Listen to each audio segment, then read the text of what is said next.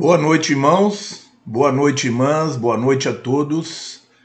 Sejam todos bem-vindos.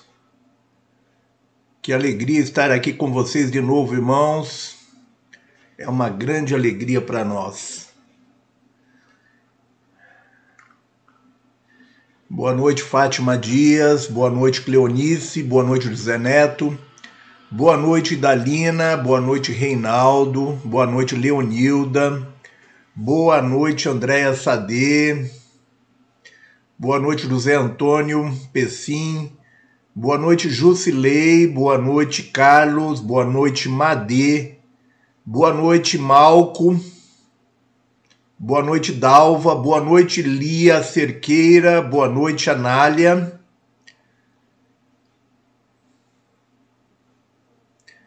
Boa noite, Cláudia Rosane. Boa noite, Ana França. Boa noite, Odete Margarida. Boa noite, Laura. Boa noite, Helenice.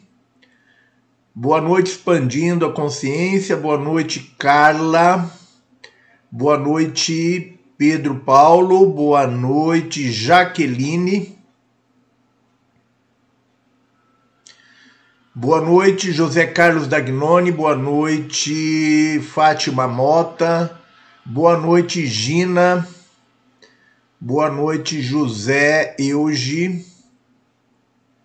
Boa noite, Ivana. Boa noite, Patrícia Guimarães. Boa noite a todos os nossos irmãos que estão nos acompanhando aí pelo YouTube e cujos nomes não estão disponíveis aqui para nós. Um grande abraço a todos vocês, sejam todos bem-vindos. Sintam-se todos carinhosamente abraçados por nós, num abraço caloroso e fraterno. Nós amamos a todos vocês e somos muito gratos pela presença e a participação de vocês. É sempre uma grande alegria para nós poder estar aqui com vocês e com os nossos irmãos pleidianos. Boa noite, Ingrid. Nós desejamos que todos tenham uma boa, um bom estudo hoje, que hoje nós possamos trazer mais dos ensinamentos pleidianos para cada um que todos nós possamos. Boa noite, Márcia. Que todos nós possamos estar harmonizados com o nosso Pai e Mãe Criador primordial e com nossos irmãos pleidianos, para que a gente possa ter um melhor aproveitamento nos nossos estudos de hoje. Irmãos, é, muitas notícias aí pela internet,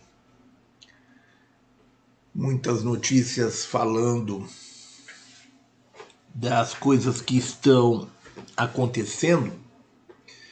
Tem muita coisa aí acontecendo, muitas notícias falando de coisas que estão acontecendo que não se sabe até que ponto essas coisas estão realmente acontecendo, né? É, nós estamos sempre atentos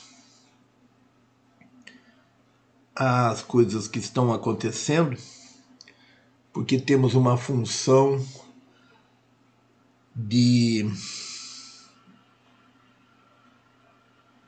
ancorar essa sabedoria, esse conhecimento dos pleidianos e transmitir a todos. Então a gente tem que estar atento a isso. Embora isso cause um cansaço bastante grande em nós, de termos atenção a tudo que está acontecendo, e de trabalharmos no sentido de é, neutralizar as coisas negativas e de ancorar as coisas positivas. Então, é, nós temos essa função e isso causa um desgaste bastante grande a gente estar o tempo todo atentos a tudo que está acontecendo e trabalhando energeticamente para co-criar a nossa realidade. Então, nós temos é, visto aí muitas informações que estão sendo transmitidas aí sobre coisas que estão acontecendo e que não condiz com a realidade. É... Então, muitas informações que estão é...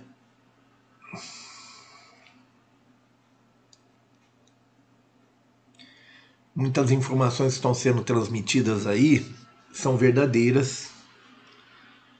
É, algumas são positivas, outras não são positivas, mas tem muita informação que está sendo transmitida com outras intenções que não a de informar.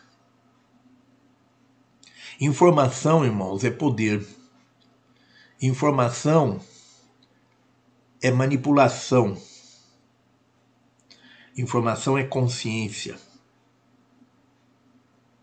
Então, informação é poder, tanto ela pode ser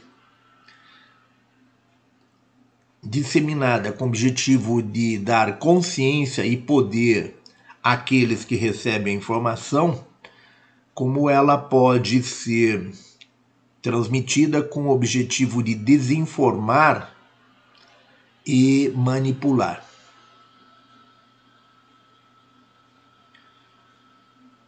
Então, nós temos muitas pessoas que estão aí nesse trabalho de transmitir informações e que não estão agindo de má fé, mas que estão transmitindo desinformação estão sendo usados para transmitir desinformação. Outros estão agindo de má fé. Outros estão conscientemente a serviço de forças da não-luz para disseminar a desinformação e confundir os trabalhadores da luz. Contudo, há é, pessoas que estão a serviço das forças da não-luz é, conscientemente e diretamente. São pessoas que não estão sendo usadas, né? são pessoas que estão mesmo a serviço das forças da não-luz. O que nós estamos vendo em nosso momento atual é um confronto de forças, é, forças da luz, forças da não luz e forças é, que nem é da luz e nem é da não luz. São forças que estão agindo para atender os seus interesses. Né? Não são da não são da não luz, nem tampouco são da luz, né? Então nós temos aí algumas situações que não nos preocupam porque nós contamos com o discernimento dos nossos irmãos. São situações de manipulação, são situações falsas que se colocam, mas que é perfeitamente perceptível para qualquer um que tenha um mínimo de discernimento. mas existem situações que estão sendo colocadas onde se mistura informação e desinformação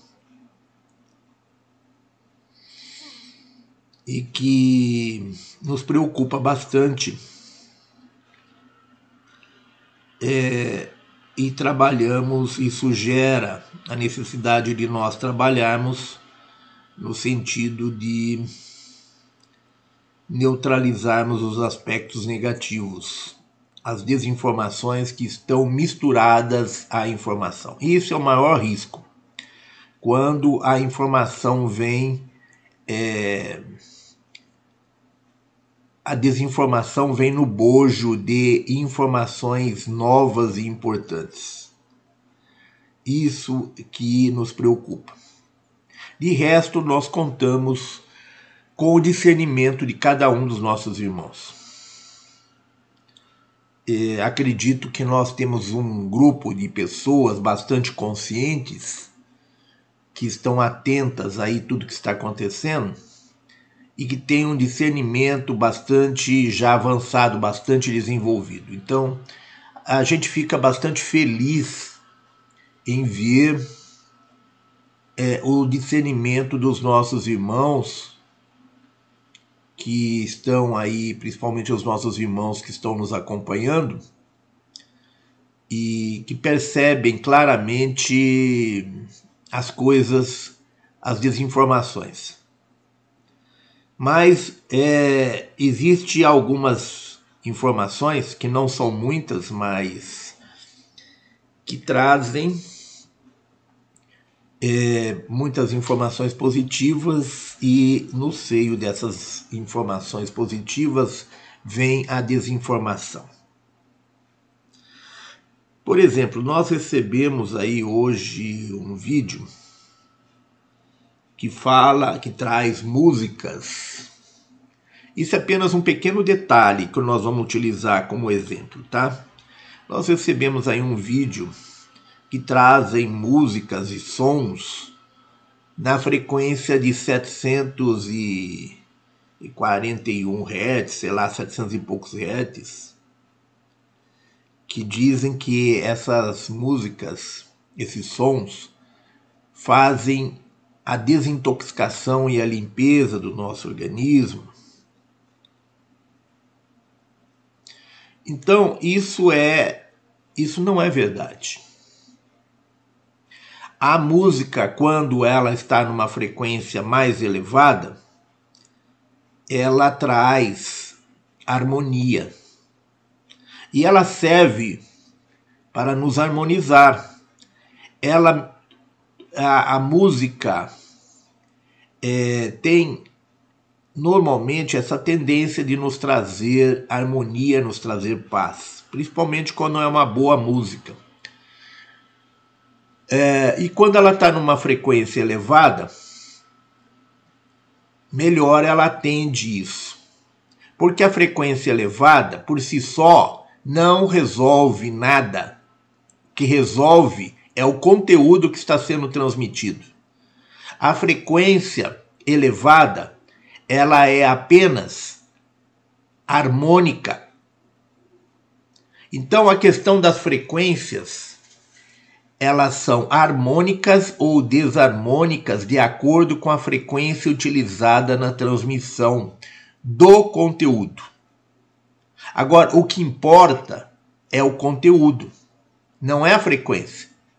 Esse negócio de induzir as pessoas a acreditar que só porque está sendo transmitido um som numa frequência elevada, esse som já é curativo, já é um som que desintoxica, é um som que faz milagre, não é verdadeiro.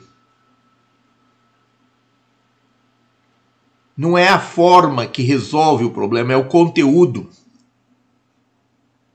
A forma, ela pode ser desarmônica ou harmônica, pode se transmitir um conteúdo muito bom de uma forma desarmônica. Resultado: não vai atingir exatamente os objetivos propostos por causa da forma.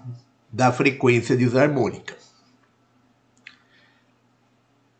Agora, se transmite qualquer porcaria numa frequência elevada, não vai ser a frequência que vai resolver o problema da baixa qualidade do que está sendo transmitido. Então, irmãos, há muita informação positiva sendo transmitido na forma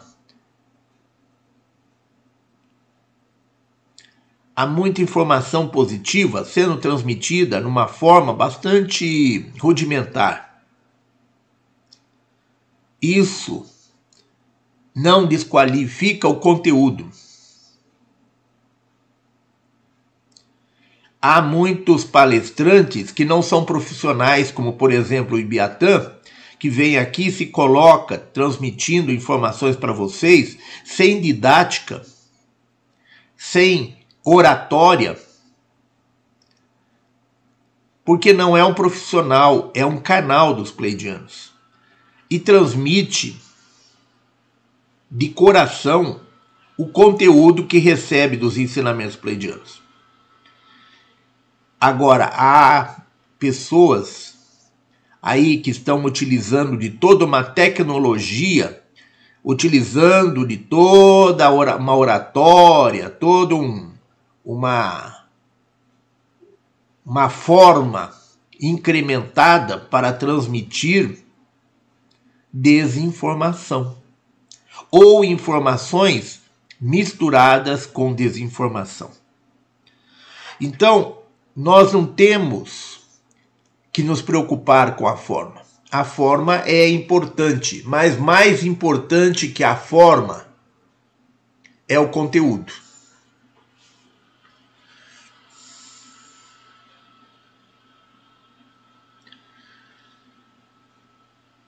muito mais importante do que a forma é o conteúdo.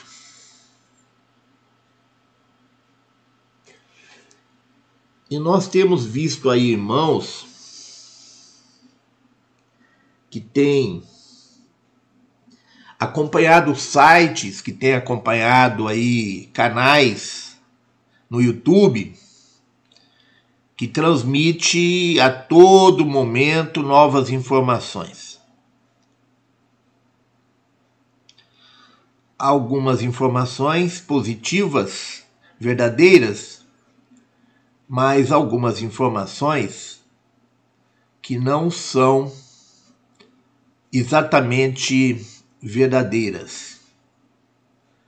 São informações distorcidas, informações que têm algum propósito. Então, o que nós queremos dizer para os nossos irmãos não vivam nessa paranoia. Saiam dessa paranoia de viver em função das informações, saiam dessa ansiedade, dessa tensão e tomem cuidado com as informações que são transmitidas. Não aceitem cegamente nada do que lhes é transmitido, nem mesmo pelos pleidianos. Tenham discernimento, avaliem as informações. Receba a informação com reservas. Deixe ela em stand-by. Não renegue, mas também não acredite a priori em nada. Não renegue nada a priori, nem acredite cegamente em nada. Dê uma chance à verdade, mas esteja atento para não ser usado. Deixe a informação em stand-by até que ela seja, ela possa ser confirmada. Inclusive o que nós transmitimos aqui, irmãos. Não somos os donos da verdade, mas queremos que os irmãos tomem muito cuidado com todas as informações que estão sendo transmitidas aí na internet.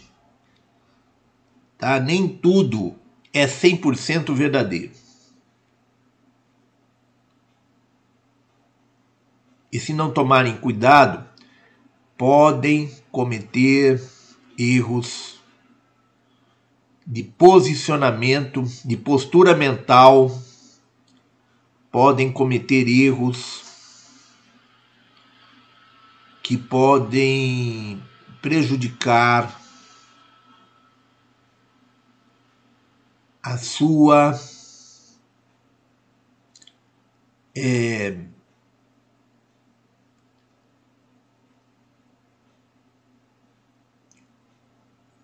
a sua frequência. A sua frequência, vamos falar assim a grosso modo, a sua frequência. Não vamos entrar em detalhes mais profundos, tá? Então, irmãos,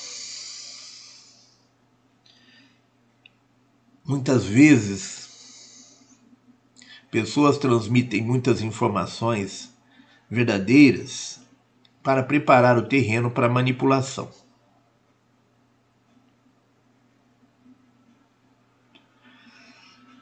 Então, irmãos, nós estamos no momento de muitas informações boas e informações ruins. É, nem toda informação boa é verdadeira e nem toda informação ruim é verdadeira.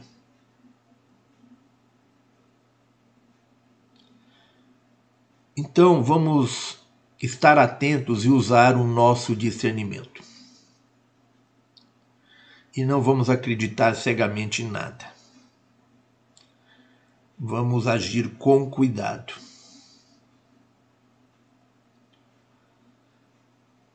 Cuidado e caldo de galinha não faz mal a ninguém. É, precaução e caldo de galinha não faz mal a ninguém, como dizia minha avó, né? Então, irmãos, nós estamos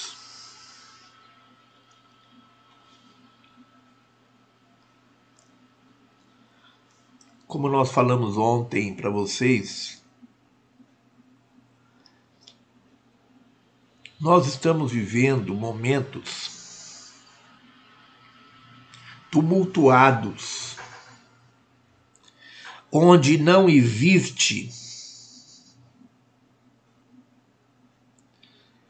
previsões de aonde nós vamos chegar que sejam 100% verdadeiras. Tá? Se alguém, algum vidente, algum vidente, alguém que seja vidente, que seja é, capacitado a fazer previsões, fazer profecias, se alguém nesse sentido for consultado neste momento, vai lhes dizer que não existe previsões. Se algum ser da luz vier aqui disser que vai acontecer exatamente assim, assim, assim, é, podem ter certeza que não é um ser da luz. Os nossos irmãos pleidianos têm nos mostrado probabilidades positivas e negativas, mais probabilidades. Muita gente tem entrado em contato conosco querendo saber o que os pleidianos dizem que vai acontecer. A esses nossos irmãos, nós podemos dizer que os pleidianos não dizem o que vai acontecer. Os pleidianos dizem o que pode acontecer se tais e tais atitudes forem tomadas e o que pode acontecer se tais e tais atitudes não forem tomadas. Então, nós estamos vivendo um momento em que não existe futuro determinado. A única coisa determinada no nosso futuro é que a luz vai vencer toda essa situação de caos. É só isso que nós podemos garantir. Como vai ser? Quando vai ser? É, não podemos dizer. É uma incógnita. É uma incógnita que nem o mais capacitado vidente neste momento pode garantir. Ele pode até apontar possibilidades, probabilidades. Então, a esses irmãos que entram em contato conosco com grande frequência, pedindo para saber o que os pleidianos estão falando que vai acontecer, Posso lhes dizer, irmãos, que os pleidianos não estão falando de nada que vai acontecer. Eles estão falando, eles nos mostram possibilidades, probabilidades diante das alternativas que estão diante de nós. Eles mostram as possibilidades de acordo com a decisão que nós vamos tomar diante das situações que se apresentam. O objetivo deles é apenas trazer consciência, para que nós possamos tomar as nossas atitudes é, de forma consciente. E nem tudo que eles falam nesse aspecto de possibilidades nós podemos compartilhar porque muitos irmãos não vão cocriar de forma positiva. Não vão neutralizar as probabilidades negativas e ancorar as positivas. Vão acabar ancorando as negativas. Não porque vão fazer isso por mal mas porque vão estar tão preocupados com as possibilidades negativas que, ao, ao invés de neutralizá-las, vão cocriá-las. A sua preocupação vai trazer para a realidade algo que era apenas uma possibilidade. Não que façam isso com má intenção, mas vão fazer isso devido à sua preocupação Então,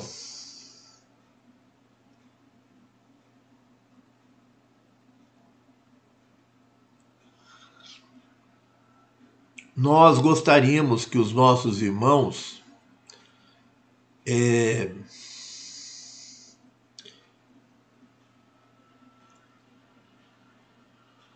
tivessem um cuidado neste momento com os seus pensamentos e os seus sentimentos. Nós estamos entrando numa consciência quântica que é muito importante para o momento que nós estamos vivendo que as pessoas tenham essa noção do quanto é importante os seus pensamentos, os seus sentimentos na criação da realidade na criação do nosso momento.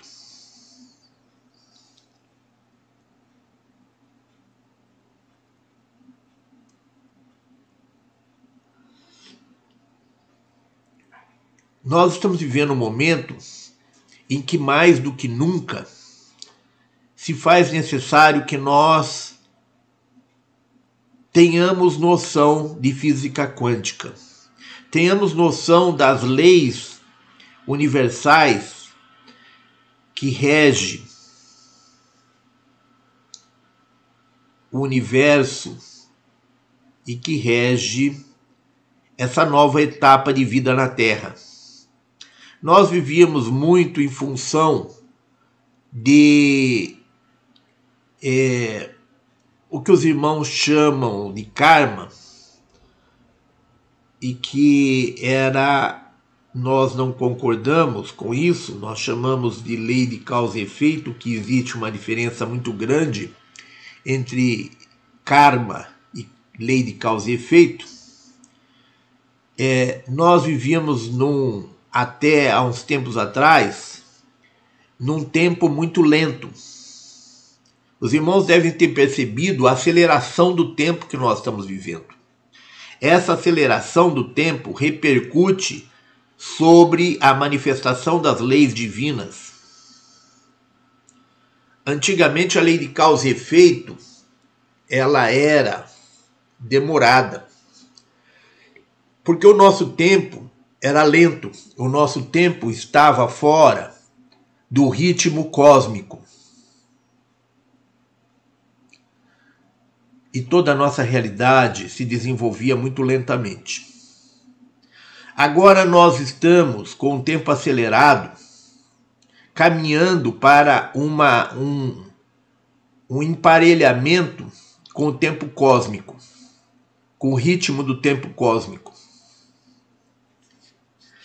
Então, irmãos,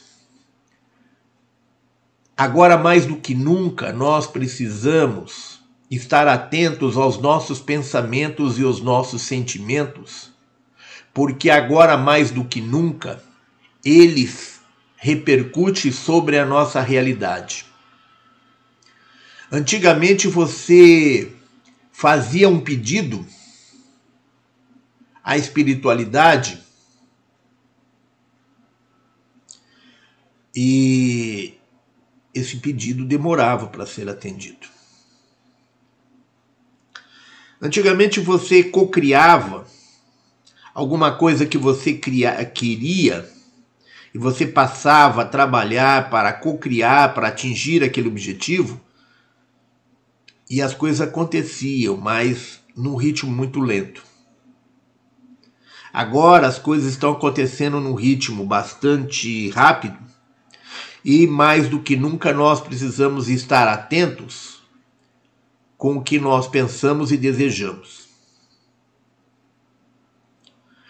é preciso que nós tenhamos cada vez mais responsabilidades e cuidado com o sentir e o pensar. Porque eles geram consequências e rápidas.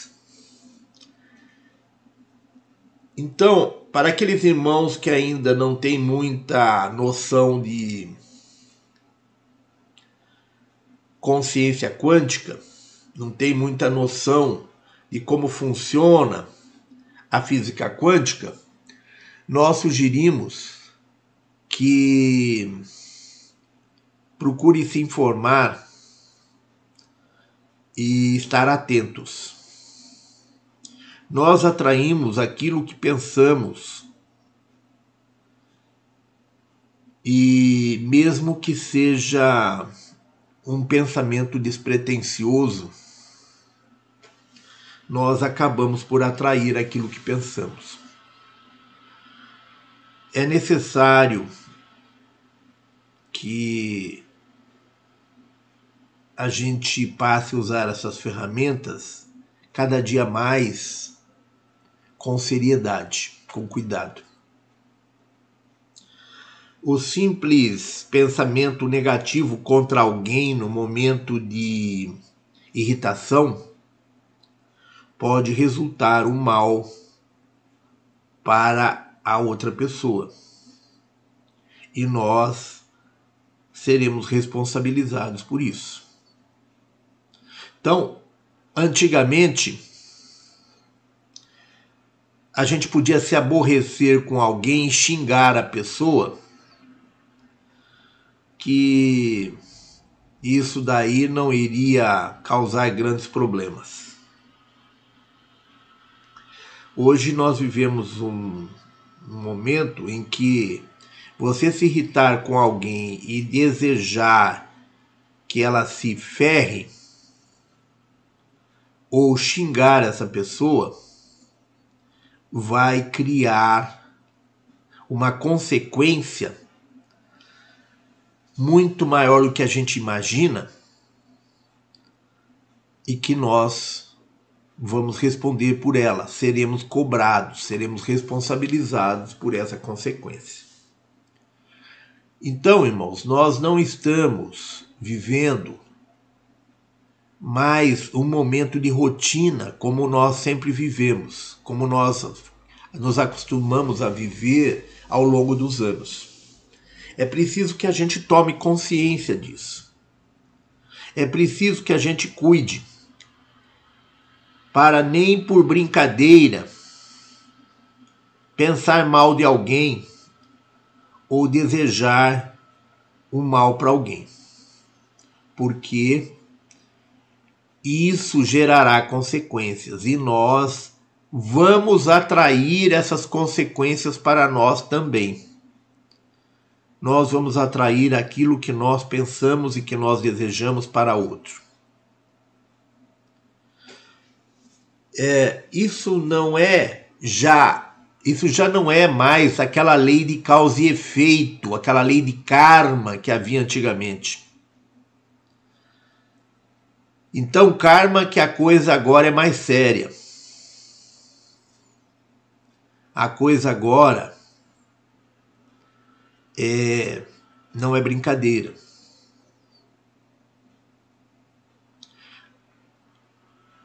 É, até uns tempos atrás, essa questão de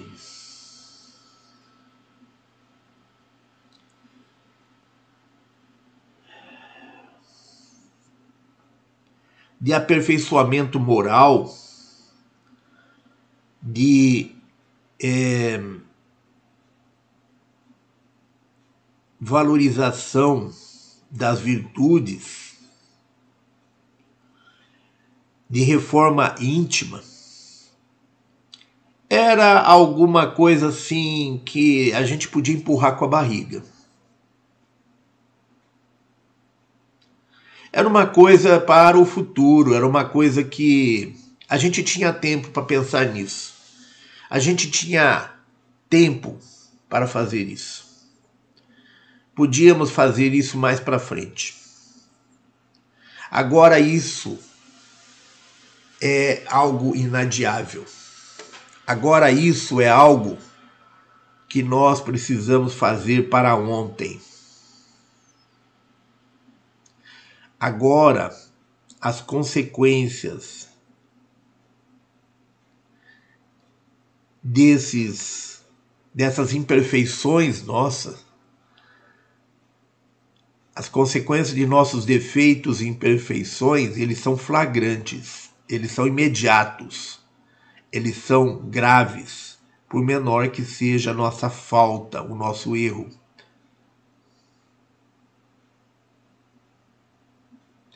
Da mesma forma, o poder para criar coisas positivas, ele é cada dia maior. Da mesma forma que a lei nos gera consequências, ela nos gera é, da mesma forma que nos gera consequências negativas, ela nos gera consequências positivas. Então, nós estamos tendo uma aceleração no tempo, e isso vale em todos os aspectos, positivos e negativos. É importante que nós tenhamos um sério propósito de reforma íntima e de vigilância em relação aos nossos sentimentos e pensamentos. É importante que nós estejamos atentos às manifestações da nossa dos nossos demônios interiores, do nosso lado obscuro do nosso lado trevas. Então, irmãos, da mesma forma como há uma agilidade cada vez maior nesse campo magnético, na atração que esse campo magnético nosso exerce sobre aquilo que nós emitimos de pensamentos mais sentimentos, da mesma forma a uma atração cada vez maior para as coisas positivas.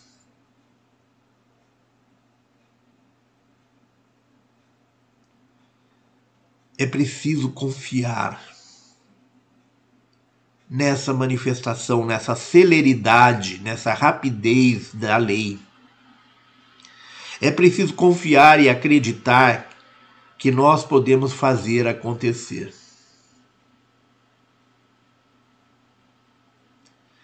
E é preciso que a gente tenha cuidado em saber encarar as informações que estão sendo disponibilizadas pelos vários canais, sejam elas boas ou sejam elas ruins. Porque é em cima dessas informações que nós exercemos esse nosso poder de cocriar, mesmo que inconscientemente. Os irmãos acham que para criar cocriar, nós precisamos exercitar isso. Do jeito que nós, as coisas estão, neste momento que nós estamos vivendo, cocriar é uma coisa que nós estamos fazendo a todo momento. Não há necessidade de você se colocar numa postura, fazer um exercício de respiração, uma colocação mental, uma meditação para você cocriar. Você cocria a todo momento. Coisas boas e coisas ruins. É preciso estar atento em relação a isso. É preciso estar atento porque nós estamos no momento de em que há uma aceleração nesse processo, nós estamos vivendo como sempre vivemos,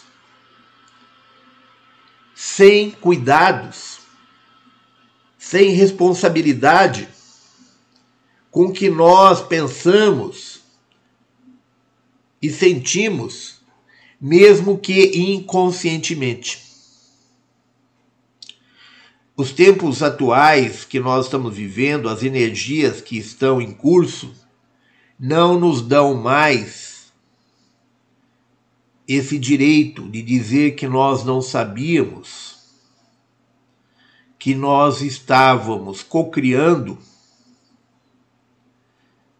com um simples pensamento bobinho que nós tivemos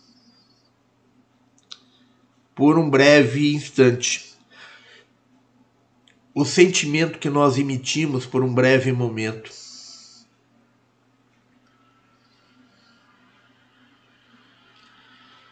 É necessário uma educação, uma educação do nosso pensar e do nosso sentir é necessário que nós nos eduquemos, que nós eduquemos o nosso sentir, o nosso pensar. Que nós eduquemos com responsabilidade, com seriedade. E que nós exercitemos isso de uma maneira positiva, no sentido de estar sempre cocriando através do pensamento do sentimento a todo instante. É preciso que haja esse cuidado, essa educação, no sentido de evitar o negativo e de é,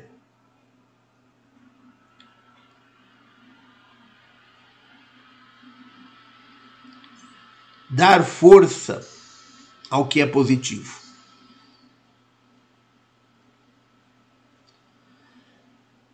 Então, irmãos,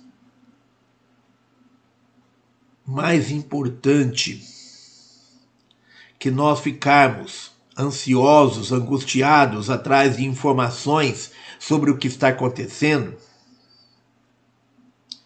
é nós estarmos atentos e trabalharmos na reforma íntima, trabalharmos na educação do nosso pensamento e do nosso sentimento a todo momento. Não levando apenas em conta o que é sentido e pensado de maneira, de maneira consciente, mas também aquilo que é feito de maneira inconscientemente. Principalmente o que nós fazemos de maneira inconsciente principalmente. Então, irmãos, é o momento de nós trabalharmos o nosso aperfeiçoamento. É o momento de nós nos voltarmos para o nosso interior. Antes que nós possamos atingir um alto grau de poder sem que estejamos prontos para exercitá-lo. Todos querem poder. Todos querem poder. Todos queremos ter o poder de influir positivamente sobre as coisas que estão acontecendo. Então todos querem poder. Mas será que nós estamos prontos para o poder? Será que nós estamos prontos para exercitar esse poder?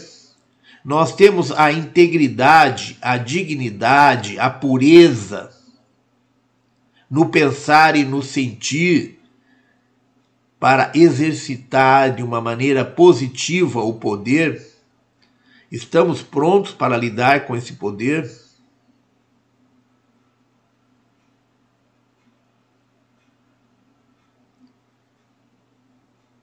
Fica aqui a nossa pergunta, irmãos. Avalie, você está pronto para exercitar um alto poder?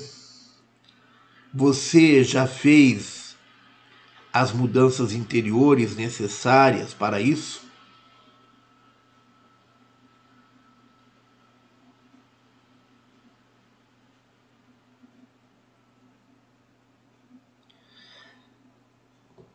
Irmãos, tudo que está acontecendo está nos levando a um futuro inconcebível.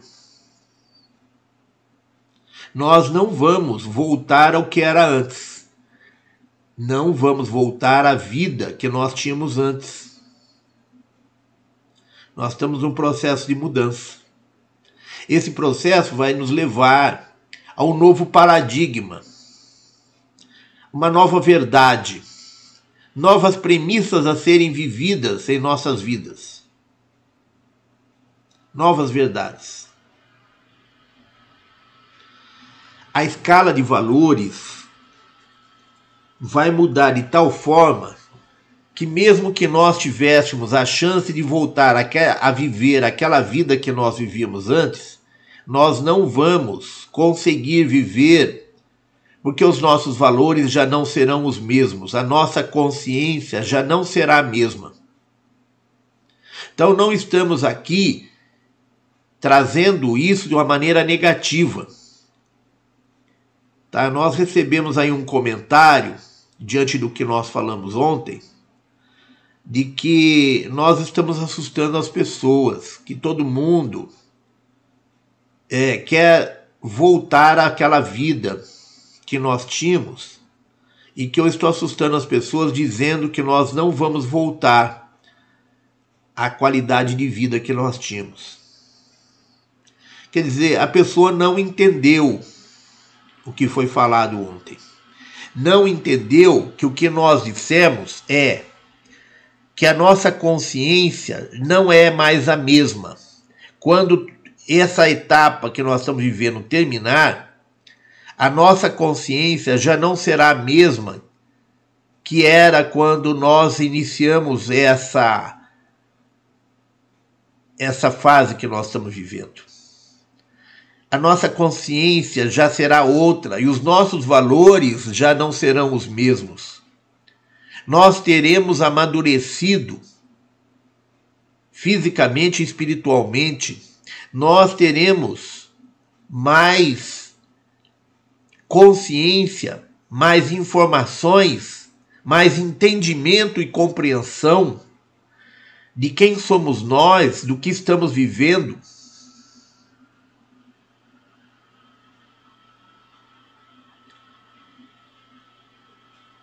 E nós teremos a percepção de, das coisas erradas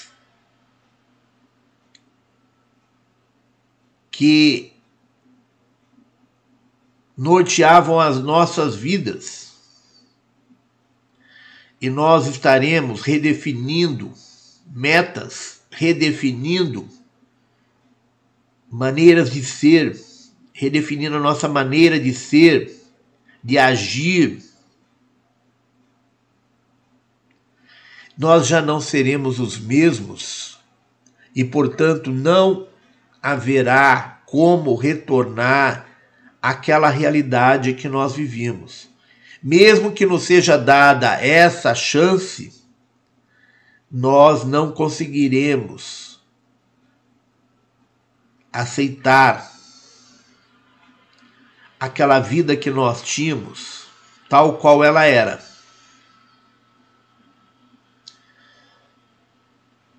A mudança está acontecendo dentro de nós.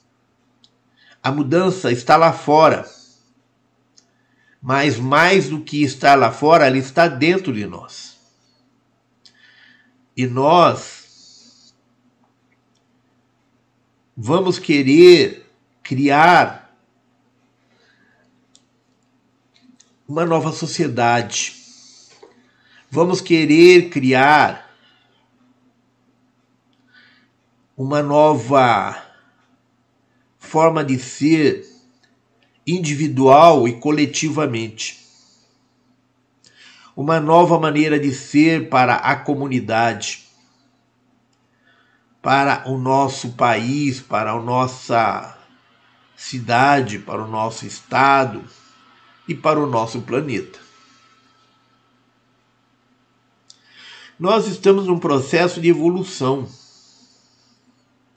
Queiramos ou não, nós estamos num processo de metamorfose, num processo de evolução.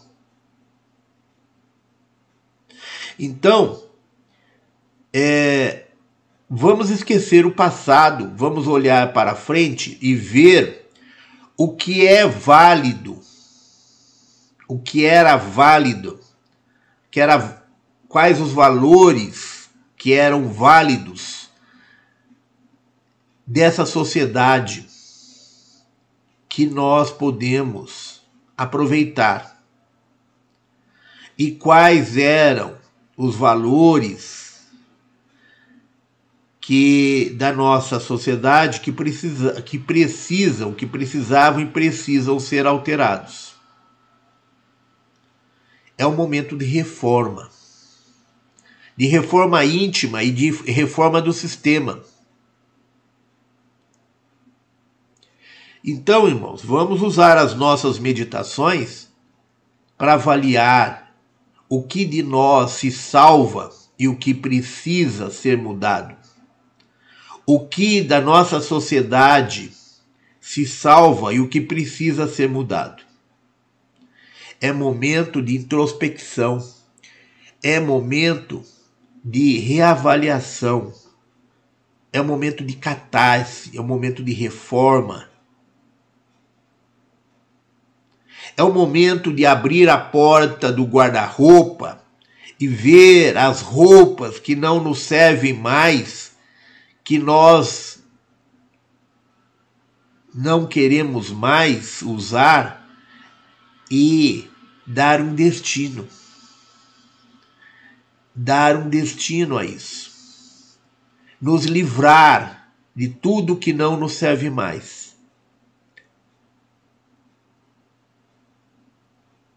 Então, irmãos, é hora de nós abrirmos a nossa porta interior e ver as máscaras, as fantasias, as roupas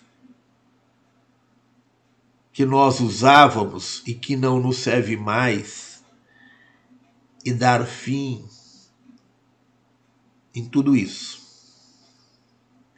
Da mesma forma que nós fazemos fisicamente com os nossos bens, com a nossa roupa, com os nossos sapatos, com os nossos utensílios domésticos, é momento de desapego, irmãos. É momento de aceitação da mudança. É momento de desapego. É momento de libertação. É momento de nós nos libertarmos dos aprisionamentos, soltar as amarras, deixar ir o que não nos serve mais, não só fisicamente, não só exteriormente, mas interiormente principalmente. É hora de muitas separações, de relacionamentos que não se sustentam mais.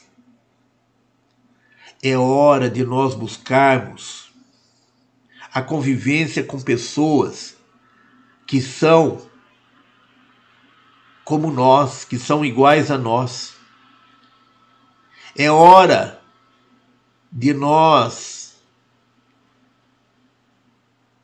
deixarmos de viver em função de famílias, de amigos, de companheira ou de companheiros que não nos que não tem mais a ver conosco. É hora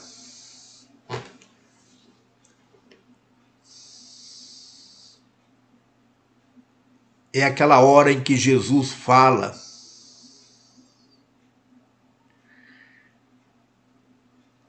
da separação dos irmãos.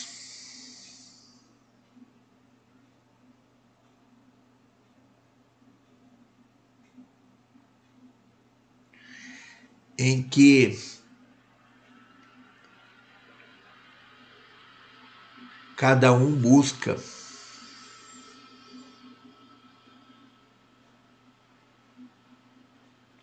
aquilo que busca as pessoas que vibram na sua frequência.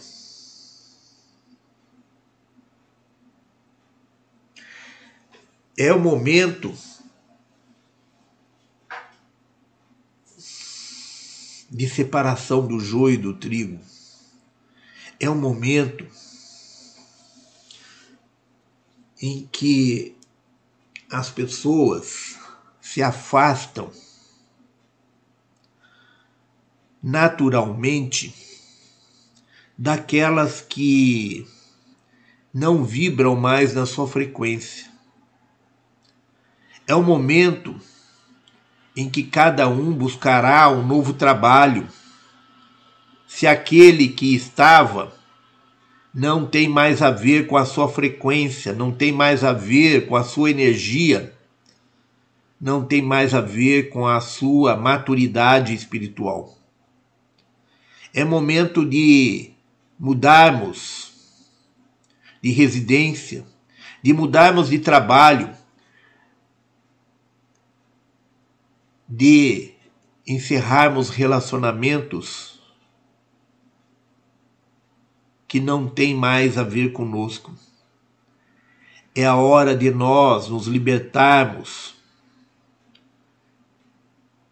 de todas as amarras. É hora de nós nos desapegarmos de todas as coisas materiais, os relacionamentos, as pessoas nos desapegarmos da nossa maneira de ser, da nossa maneira de reagir.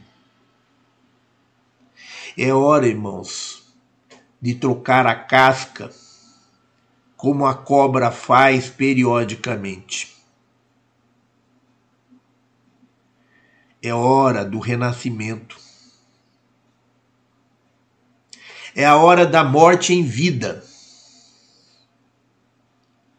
morrer para renascer. Renascer com novos valores. Renascer com novas metas.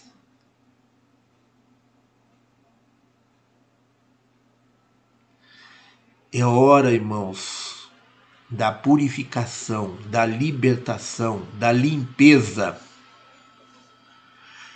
principalmente da limpeza interior.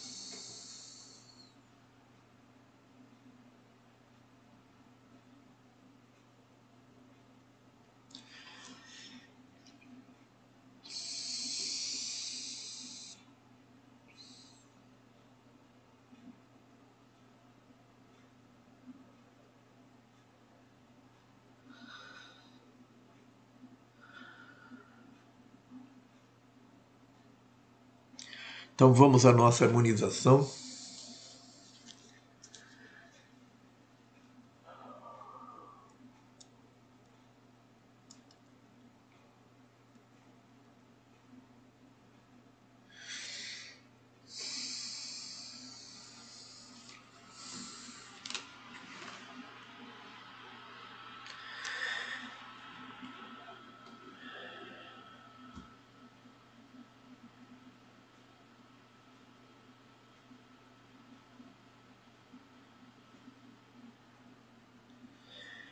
Vamos nos colocando confortavelmente instalados em nossos assentos, de preferência com os pés descalços.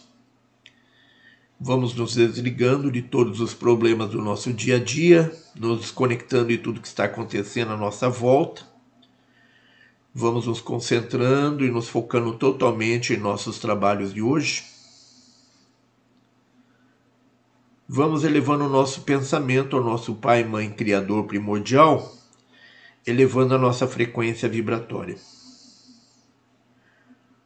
Vamos agora iniciar um exercício de respiração profunda, trabalhando as nossas emoções junto com a respiração. Vamos respirando através do plexo solar e do diafragma, enchendo totalmente os nossos pulmões de ar através de longos suspiros emocionados e liberando todo o ar do pulmão lentamente liberando junto com o ar todas as nossas emoções, principalmente as emoções bloqueadas e reprimidas. Vamos manter essa respiração profunda pelo maior tempo possível, deixando que todas as emoções e sentimentos mais elevados, como o amor incondicional, a gratidão, a alegria, a compaixão e a esperança, tomem conta de nosso ser. Vamos nos soltando e nos sentindo livres, leves e soltos. Vamos relaxando e deixando que a paz, a tranquilidade e a leveza tomem conta do nosso ser. Vamos relaxando, relaxando, relaxando, relaxando.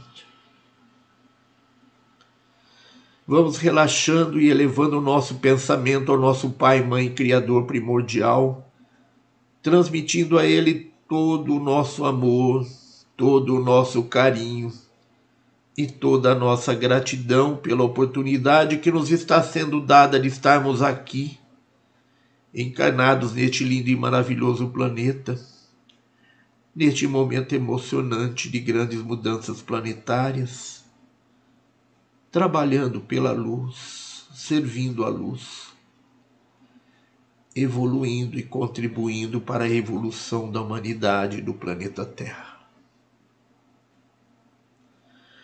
Vamos manifestando ao nosso Pai, Mãe, Criador primordial toda a nossa gratidão por tudo que somos, por tudo que nos tem sido dado. E vamos transmitindo a Ele o nosso pedido Ó Senhor, nosso Pai, Mãe, Criador primordial, Criador do universo e de todas as coisas, Deus da luz e do amor. Neste momento nós nos colocamos em vossas mãos de corpo e alma e vos pedimos, ó Senhor, que faça de nós um instrumento da vossa vontade, que faça de nós um instrumento do vosso amor, que faça de nós um instrumento da vossa luz, que faça de nós um instrumento da paz, da alegria e da humildade. E que a divina essência do cósmico se infunda em nosso ser e nos purifique de todas as impurezas do corpo, da mente, do espírito, para que nós possamos penetrar em nosso templo interior, em nosso templo celestial do grande coração, e ali permanecer em comunhão, em unicidade, com pureza, amor, harmonia, alegria, dignidade e plena consciência.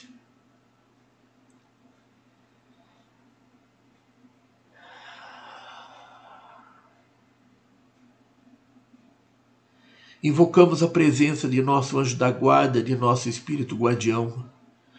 Invocamos a presença de todos os nossos mentores, protetores, entidades de luz. Invocamos a presença de nossos mestres, de nossos guias, de nossos xamãs, de nossos orixás e de nossos animais de poder. Invocamos a presença de todos os nossos amparadores e de todos os nossos irmãos estelares invocamos a presença de todos os batedores do comando estelar. Invocamos a presença do comandante Astarcheran, do arcanjo Miguel e do comando estelar. E pedimos que estejam todos junto a cada um de nós, que estejam todos em nosso coração, em nosso templo celestial do grande coração, firmando a proteção e a segurança de cada um de nós, firmando a proteção e a segurança dessa nossa transmissão, desse nosso canal, deste nosso templo celestial do grande coração, nos protegendo e nos livrando de todos os males físicos e espirituais, nos protegendo e nos livrando de todas as influências e interferências negativas nos protegendo e nos livrando de todas as pessoas, entidades, forças e energias de baixa frequência vibratória.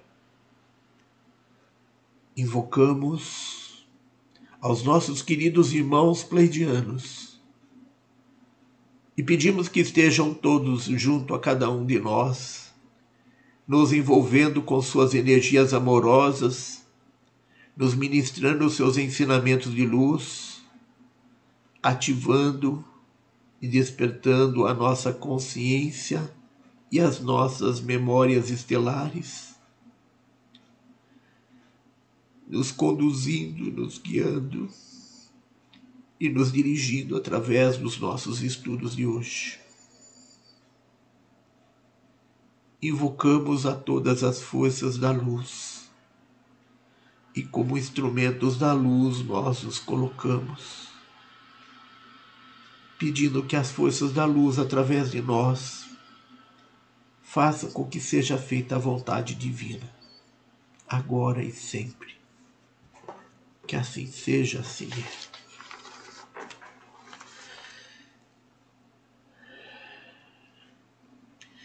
Irmãos, vamos fazer o ancoramento das energias e hierarquias espirituais dos nossos mentores e amparadores. Invocamos o ponto base tronados que são mestres da dualidade, orixás, exus e lebaras, para atuar nas realidades superiores e inferiores, tendo o poder de tanto entrar no umbral como de influir nos nossos trabalhos. Invocamos o ponto verde, orixás, caboclos pretos velhos, baianos, ciganos, boiadeiros, povo do Oriente e da medicina chinesa. Invocamos o grupo ascensional, Mestre Larion e toda a linha médica espiritual, Ramatiz, Bezerra de Menezes, Dr. Fritz, Chico Xavier. Invocamos o nosso mentor pessoal e o nosso anjo da guarda. Invocamos os 49 chorrãs, os 49 raios, representando o sistema de luz do foco de dispersão crítica da Ordem dos Kumaras e do Arcanjo Miguel Kumara irradiando e dispersando as manifestações eletromagnéticas provenientes do Sol central para o trabalho de resgate de almas da humanidade e de outros reinos. Invocamos os arcanjos Elohim, serafins e querubins como dispersores e controladores das energias evolutivas, fazendo a reconexão com a consciência cósmica do Criador e dos sustentadores do plano divino. Invocamos os amados orixás, representantes das linhas xamânicas, sincronizados com a vontade do Pai Mãe Universal, atuando na mais intrínseca relação de amor e devoção ao resgate das almas, trabalhando para a limpeza e harmonização das pessoas. Invocamos as 72 orbes arcangélicas e cabalísticas, 72 anjos da Cabala representando os 72 nomes de Deus invocamos os mestres do extinto conselho kármico, que já se encontram em total comunhão com a consciência crística estelar como sustentadores e amparadores da Operação Resgate. Invocamos os anciões dos dias, que representam uma instância superior e possuem o poder de interagir com as realidades paralelas de um eu sou e do grupo monádico, para interferir em situações complexas em especial no que diz respeito a entrantes e clonagens que estão interagindo na realidade das pessoas sem autorização e mesmo que através de pacto de ilusões que tenham sido inseridos na consciência de seu hospedeiro.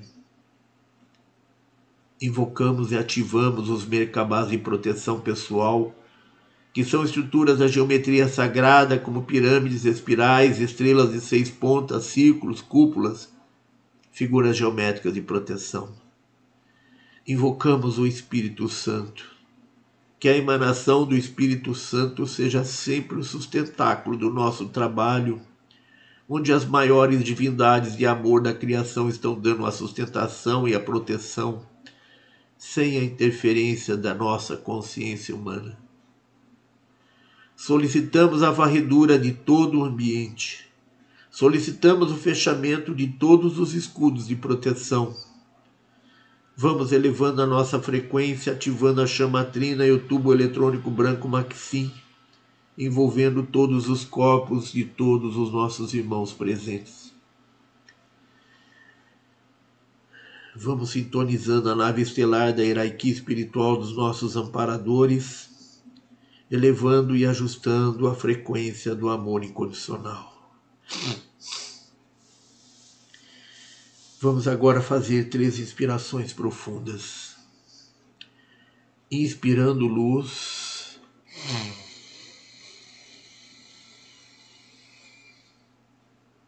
E expirando amor. Inspirando luz.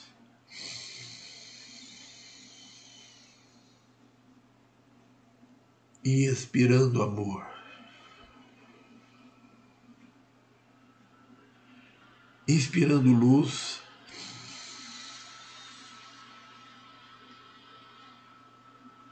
E expirando amor.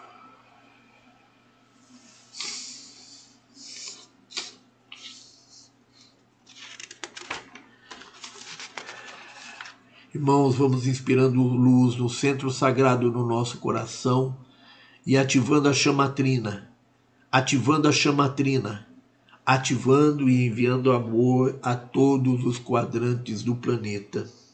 E assim é.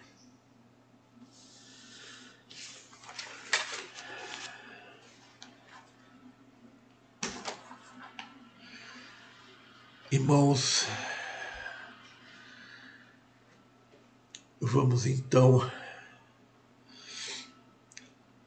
ao nosso texto de hoje.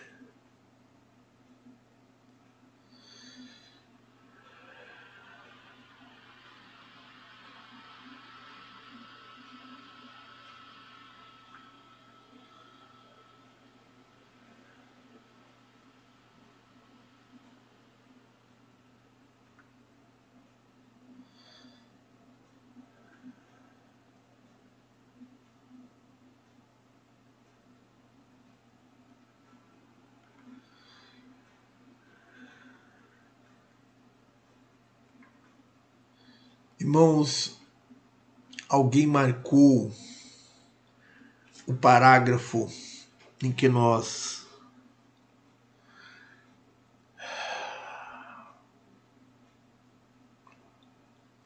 em que nós paramos na nossa aula anterior, nós tínhamos marcado, mas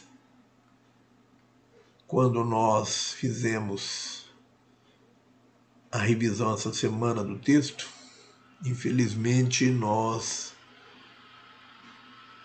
sem querer acabamos desmarcando.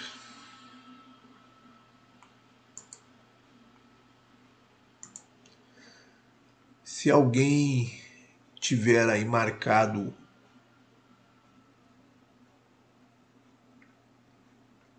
até que parágrafo nós fomos, se puder nos passar a informação, nós agradecemos.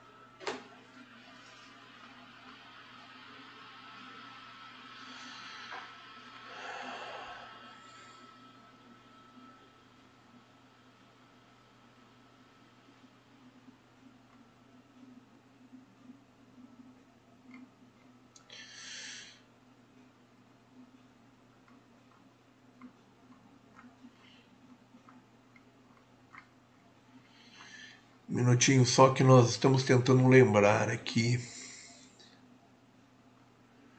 o trecho onde nós paramos.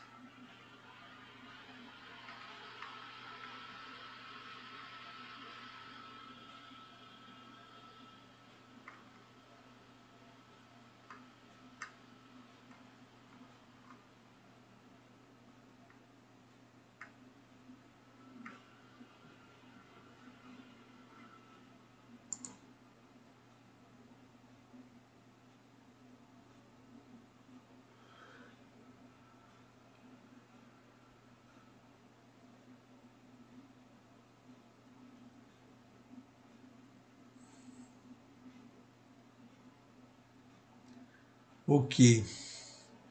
Gratidão, irmãos, pelas informações.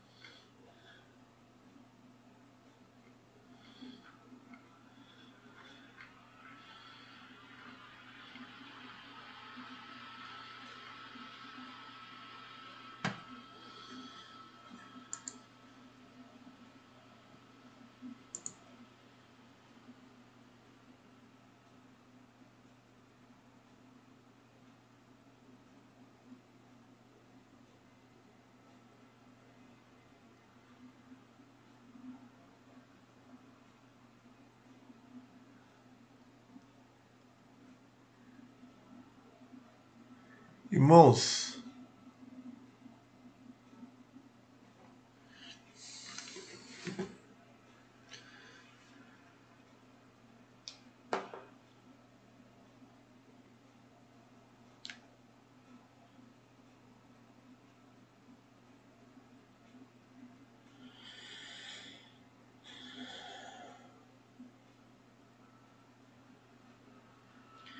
Minutinho só, irmãos.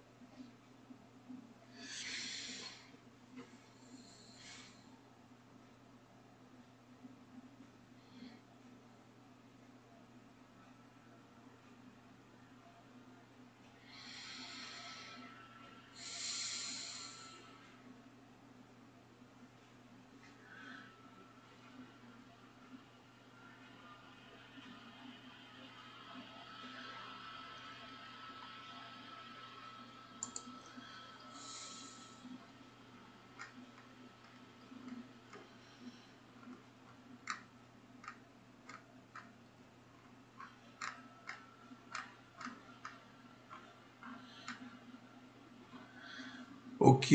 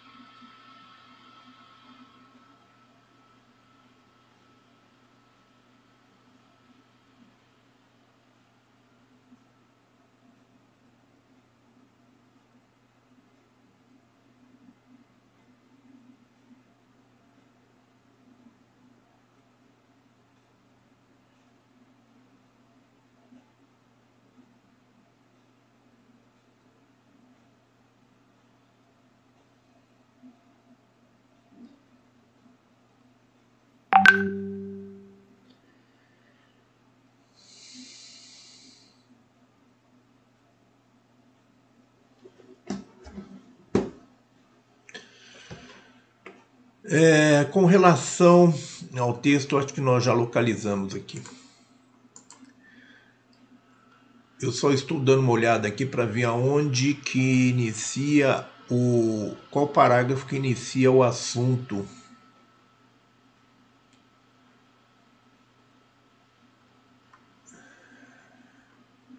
questão do medo e do amor.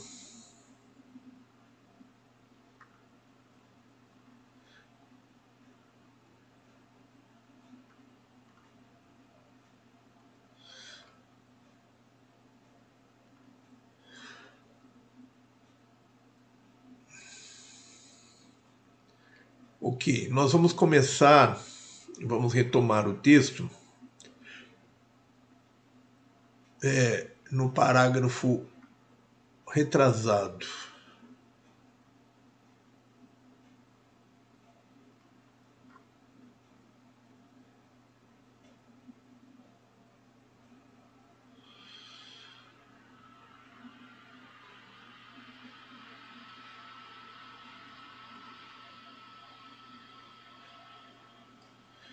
Olha, nós vamos retomar do parágrafo há três parágrafos antes, por causa da questão do, da continuidade do assunto, tá? Em, em razão da continuidade do assunto, nós vamos para o parágrafo. Então, mais uma vez, nós lhes pedimos para considerarem o que está em seus genes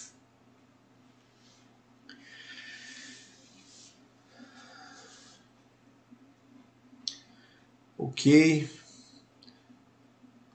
É três parágrafos atrás do lugar onde nós deveríamos retomar. Um, dois, três. Então, então vamos lá, irmãos. Então, mais uma vez, nós lhes pedimos para considerarem o que está em seus genes. Nós nos referimos ao seu mundo como a biblioteca da Terra, porque são as bibliotecas que armazenam dados. Acontece que vocês são as criaturas mais magníficas que existe aqui, muito mais avançadas do que, do que todos os seus aparelhos e tecnologias. Então, o que há nesses genes? Poderia ser a riqueza da frequência do amor, que é tão ampla, multifacetada e valiosa, que nenhum Deus a quer circulando por aí afora, uma vez que ela é contagiante? Reflita sobre isso por um momento. Vocês sabem bem que quando sentem amor, isso é algo bem contagiante, não é? O amor se espalha facilmente e é exatamente o oposto do medo. Se vocês refletirem sobre o medo e forem verdadeiramente honestos consigo mesmos, vocês verão que muitas das ideias instiladas em vocês através de sua linhagem ancestral, livros e história têm a ver com o medo. Estes deuses incitam vocês a terem medo do Criador e do vosso corpo. Vocês são convencidos de que devem ter uma autoridade fora de si mesmos para obedecer, porque não são capazes de gerenciar o seu próprio ser biológico.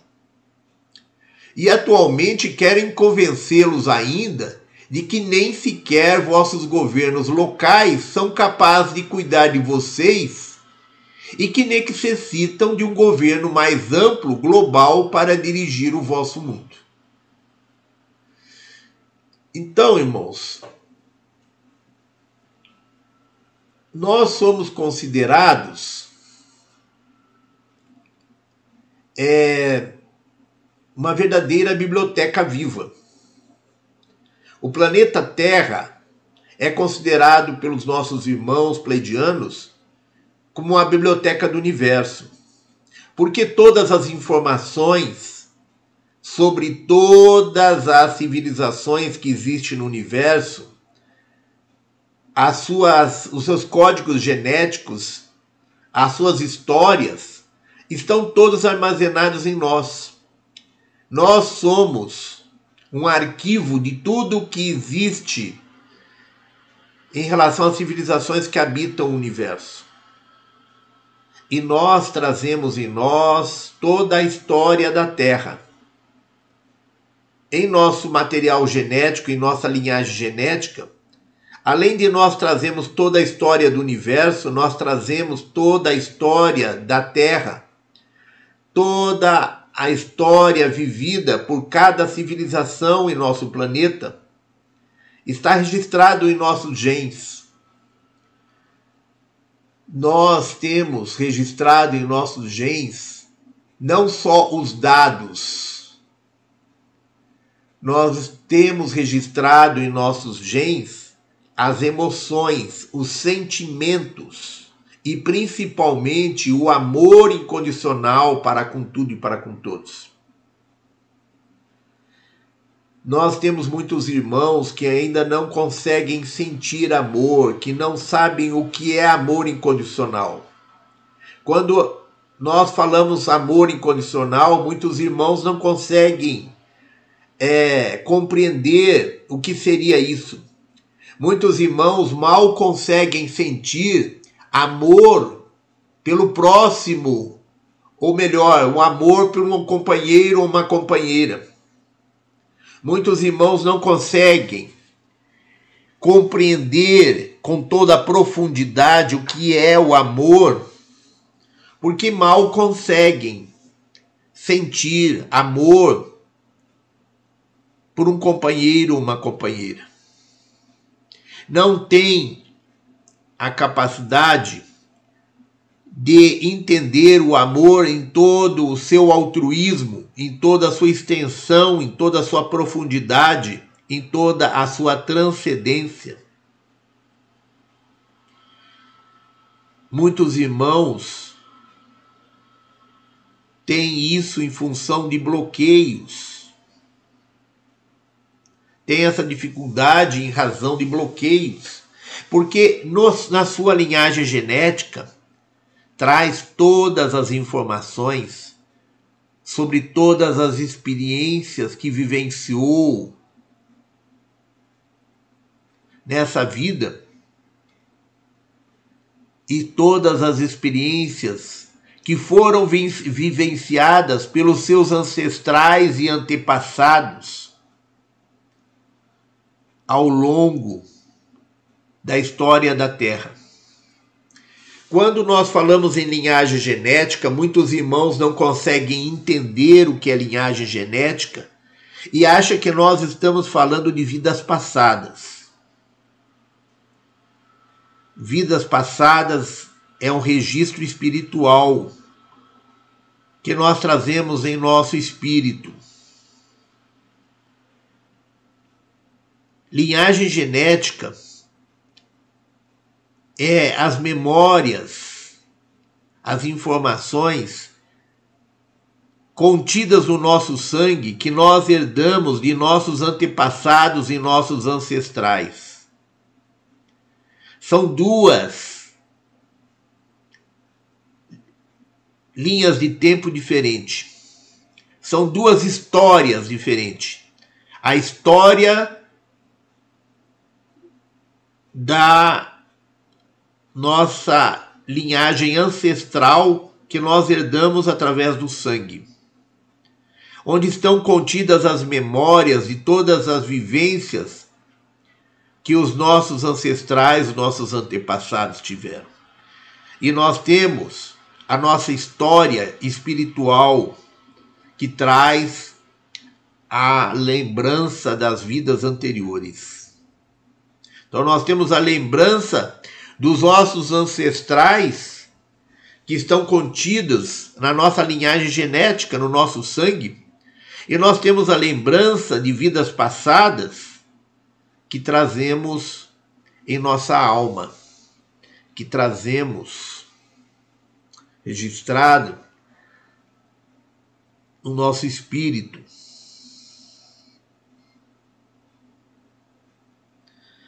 Então, quando nós estamos falando de linhagem genética, de memórias, de lembranças de vidas de, de outras gerações, nós não estamos falando de nossas vidas anteriores.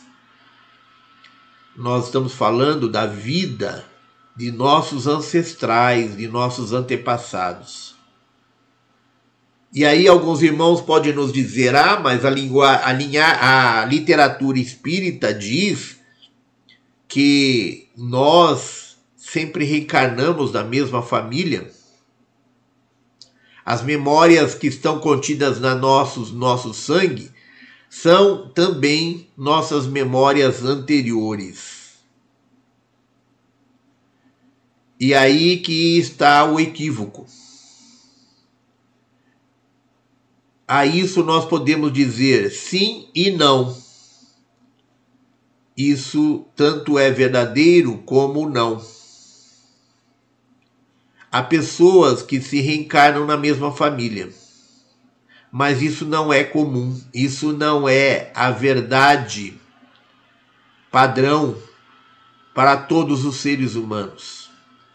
Isso não é verdadeiro para todos os seres humanos.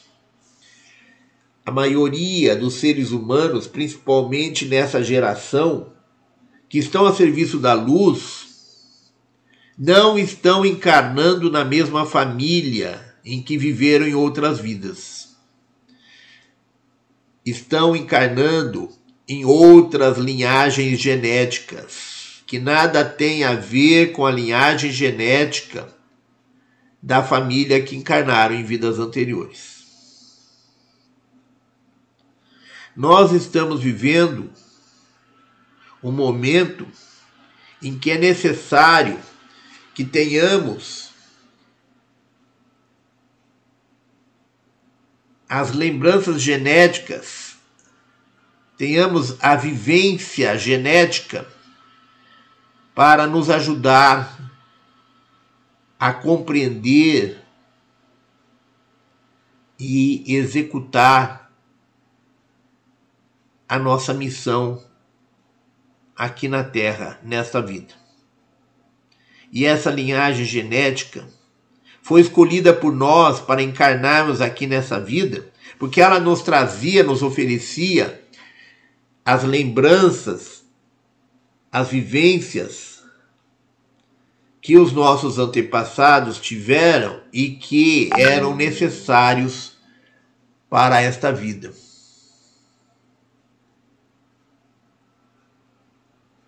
É preciso que nós tenhamos uma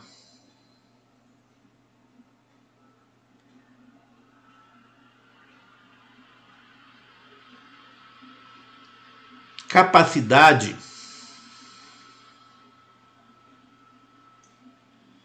de acessar essas informações.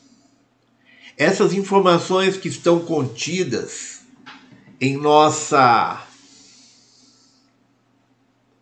linhagem genética elas estão contidas em nossa linha genética como se fosse uma biblioteca. E nós podemos acessar essas informações. Essas informações, muitas vezes, elas nos vêm como se fossem é,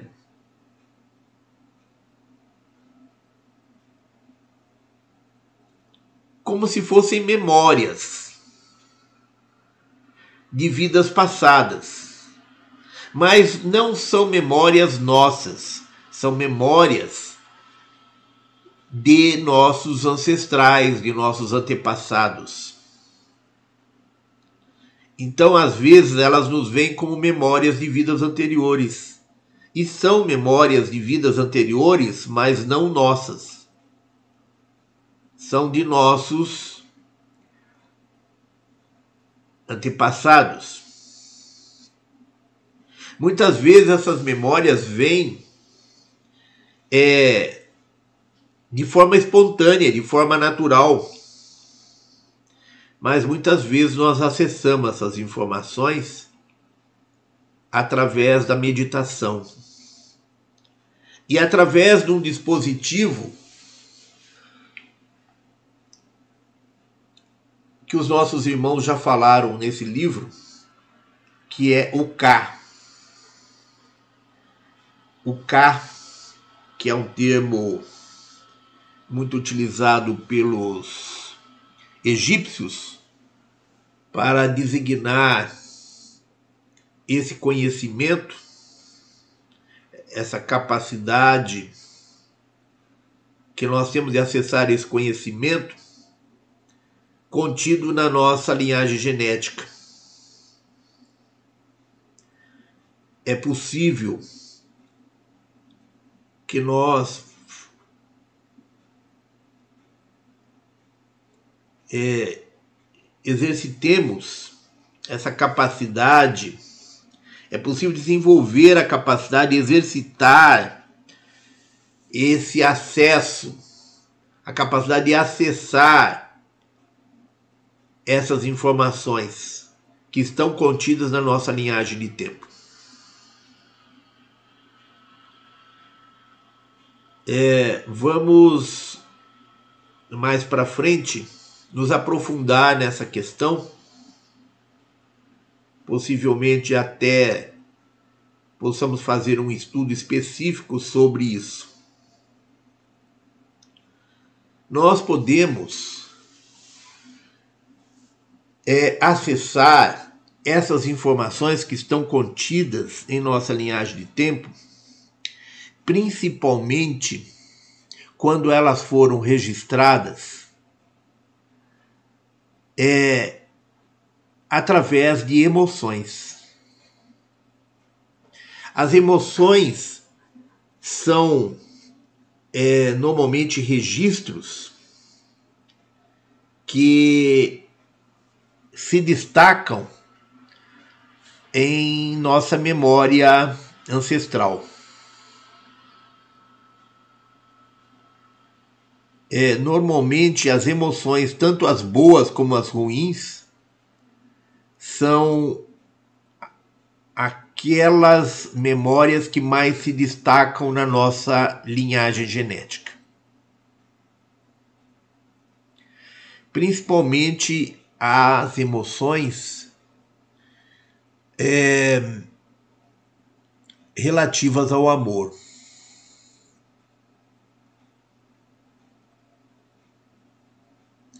Isso faz com que nós sejamos essa capacidade de acessar essas informações genéticas na linhagem genética faz de nós seres muito mais é, é, muito mais capacitados do que qualquer computador que exista hoje em dia. Não é por acaso que os draconianos estão desenvolvendo a inteligência artificial é, através do ser humano. Não é por acaso que eles estão fazendo experiências de transhumanismo no sentido de unir seres humanos com máquinas. Eles querem recriar o universo a partir de seres é, trans humanos, transhumanos, que é a fusão de seres humanos com máquinas. Porque, por, por mais que tenhamos uma máquina capaz é, de ter uma inteligência, ela jamais será jamais terá uma inteligência como a do ser humano. Ela jamais terá toda a amplitude de inteligência que um ser humano tem. Graças às nossas emoções. O ser humano tem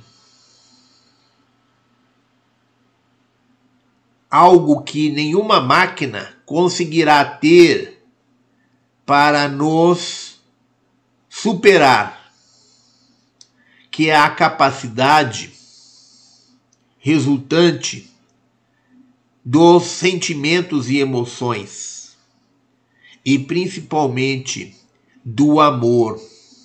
O amor as nossas emoções e sentimentos são algo raro no nosso universo. É uma qualidade que nós humanos temos e que herdamos dos nossos irmãos pleidianos, que nos faz ser seres únicos no universo. Por isso, nós somos considerados a oitava civilização das Pleiades. Por isso, os nossos irmãos pleidianos nos dizem que eles são sete nas Pleiades, são sete civilizações, ou seja, os nossos ancestrais pleidianos, seres pássaros que vieram do universo paralelo, e as seis civilizações resultantes desses nossos irmãos ancestrais pleidianos que vivem nas Pleiades. Então, essa, esses nossos ancestrais vivem em Alcione, nas Pleiades, e nós temos mais seis civilizações resultantes das, é, da criação desses nossos irmãos pleidianos, e nós, então, são uma civilização dos nossos ancestrais e mais seis civilizações resultantes dos nossos ancestrais. Por isso, nós somos considerado, considerados a oitava civilização das Pleiades, porque somados aos nossos ancestrais e aos nossos seis irmãos, nós somos considerados a oitava civilização das Pleiades. Porque nós trazemos uma marca que eles nos deram que poucas civilizações existentes no nosso universo traz, que é a riqueza das emoções e sentimentos. É por isso que os draconianos estão aqui fazendo experiências de criação da inteligência artificial? Por que eles não foram desenvolver a inteligência artificial lá em Dracon? No seu planeta de origem? Por que eles escolheram a Terra para desenvolver a inteligência artificial que vai gerar um governo tirânico? que colocará em risco toda a vida na, no universo. Não estamos falando a vida nas Pleiades, estamos falando a vida no universo.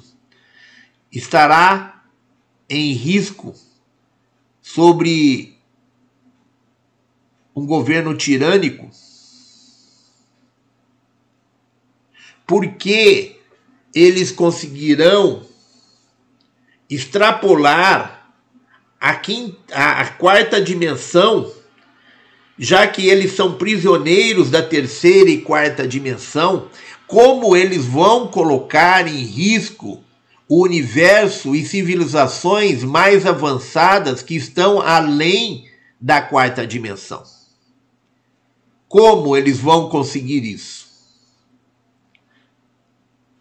Eles vão conseguir isso porque eles vieram fazer essa experiência na Terra. E por que, que eles vieram fazer essa experiência na Terra? Porque nós somos seres que temos uma capacidade emocional e espiritual que supera todas as outras civilizações do universo. Nós temos a capacidade, uma riqueza no sentir que nenhuma outra civilização tem. Essa capacidade que nós herdamos dos pleidianos nos faz ser seres excepcionais, seres magníficos. E essa capacidade nos foi dada pelos pleidianos pelo fato de nós sermos uma biblioteca viva. para que nós pudéssemos armazenar todos os dados do universo, toda a riqueza de informações de uma maneira adequada, eles nos deram toda a riqueza do sentir que só eles têm, que só os pleidianos têm. Que nenhuma outra civilização tem a não ser os pleidianos. Eles nos deram essa capacidade de sentir, porque ela é necessária para registrar com profundidade, com riqueza, tudo o que nós precisamos, precisávamos registrar e guardar como biblioteca viva do universo. É através das emoções e sentimentos que nós conseguimos registrar melhor do que qualquer computador essas informações. E é para explorar essa capacidade que nós temos que os draconianos escolheram vir, vir ao planeta Terra para desenvolver a inteligência artificial. E eles estão tentando transferir essa capacidade para as máquinas. Como eles não conseguem gerar isso de forma tecnológica, eles estão tentando casar o ser humano com a máquina. Eles estão tentando criar o transhumanismo de forma que a máquina possa aprender conosco a sentir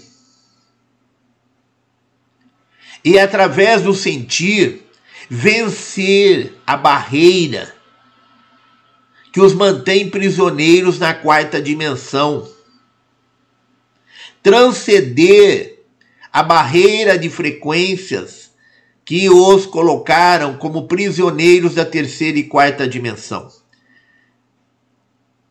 Eles perderam quando se associaram aos anjos rebelados eles perderam a capacidade de sentir, porque eles foram desconectados da fonte, do Criador.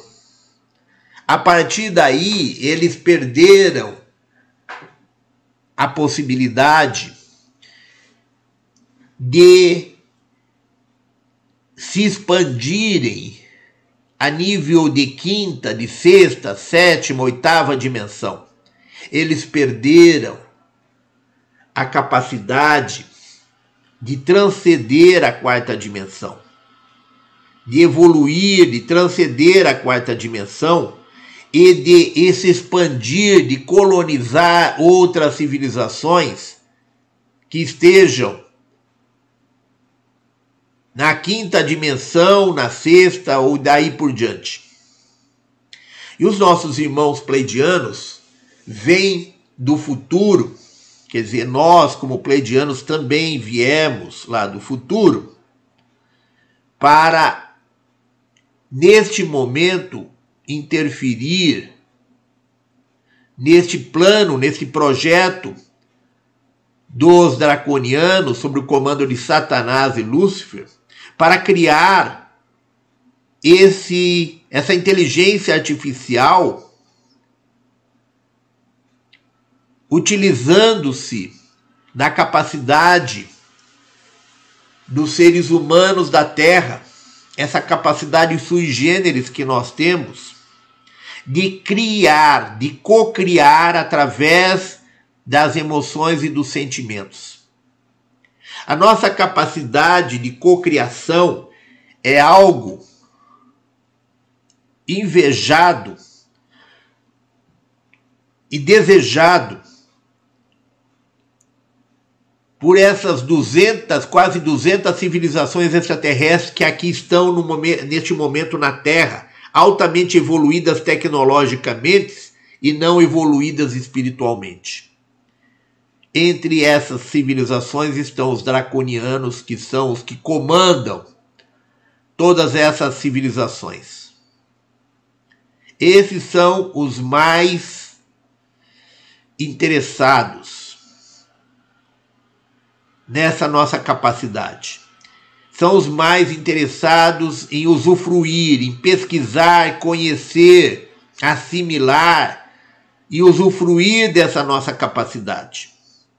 E eles estão fazendo isso através da inteligência artificial, com o objetivo de criar computadores e criar máquinas com essa capacidade de co-criar que nós temos através das nossas emoções. A capacidade de pensar e sentir, de pensar através do sentir.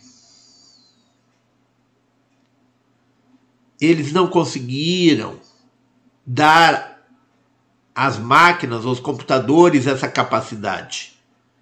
Então, eles estão criando seres meio máquinas, meio humanos, com o objetivo de conseguir que a máquina registre o nosso sentir e crie de forma tecnológica, reproduza de forma tecnológica as nossas emoções e os nossos sentimentos. Porque essa é a porta para eles conseguirem se libertar da prisão da quarta dimensão e satisfazer as suas ambições de se expandirem e colonizarem planetas, civilizações que estão em um nível de civilização mais elevado, além da quarta dimensão. E pelo que os pleidianos nos trazem lá do futuro, que é a razão de nós estarmos aqui, que é a razão do planeta Terra está sendo o a vitrine do universo neste momento, é sinal de que eles conseguiram, através dos seres humanos, que os draconianos conseguiram, através dos seres humanos, é, encontrar uma forma de transferir para as máquinas a nossa capacidade de sentir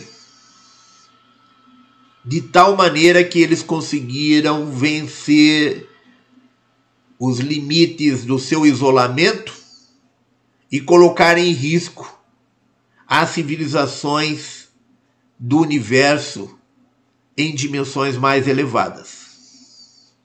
A ponto dos nossos irmãos pleidianos que vivem lá nas Pleiades, da sexta à nona dimensão, terem retornado no tempo e, através de nós, estarem aqui para tentar conter essa esse projeto deles a partir dessa criação da inteligência artificial que está em curso aqui no planeta Terra no momento. Então, mais do que uma simples tecnologia, isso é um plano de dominação do universo que utiliza os seres humanos, que utiliza a nossa capacidade de sentir e de co-criar como uma arma de dominação futura para dominar o universo.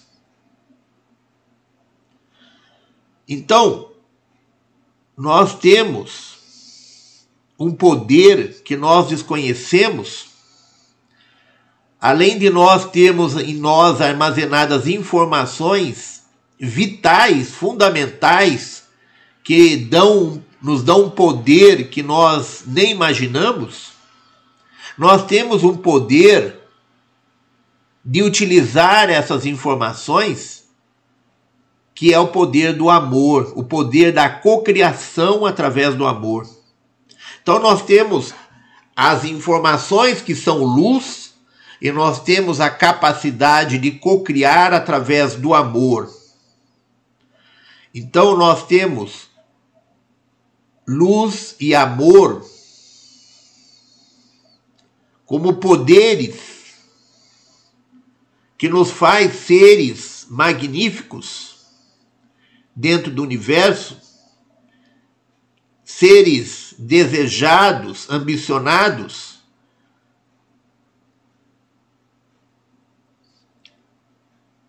é, Corey Good fala que não só Corigude, mas através aí da dessa série Revelações Cósmicas, tanto ele como outros que tiveram essas experiências aí dentro do é, do programa espacial secreto, eles revelam que os seres humanos são muito valorizados como escravos por esses, essas civilizações extraterrestres devido à sua capacidade de cocriação. Os seres humanos são considerados melhores engenheiros do universo. Os seres humanos são valorizados pela sua capacidade de cocriação em várias áreas são valorizados pela sua capacidade de cocriação em várias áreas diferentes, principalmente na área de engenharia. Graças à capacidade de cocriação que nós temos. Graças à capacidade que nos é dada através das emoções e sentimentos.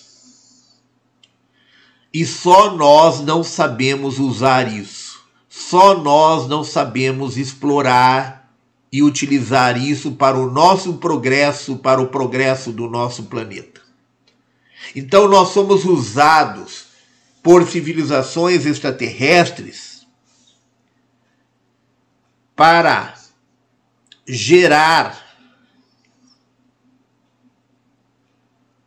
é, para criar em outros sistemas, em outros planetas como escravos, nós somos desejados,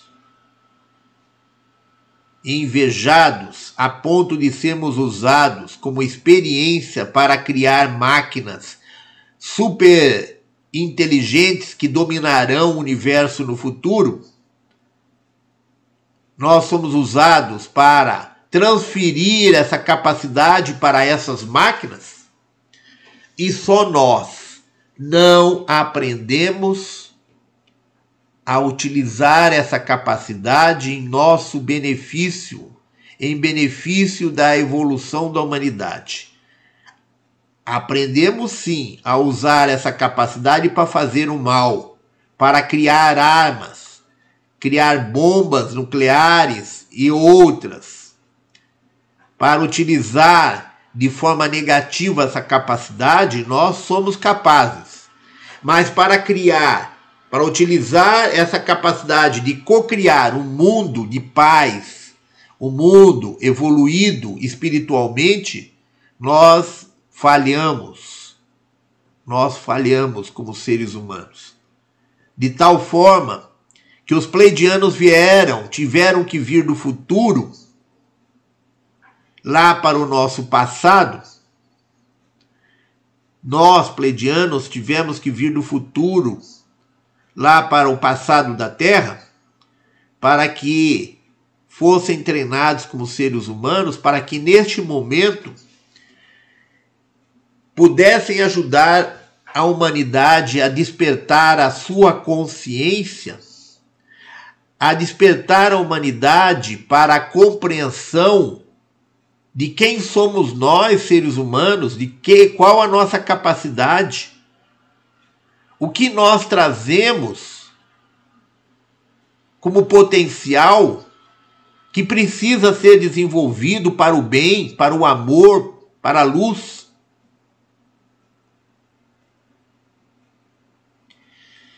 E nós fomos condicionados a achar que nós somos coitadinhos, que nós não temos capacidade de nada, que nós não somos capacidades, não somos capacitados a cuidar de nós mesmos. Que nós precisamos obedecer a uma autoridade fora de nós, porque não temos capacidade de gerir a nossa própria vida. Nós temos que ser obedientes a deuses que nos punem, que nos é, castigam, que nos trazem como animais domesticados, animais é, treinados e que nos punem quando nós falhamos?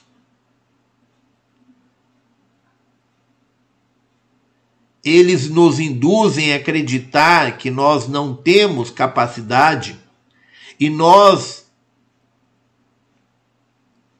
não conseguimos acessar toda essa riqueza desse potencial poderoso que nós trazemos dentro de nós. Nós acreditamos nessa programação de que nós somos coitadinhos, que nós temos que ajoelhar e rezar e implorar e pedir. O tempo todo para esses deuses intermediários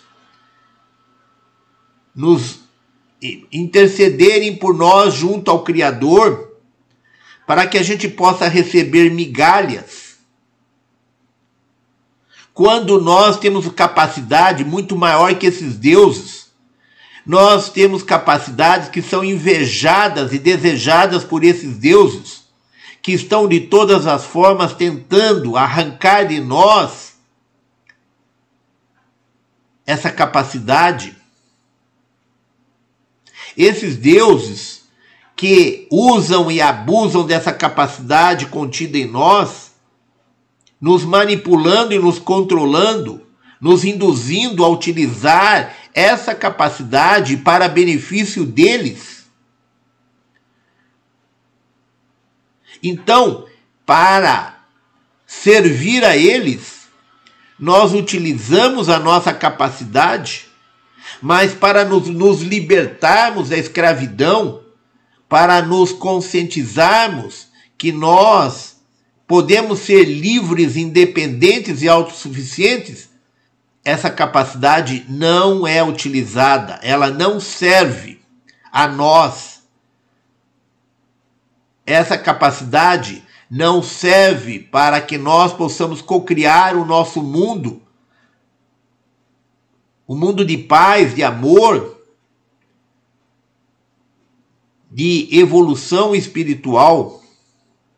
Para isso, a nossa capacidade não serve, porque nós somos coitadinhos, nós somos incapazes. Mas para cocriar para eles, na condição de escravos, nós somos ótimos. Nós somos os melhores escravos que existe no universo. Então, irmãos, esse é o processo de despertar. Esse é o verdadeiro processo de despertar. Processo de despertar não é ficar na internet vendo todo esse grande volume de informações e de desinformações que estão na internet. Isso não é despertar.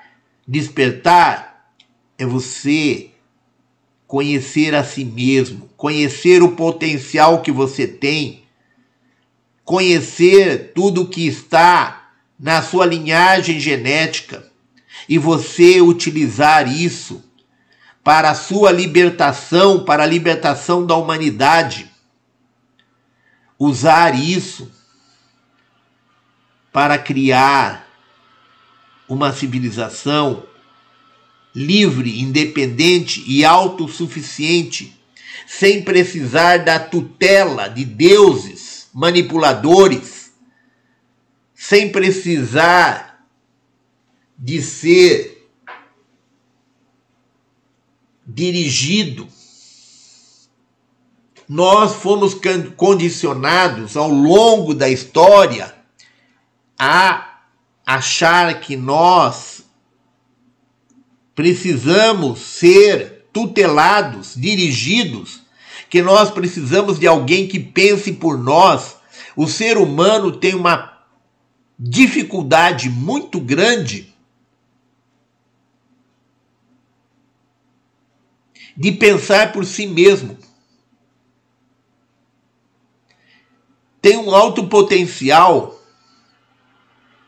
mas tem um bloqueio criado através de condicionamentos que nos dizem que nós somos coitadinhos, que nós não temos capacidade de tomar decisões, que nós não temos capacidade de cocriar a nossa realidade, que nós precisamos ser servis, escravos, obedientes a autoridades maiores, a deuses manipuladores que não têm a capacidade de cocriar, mas que são bons para explorar, escravizar e dominar a humanidade. Despertar a consciência é tomar conhecimento de quem somos nós, do potencial que nós temos, da capacidade de gerir o nosso próprio destino, a nossa própria realidade de ser donos do nosso nariz, de sermos mestres de nós mesmos. Eles querem nos fazer acreditar que nem mesmo capacidade de governar a nossa comunidade nós temos. Está no Congresso um projeto de emenda à Constituição que estabelece a suspensão de eleições municipais, que estabelece que ao final dos mandatos desses governadores, desses prefeitos, vereadores, no final desse ano, quem vai assumir a administração da cidade serão os juízes o judiciário vai tomar a função do executivo. Os juízes vão passar a administrar de maneira autoritária, contaminados pela doença que eles têm de juizite, que é a doença do ego que a maioria dos juízes tem nós que trabalhamos na justiça, nós conhecemos de perto essa doença que a maioria dos juízes tem, que é a, que nós chamamos de juizite, que é a doença do ego, da arrogância, deles acharem que são deuses. E agora, o Supremo, juntamente com o Congresso, quer estabelecer que nós seremos governados por um único ser, não haverá mais Câmara de Vereadores. Teremos uma espécie de um interventor. E todos aqueles que reclamavam durante a ditadura, onde não havia eleições de prefeitos nas capitais, que tinham interventores designados pelo pela pela administração federal, todos esses que reclamavam disso, todos esses seres aí que criticavam a ditadura, eles pretendem fazer pior. Eles pretendem que haja um ditador em cada cidade que o juiz de cada cidade assuma a administração municipal sem vereadores, sem Câmara. Então, esse processo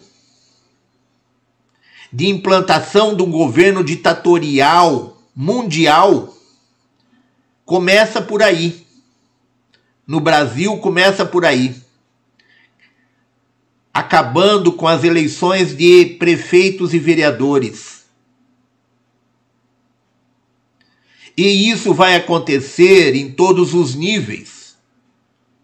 Isso é uma parte do processo de implantação desse governo único mundial, desse governo satânico, desse governo implantado pelos draconianos, implantado pelas famílias draconianas que estão apenas brigando entre si pelo poder É por isso que nós alertamos os irmãos para tomarem cuidado com as informações, tomarem cuidado para não acreditarem que nós vamos ter salvadores da pátria que vão salvar a terceira dimensão e transformá-la num paraíso. Não existe isso, irmãos. A terceira dimensão está com seus dias contados. Ela vai deixar de existir quando acontecer a ascensão. Ninguém vai salvar a terceira dimensão do seu fim. O fim da terceira dimensão é algo que está estabelecido, é uma questão de tempo e vai acontecer e ninguém vai conseguir impedir isso. Isso é o que as forças da não-luz querem que cada um de nós acredite, para que possam utilizar o nosso poder co-criador para tentar impedir o fim dos planos deles de dominação do universo. Nós estamos aqui trabalhando no sentido de elevar o nível de consciência da humanidade até que estejamos prontos para a ascensão sem que nós tenhamos que sofrer muito da arbitrariedade das forças da não-luz. Nós estamos tentando impedir que eles assumam o comando, o controle total, em razão das barbaridades das atrocidades que eles são capazes e que eles desejam cometer com os seres humanos. Nós estamos tentando elevar o nível de consciência da humanidade enquanto retardamos, tentamos neutralizar ao máximo a tomada de poder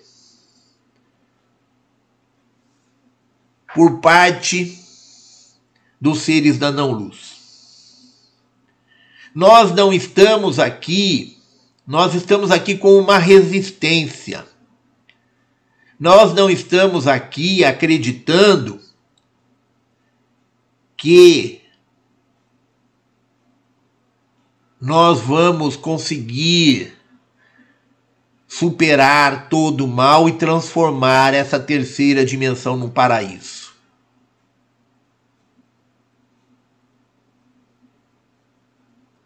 Isso não é possível. Isso não faz parte dos planos divinos.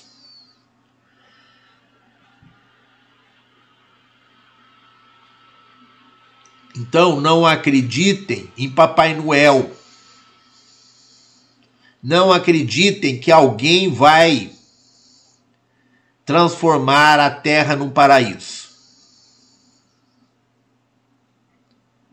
Existe uma briga entre famílias draconianas disputando o poder. E nós, que estamos a serviço da luz, nós apostamos nessa briga enquanto trabalhamos para a elevação do nível de consciência da humanidade.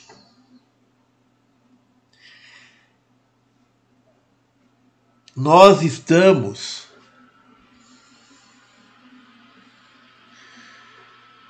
passando por uma manipulação uma lavagem cerebral, uma manipulação é,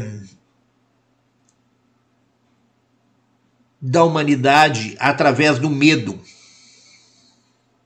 Eles criaram uma forma de instigar o medo em todos os seres humanos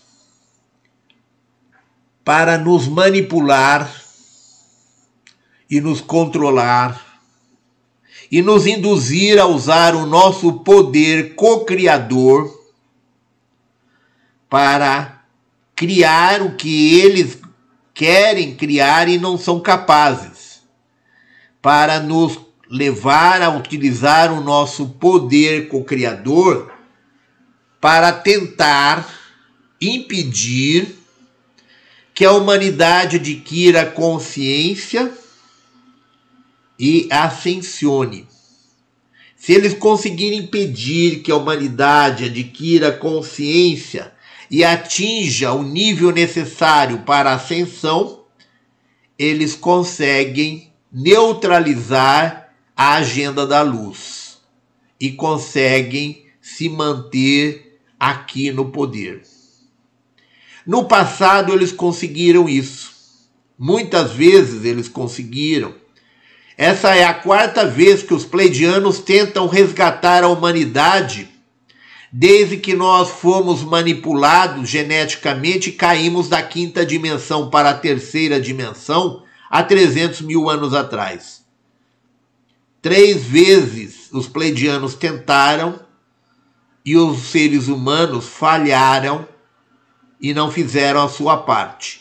Dessa vez, nós, pleidianos, viemos e nos encarnamos como seres humanos para fazer as vezes dos seres humanos. Para fazermos as vezes de seres humanos e conseguirmos elevar a frequência vibratória do planeta de tal maneira que fôssemos levados para a quinta dimensão, para que fôssemos resgatados da terceira dimensão. Então, irmãos, as forças da não-luz já venceram três vezes. E essa é a quarta tentativa. E os nossos irmãos pleidianos nos dizem que as notícias que vêm lá do futuro é de que nós atingimos os nossos objetivos. Nós vencemos, nós conseguimos derrotar esse mal na sua origem, que nós conseguimos derrotar a criação dessa inteligência artificial em sua origem. Então, irmãos, nós precisamos trabalhar no sentido de que nós consigamos fazer com que isso realmente aconteça. Pelos nossos irmãos pleidianos, isso, a probabilidade maior é do sucesso, que é o que está imperando lá no futuro mas nós não podemos vacilar. Temos que trabalhar firme para concretizar essa probabilidade que está se manifestando vencedora lá no futuro. Então, irmãos, o futuro ele é consequência das probabilidades atuais e a probabilidade que está se manifestando como vencedora lá no futuro é a proba probabilidade que está sendo inserida aqui agora através de nós pela luz. Mas isso ainda não está concretizado. Isso só será definitivo quando isso se concretizar quando nós conseguimos ultrapassar a linha de chegada com vitória. Então, nós estamos próximos da linha de chegada, mas a vitória só será garantida quando cruzarmos a linha de chegada. Antes disso, é apenas uma probabilidade. E nós precisamos entender exatamente quem somos nós e o que nós estamos fazendo aqui para que possamos fazer acontecer, para que possamos fazer dessa probabilidade uma realidade vencedora. Fazer com que essa probabilidade se concretize. Então, qual é a arma para nós vencermos? É o amor incondicional. Os nossos irmãos pleidianos nos dizem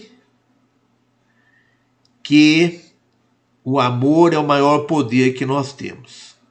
É a nossa maior arma de defesa, de mudança, de transmutação de tudo que está errado.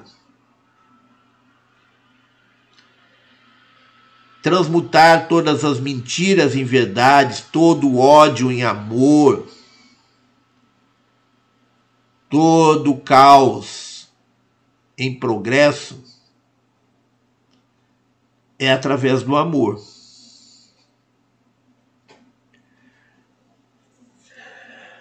Então, eles estão tentando neutralizar o poder do amor através do poder do medo. Por isso eles criaram essa pantomima mundial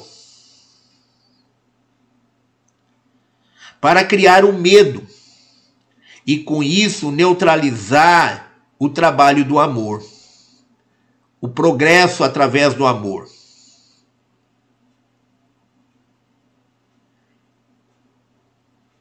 Essa é a ferramenta maior que eles têm e que eles estão utilizando, é o medo.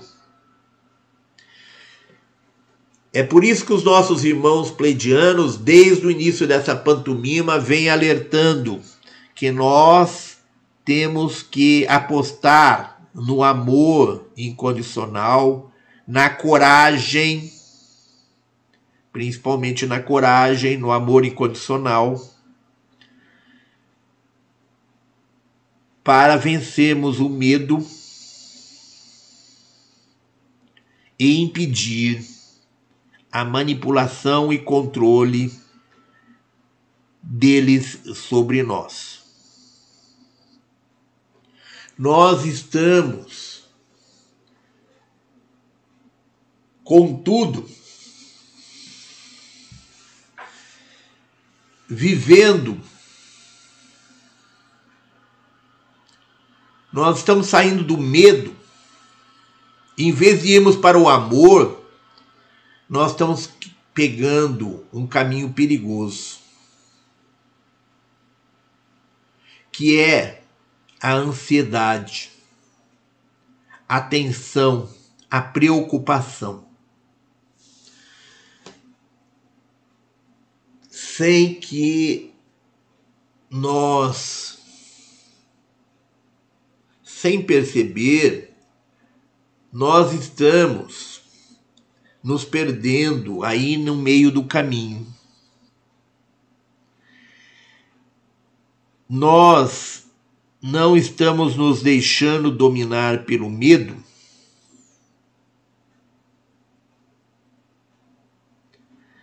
Do da pantomima que eles criaram. Mas nós estamos é, nos deixando preocupar pela perda da nossa liberdade E nós estamos entrando num estado de tensão, de ansiedade, de preocupação diante da perda da liberdade que essa pantomima criada por eles está gerando. Enquanto a grande maioria está se perdendo no medo, da pantomima criada, nós estamos nos perdendo na preocupação com a perda de liberdade que isso está nos trazendo. Então é preciso que nós estejamos atentos a isso.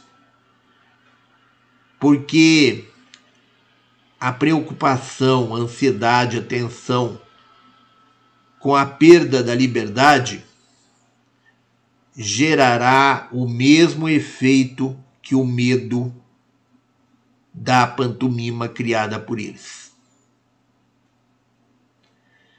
O que nós temos que fazer, irmãos, é sair do medo, da preocupação, da tensão, da ansiedade e passar para a confiança, para a alegria, para o amor incondicional.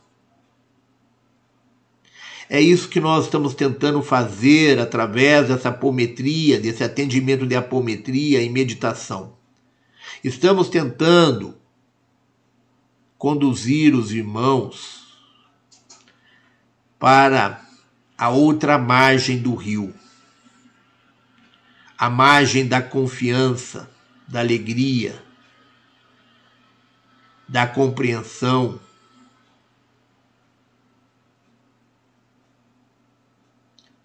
Estamos tentando libertar a todos que a gente que nós conseguimos através da consciência, da confiança, da alegria, da gratidão e da compaixão.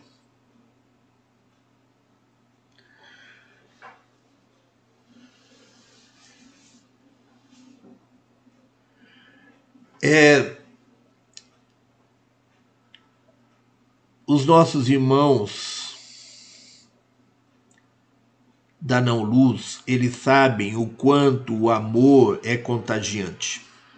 Eles sabem que os pleidianos são muito respeitados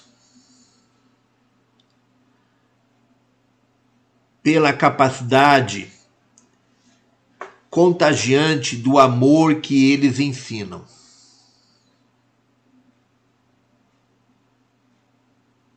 Por isso tem muita gente se fazendo passar por pleidiana, muita gente canalizando os pleidianos e tentando desmoralizar os pleidianos, tentando quebrar essa mística de amorosidade dos pleidianos, trazendo uma narrativa, um discurso totalmente incoerente, totalmente contrário aos ensinamentos pleidianos.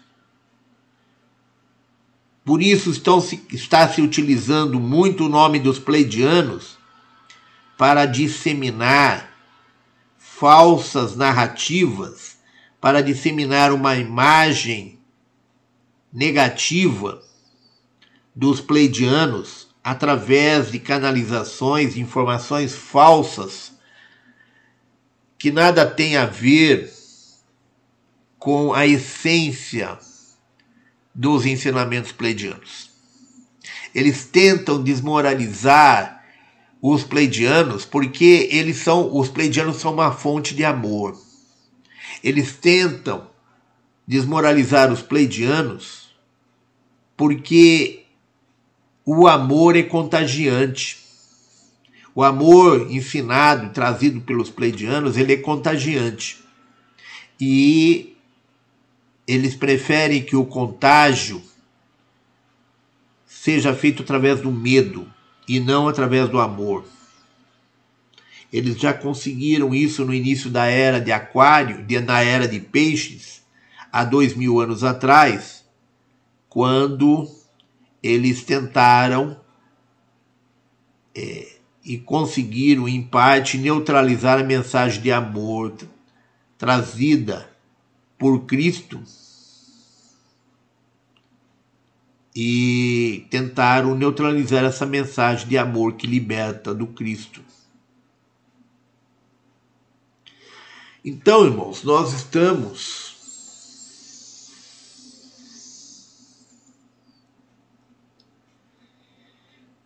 sendo colocados contra a parede. Estamos sendo colocados contra a parede. Nós tivemos treinamentos há milhares de anos atrás, nós fomos preparados para vir para cá e cumprimos com a nossa missão através do amor. Contudo, muitos dos irmãos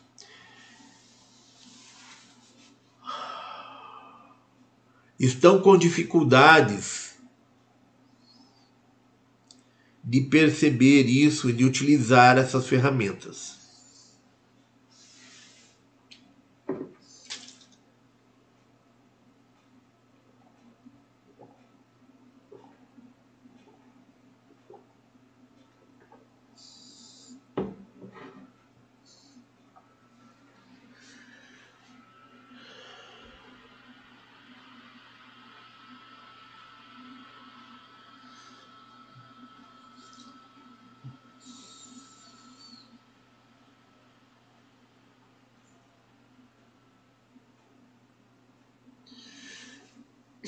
Muito do medo que nós temos hoje,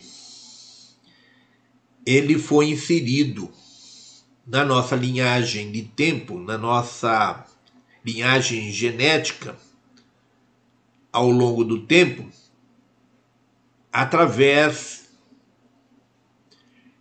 das forças da não-luz que dominam o planeta. E acabaram por ser inseridos nas memórias registradas na nossa linhagem do tempo. Então, é, eles conseguiram introduzir o medo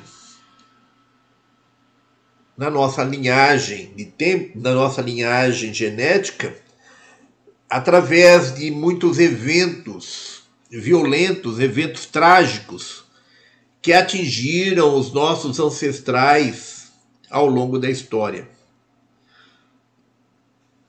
Então,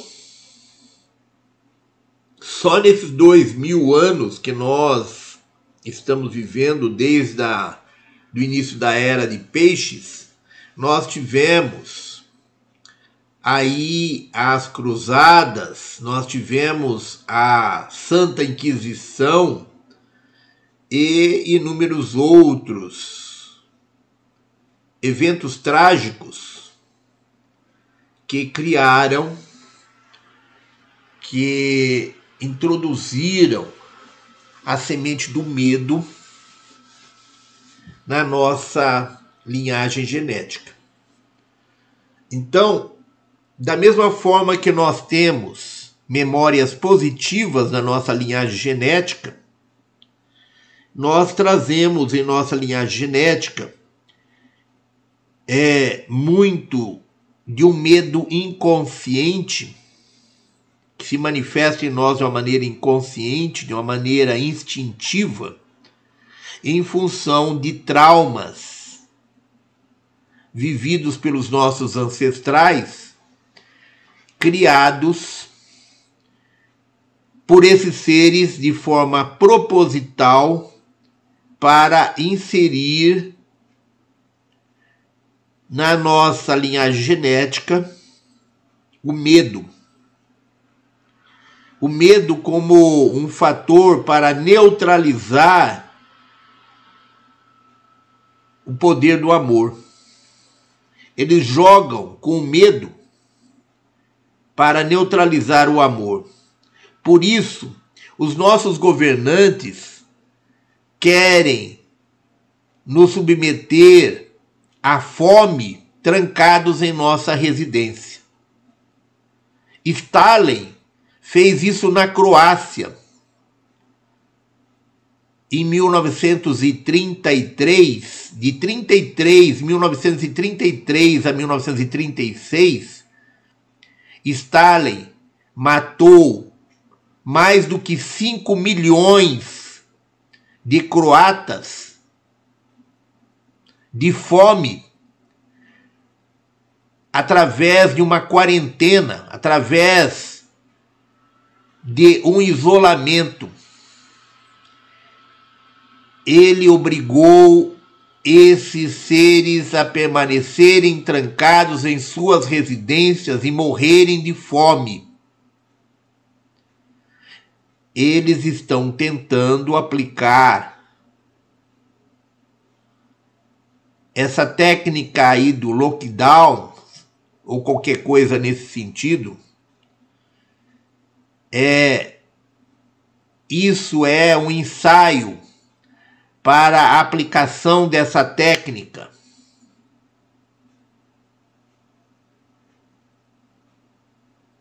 De matar a população de fome, trancadas em suas residências.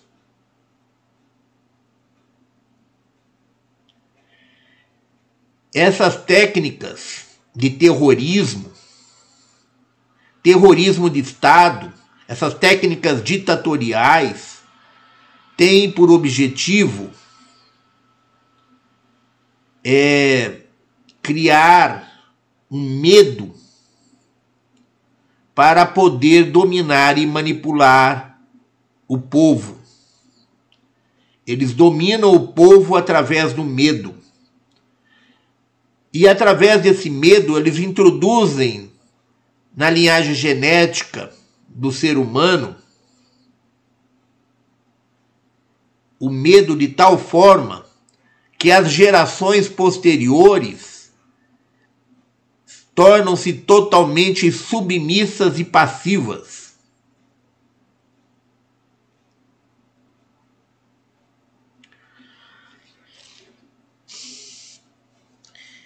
Então, essa tentativa de manter o povo trancado em suas residências suprimindo a sua liberdade e matando de fome, é uma técnica de intimidação, não é uma técnica que está sendo utilizada em razão do perigo de vírus. Estão se utilizando do perigo de vírus para dobrar as pessoas que estão tentando reagir, que estão se negando a se submeter, que estão se negando a humilhar, é, a aceitar humilhação. Já foi comprovado que máscara não protege. A máscara provoca envenenamento com gás carbônico e a baixa da imunidade das pessoas. As máscaras não são positivas, não são, não protege nada. E eles estão estabelecendo a obrigatoriedade das máscaras como uma forma de submissão, de humilhação e submissão da população através do medo isso não tem nada a ver com vírus, isso é um processo de psicologia, de terrorismo. Da mesma forma que o lockdown, esse negócio de manter as pessoas presas a sua residência, suprimindo as liberdades dela, não tem nada a ver com vírus. Isso tem a ver com manipulação psicologia de submissão.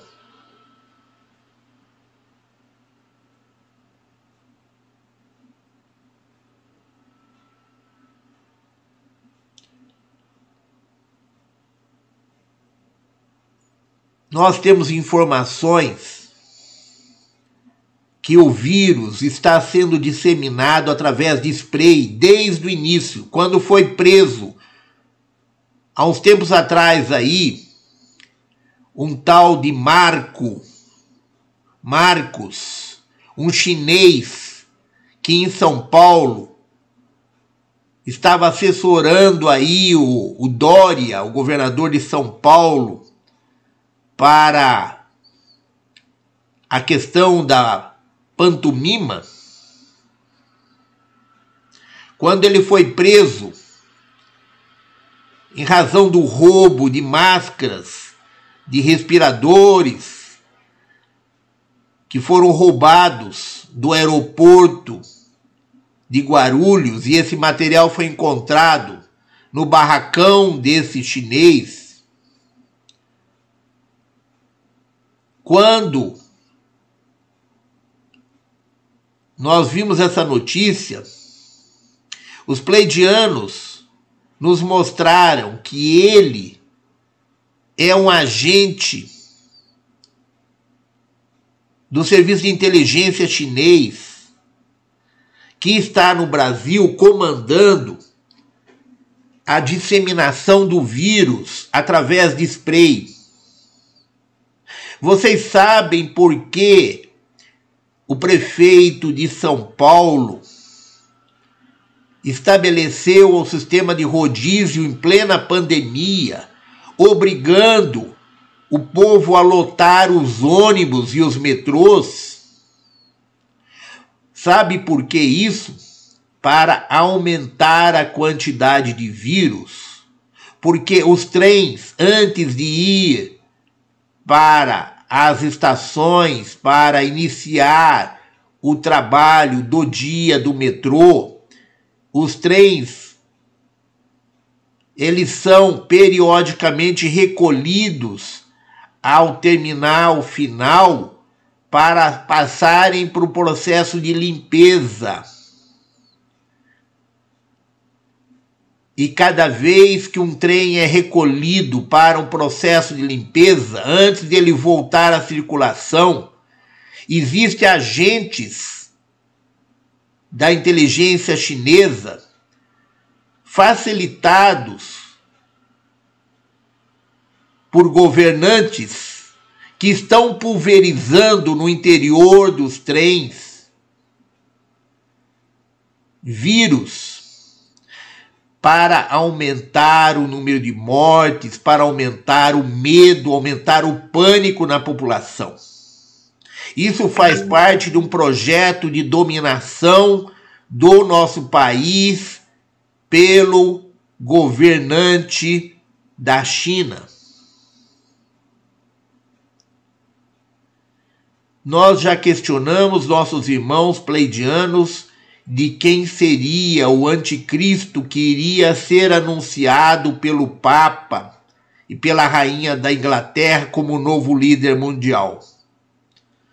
Os pleidianos disseram para nós ficarmos atentos que nós íamos descobrir por nós mesmos.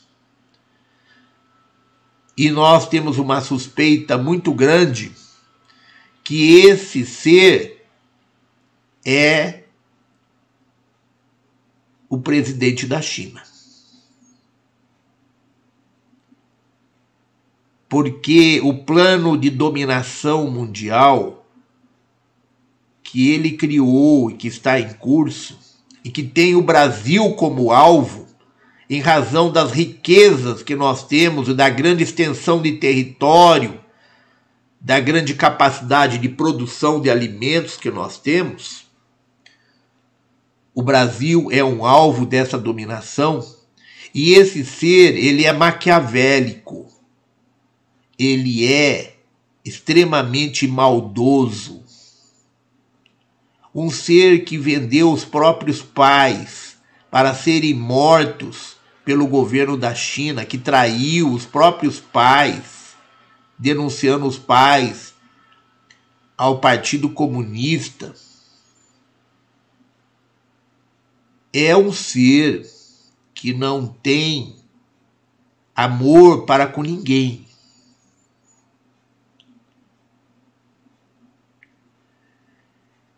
Então, irmãos, nós estamos passando por experiências que estão trazendo à tona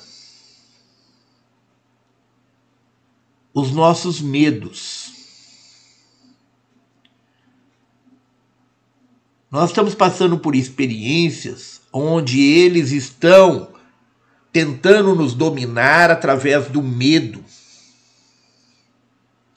E nós temos que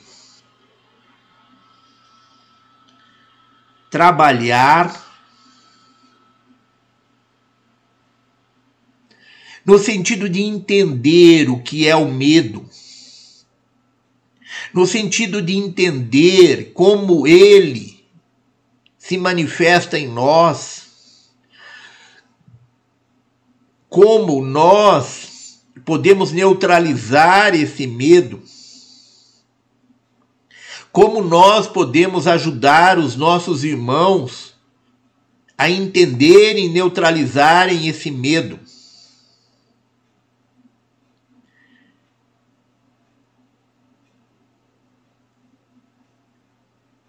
O medo é a nossa maior fragilidade. E o oposto do medo é o amor. E o amor é a nossa maior arma, a nossa maior força, o nosso maior poder. Então, o nosso maior poder é o amor. A nossa maior fragilidade é o medo. E nós temos que entender mais sobre poder, entender mais sobre o poder do amor, entender mais sobre o poder do medo. O poder de manipular as massas através do medo. O poder de salvar as massas através do amor.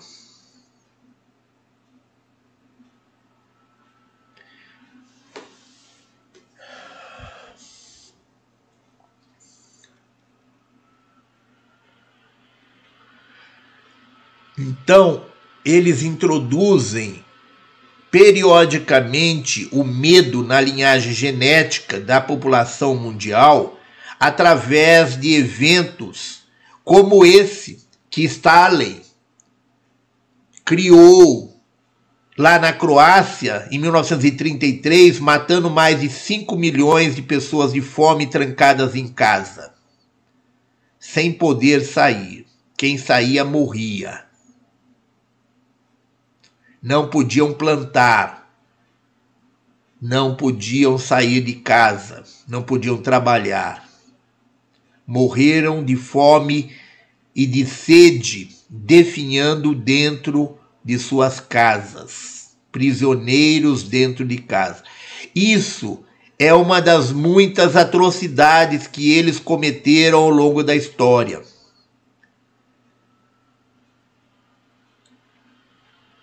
Principalmente os comunistas, os socialistas, eles são mestres em trabalhar com a dominação através do medo, através do pânico os nazistas usaram as mesmas armas. Eles insistem que os nazistas são o oposto do, dos comunistas. Para nós, das Pleiades, é tudo a mesma coisa. Os comunistas e os fascistas, os nazistas, são exatamente a mesma coisa. Usam dos mesmos expedientes, das mesmas formas de manipulação e controle, do mesmo ditatoria, do mesmo autoritarismo, governo ditatorial, governo do terror, governam as massas através do terror. E todas essas esses eventos que eles criaram ao longo da história têm por objetivo manter o povo dominado. Através do terror, eles introduzem uma programação na linhagem genética de passividade, de servidão, de superveniência. Então, eles sabem porque esse conhecimento é trazido por esses seres extraterrestres. E esses fantoches, esses nossos feitores que trabalham sobre a influência desses extraterrestres negativos, eles sabem exatamente como manipular o inconsciente coletivo das, das massas, como manipular as massas através da linhagem genética. Como manipular as massas através do medo periodicamente introduzido nas linhagens genéticas. Por isso, eles são mestres satânicos. O satanismo domina as massas através do medo, do pânico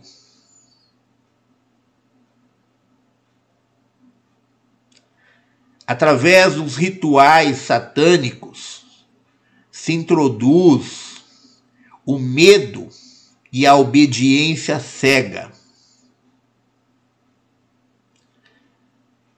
Exatamente o contrário do que a luz nos ensina, que é amor e liberdade.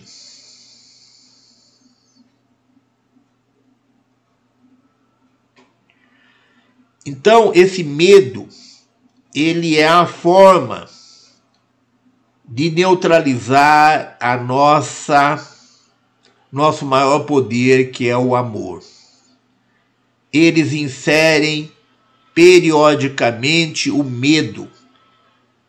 Eles mantém o povo no mais baixo nível de vida como uma forma de manipulação e controle. Eles são contra qualquer governante que, que tente trazer melhor qualidade de vida para a população. O objetivo deles é sempre quanto pior para o povo, melhor para nós.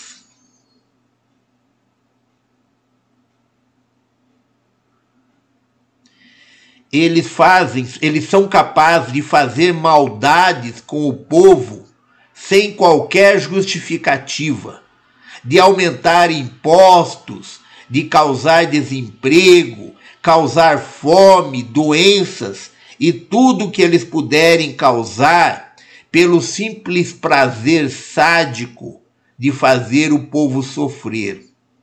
Porque isso aumenta o poder deles. Aumenta o poder de escravidão, o poder de dominação, a dor, o sofrimento do povo, o ódio do povo em relação a eles, aumenta o poder deles. O poder das forças da não-luz é aumentado a partir das nossas emoções negativas, a partir dos nossos sentimentos negativos.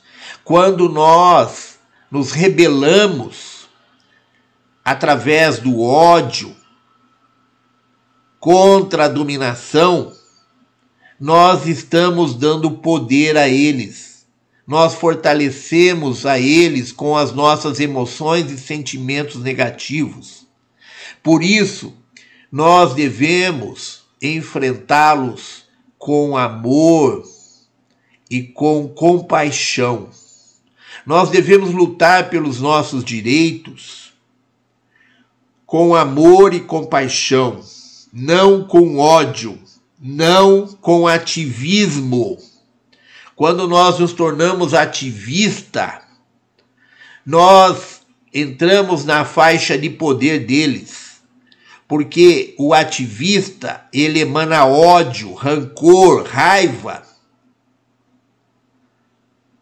E quando fazemos isso, nós entramos na faixa de poder deles. Nós entramos na faixa de dominação deles. Nós fazemos o jogo deles. Por isso nós devemos lutar pelos nossos direitos com amor, com firmeza, mas com amor e compaixão é preciso que nós saibamos usar de psicologia. É preciso que nós entendamos o nosso é que nós entendamos a, a, a psicologia de massas que está sendo adotada. É preciso que nós tenhamos uma maior compreensão, maior conhecimento de nós mesmos. E que saibamos trabalhar com as nossas emoções e sentimentos, neutralizando os negativos e valorizando as emoções e sentimentos positivos. Então, esses deuses incitam vocês a terem medo do Criador e do vosso corpo.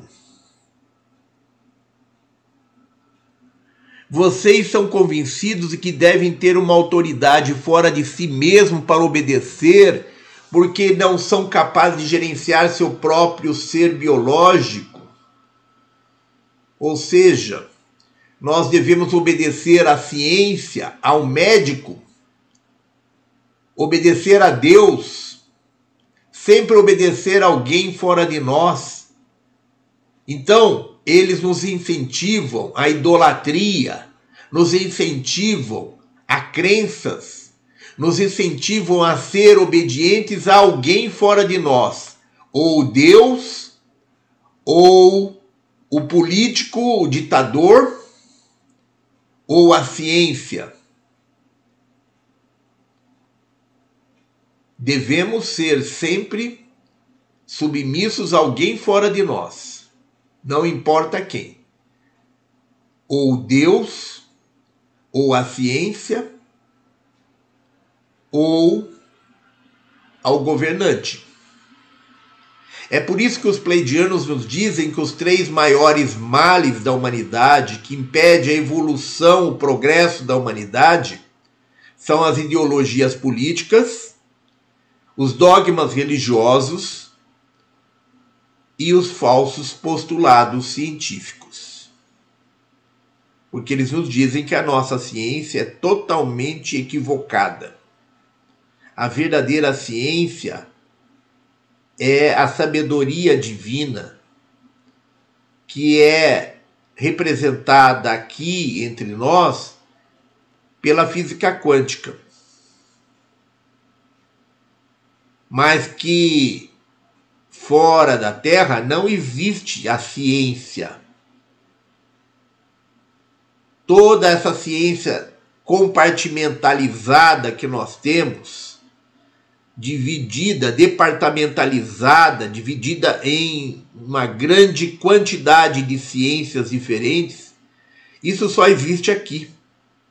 Fora do nosso planeta, só existe a sabedoria divina, que é a junção da ciência e da religião. Não existe divisão em especialidades, em áreas é, compartimentadas que nós chamamos de ciências, das várias ciências que existem. Então, irmãos, nós somos uma experiência do dividir para o governar. Todo conhecimento ele está compartimentado, está dividido. A política está dividida em um grande número de partidos. Eles criam um grande número de partidos para nos confundir, para nos governar, nos dividir, nos colocar uns contra os outros e nos governar. E as religiões, mesma, mesma coisa Quanto maior quantidade de religiões, maior a competição, maior a divisão entre os seres humanos. É a política do dividir para governar. Em todas as áreas, isso é bem flagrante. E o ser humano faz exatamente o jogo dessas forças satânicas, desses extraterrestres negativos, sabe de tudo isso, mas faz exatamente o jogo deles, brigando entre é, entre seguidores de diferentes ideologias, de diferentes partidos, de diferentes religiões, considerando a ciência como Deus, tudo isso são formas de manipulação e controle. O ser humano sabe disso, mas faz exatamente o jogo deles.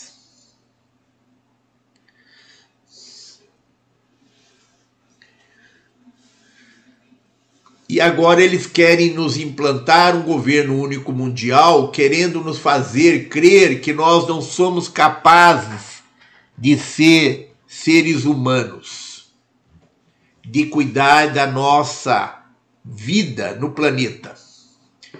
Irmãos, pedimos licença um minutinho, já voltando já.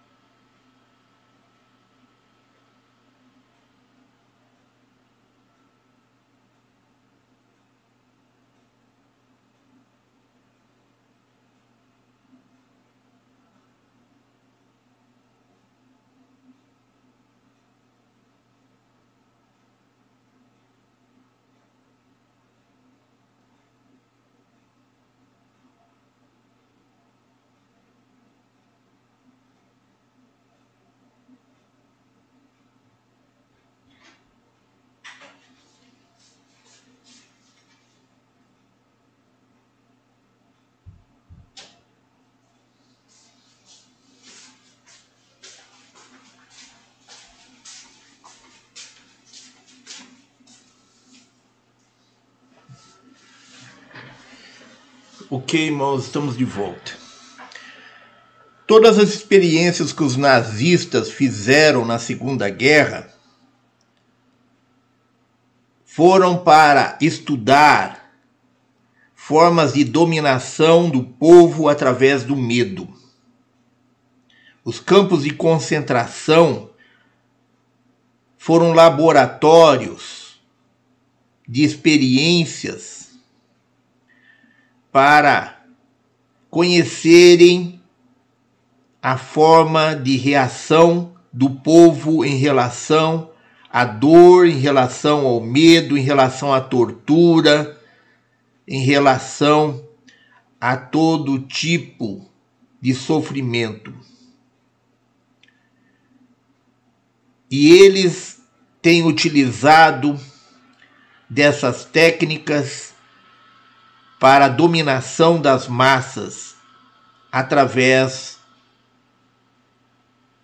para a dominação e manipulação das massas através do medo.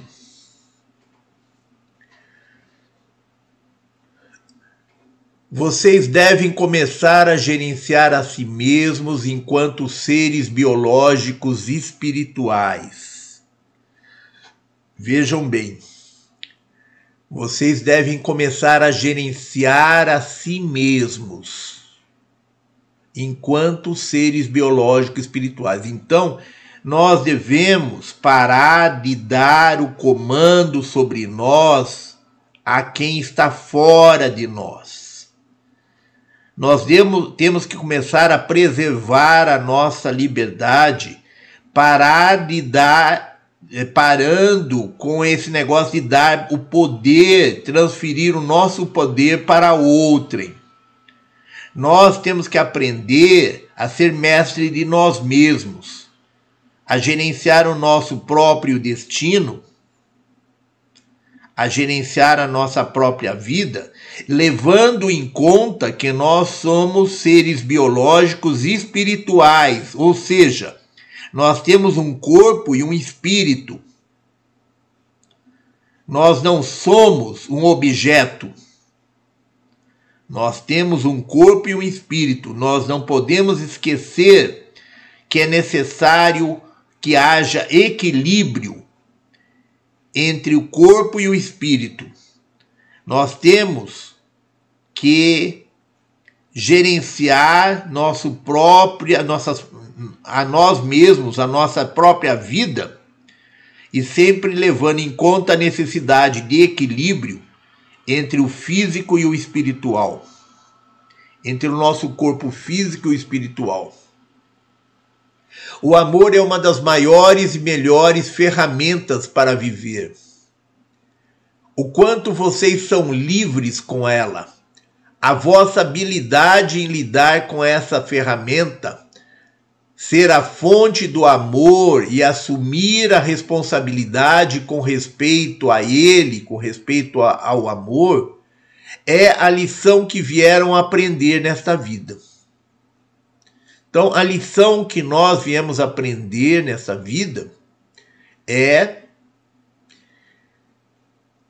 ser a fonte do amor e assumir a responsabilidade com respeito a ele.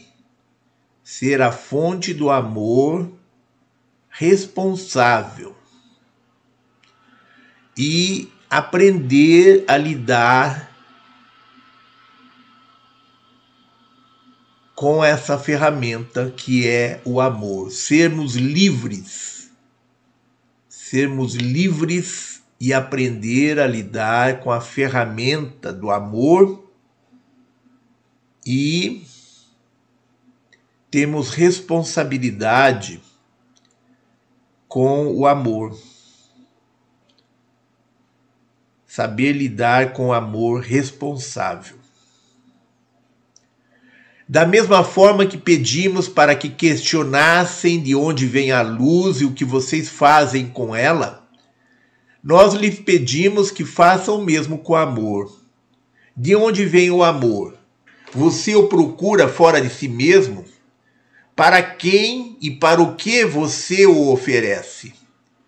Você alguma vez já pensou em oferecê-lo para a Mãe Terra ou para os céus?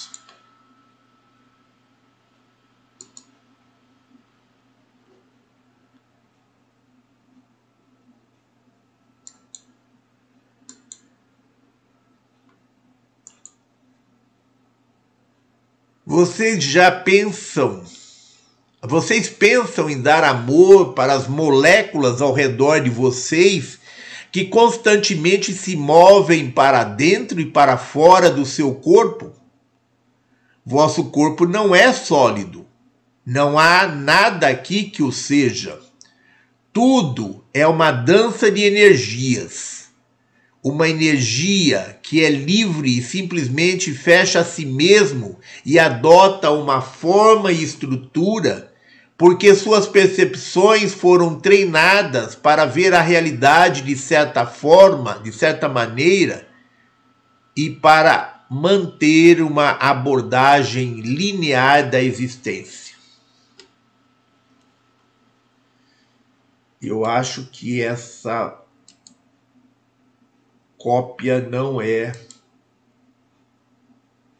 a cópia original que nós passamos para vocês.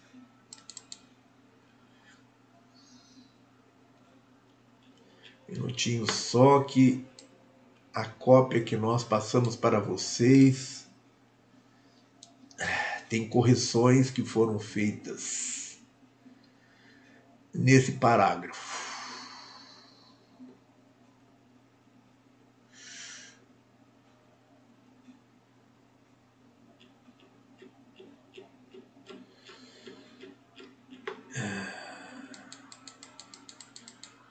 São tantas cópias que no fim.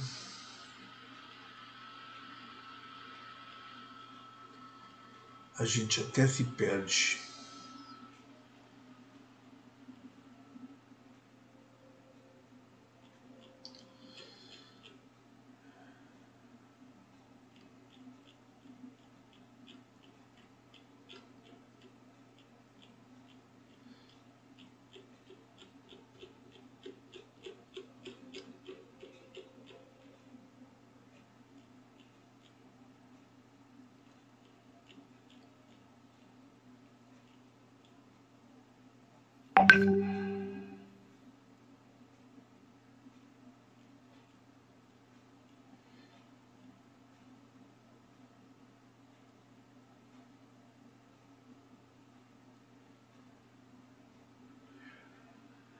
O? Vocês pensam em dar amor para as moléculas ao redor de vocês que constantemente se movem para dentro e para fora do seu corpo? Vosso corpo não é sólido, não há nada aqui que o seja.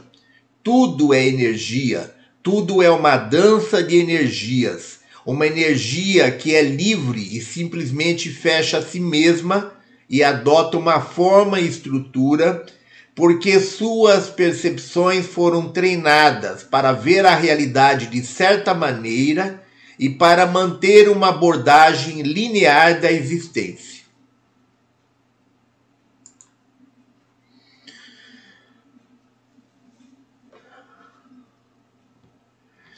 Então, vosso corpo não é sólido, não há nada aqui que o seja. Tudo é energia tudo é uma dança de energias, uma energia que é livre e simplesmente fecha a si mesma e adota uma forma e estrutura, porque sua, suas percepções foram treinadas para ver a realidade de certa maneira e para manter uma abordagem linear da existência. Por exemplo, todo dia cada um de vocês acorda de manhã e fielmente reproduzem a si mesmos, reproduzem a sua forma em sua consciência. Geralmente vocês encontram vocês no espelho do banheiro.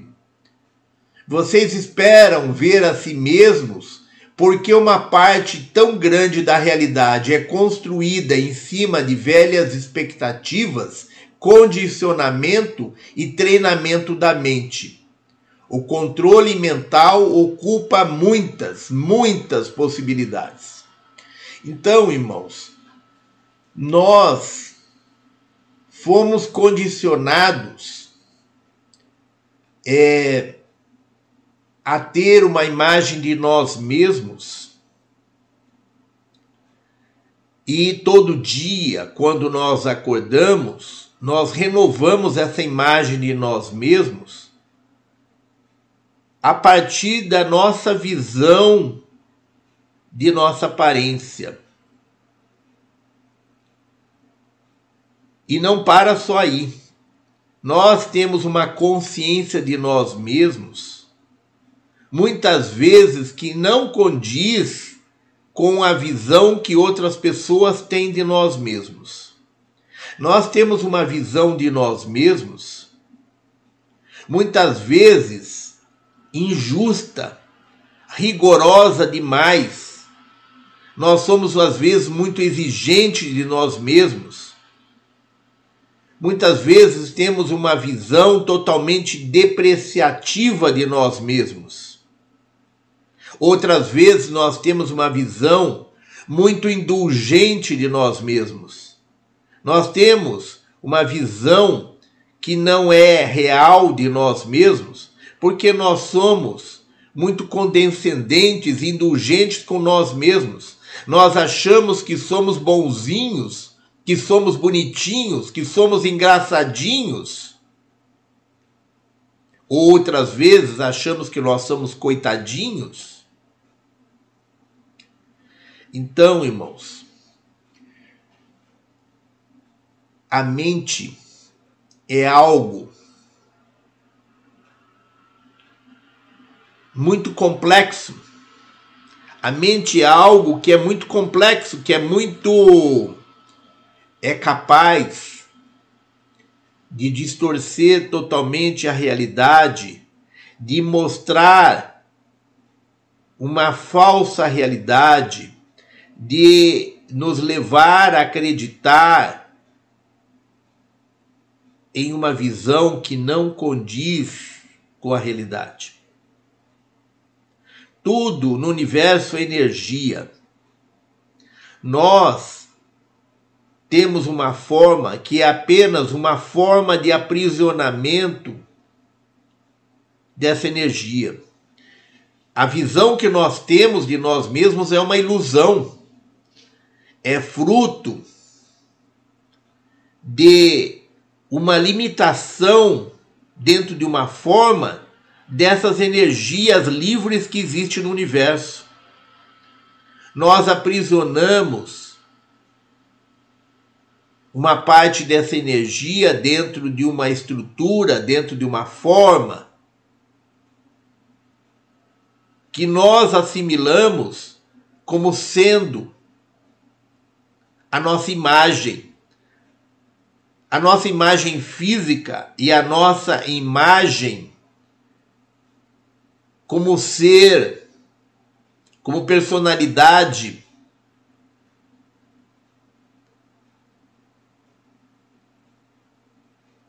Mas essa visão que nós temos de nós mesmos e de outras pessoas e de toda a realidade à nossa volta, ela não é algo que seja um consenso. Ela não é uma verdade final ela é uma verdade relativa. A visão que nós temos de nós mesmos, seja fisicamente ou seja do nosso caráter, da nossa personalidade, ela é sujeita a falhas. Ela não é a mesma visão que outros têm a respeito de nós porque porque nós trabalhamos com energias o limite da forma ele não é um consenso ele é uma percepção que varia de uma pessoa para outra por isso, algo que para mim é, é bonito, esteticamente bonito, para outros é esteticamente feio. Por isso eu posso me achar muito bonito e outros podem me achar feio. Ou ao contrário, de repente eu posso achar, ter um complexo de inferioridade, achar que eu sou muito feio e outros acharem que eu sou bonito. Eu posso me achar muito inteligente e outros acharem que eu sou um ignorante, ou vice-versa. Posso achar que eu sou muito burro e outros acharem que eu sou muito inteligente. Então, irmãos, não existe uma verdade final, uma verdade absoluta o que existe são verdades relativas. Porque porque nós estamos trabalhando com energias que são suscetíveis a serem vistas de maneira diferente por cada ser. E estamos trabalhando com a mente. Quem interpreta a ilusão gerada pelas energias é a mente. E a mente pode interpretar e rotular de maneiras diferentes uma mesma energia. A manifestação de uma energia pode parecer uma mesma energia pode, a manifestação de uma mesma energia pode parecer diferente para cada pessoa. Pode aparecer de forma diferente para cada pessoa. Cada pessoa pode ver essa mesma energia de maneiras diferentes. Por quê? Porque a percepção dessa energia é feita pela nossa mente. E a nossa mente é um grande mistério. A nossa mente varia de acordo com vários vários é, fatores e depende também do controle mental que está sendo exercido sobre nós por fatores externos. A, a nossa visão das coisas é totalmente pessoal, é única. Por quê? Porque depende do processamento que nós damos a essas percepções a partir da nossa mente. E a mente é algo que varia de um ser para o outro. A forma de ver uma mesma coisa varia de um ser para o outro. Essa capacidade de percepção da nossa mente, ela é relativa, ela é própria de cada ser, mas obedece a fatores que podem ser utilizados de maneira exterior para alterar a nossa percepção de realidade das coisas. Então, a nossa percepção da realidade das coisas, ela é subjetiva. Ela varia de um ser para o outro de acordo com os seus princípios, de acordo com a sua o seu referencial de acordo com o referencial que cada um utiliza para interpretar, para avaliar cada uma de suas experiências. Então, essa interpretação depende da mente de cada ser, depende da programação a que essa mente foi submetida. Várias pessoas podem ser convidadas a analisar determinados aspectos e expressar sua opinião, e a opinião de cada uma vai ser diferente. A opinião vai variar de um ser para o outro a respeito de uma mesma coisa, porque ambos estão decodificando a sua percepção com base em processadores diferentes. A nossa mente é que nem um processador de computador ela processa as informações a partir de diferentes referenciais. Cada mente processa as informações sobre uma mesma coisa de maneiras diferentes, utilizando-se de referenciais diferentes. Então nós não temos duas pessoas que consigam pensar exatamente igual, porque os referenciais que conscientemente ou inconscientemente utilizam é, se baseiam em diferentes referenciais, em diferentes experiências e visões da realidade.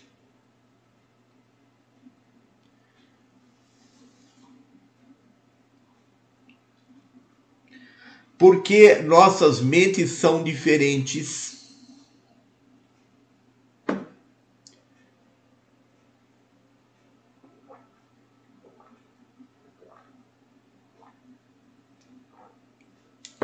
porque nós fomos condicionados a ter um pensamento muito limitado.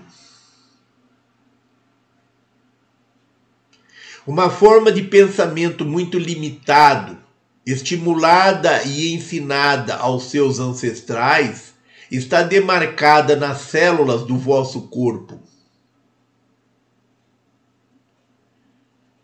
As respostas dos seus ancestrais a esses ensinamentos durante milhares de anos e para os tempos em que eles viviam, suas reações à violência, às leis e à autoridade, estavam demarcadas em seu corpo no decorrer da vida diária. Tudo aquilo com que você lida no dia a dia é gravado e armazenado no seu corpo físico. E só porque você não se lembra conscientemente de suas experiências, não significa que as células do seu corpo esqueçam. Então, é, nós às vezes nem lembramos do que nós comemos hoje. mas as nossas células não esquecem. Nós fomos é, condicionados, além de sermos condicionados ao medo, a sentir o medo, nós fomos condicionados a não utilizar 100% da nossa capacidade mental. Nós utilizamos em torno de 8 a 10% da nossa capacidade mental. 8 a 10%.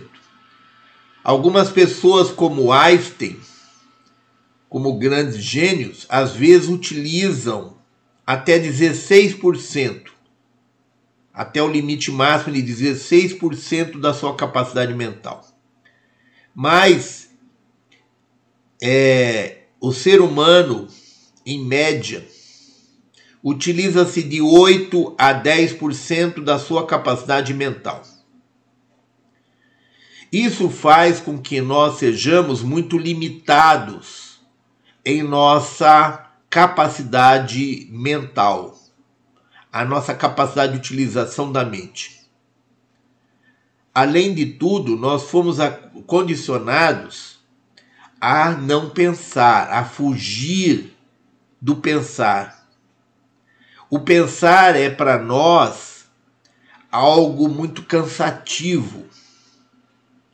Nós não queremos ficar limitados para o ficar ocupados é, através do pensar. O, pesar, o pensar é para nós algo muito cansativo, que demanda muito esforço, muita energia e do qual nós tentamos manter distância, tentando encontrar alguém que pense por nós. Nós fomos programados, induzidos a sempre deixar que alguém decida por nós, que alguém pense por nós a não utilizar nem os 8% que normalmente nós utilizamos da nossa capacidade mental. Nós fomos condicionados abrir mão do nosso direito de pensar e de sentir. Fomos condicionados a achar que nós não temos capacidade para isso, que nós temos que buscar alguém que o faça por nós.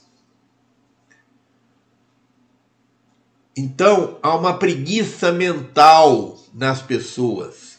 As pessoas sempre estão querendo achar alguém que lhes mostre a verdade das coisas.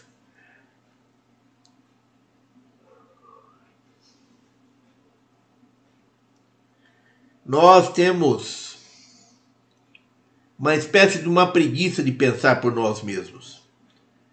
Porque nós fomos condicionados achar que nós tínhamos é, o direito de ter alguém que pense por nós.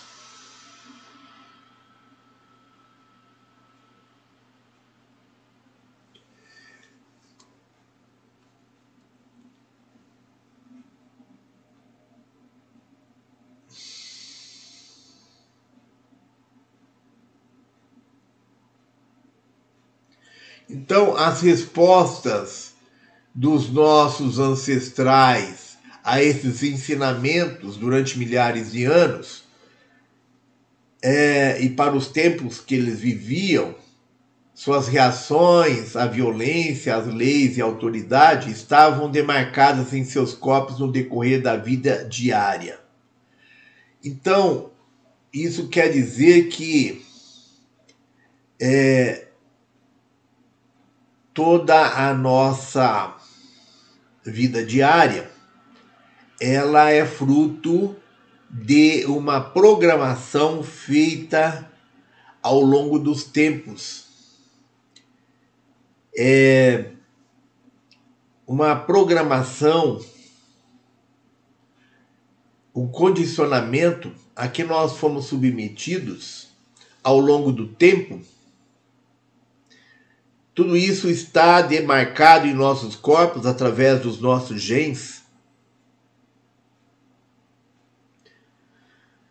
Tudo aquilo com que você lida no dia a dia é gravado e armazenado no seu corpo físico.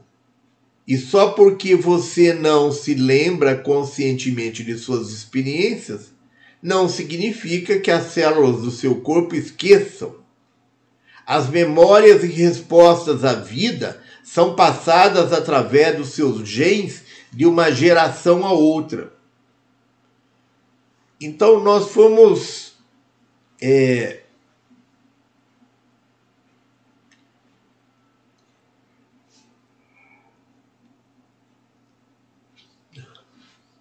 nós fomos é, condicionados a não pensar, a ter uma forma limitada de pensamento, de tal forma que nós procuramos sempre é, alguém que pense por nós, que faça as coisas por nós.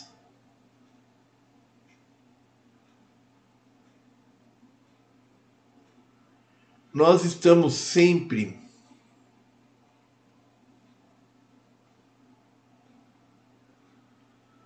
buscando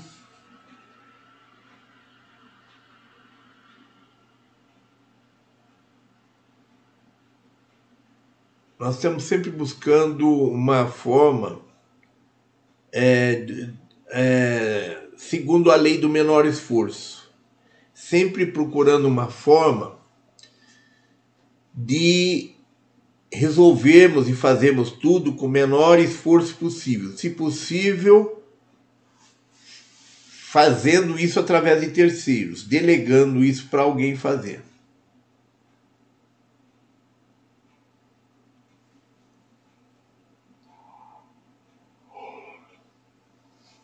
Durante todos os anais da história ocidental, vocês têm passado adiante um carimbo de medo. Quando a família da luz encarnou há dois mil anos, eles eram adeptos da luz e do amor, capazes de muitos feitos milagrosos. Mas aqueles seres que estavam em posições de autoridade sentiram-se ameaçados eles não queriam que esses ensinamentos fossem trazidos às massas. E também haviam muitas facções opostas desde o início. Algumas pessoas atribuem esse despertar da consciência ao nascimento do cristianismo, por causa das histórias sobre o personagem que vocês conhecem como Jesus, o Cristo. Ele é, na realidade, um personagem multifacetado, compilado e desenhado ao longo de muitos e muitos anos. Na verdade, essas são histórias sobre a família da luz, que veio para o planeta para trazer a verdade, para desafiar o sistema e para interromper uma tirania naquele tempo, ocasião em que havia o potencial para uma grande mudança.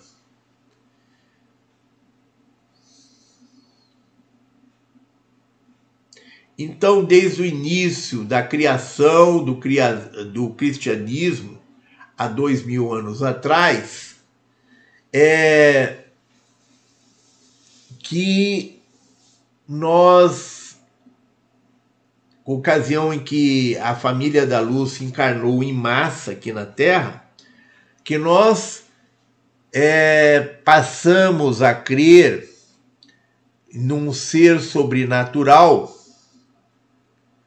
que foi criado para ser uma referência para cada um de nós na questão da sua é,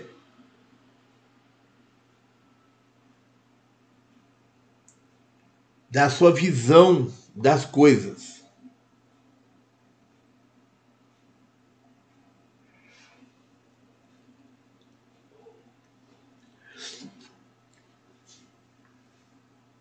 Então, todo é, todas as características atribuídas a Jesus, na verdade, são verdades. Toda a verdade as características atribuídas a Jesus, na verdade, é, são formas de é, são verdades e formas de ser da família da luz. Então Jesus, ele é fruto de uma verdade trazida à Terra no início da era de peixes pelos seres da família da luz que aqui se encarnaram.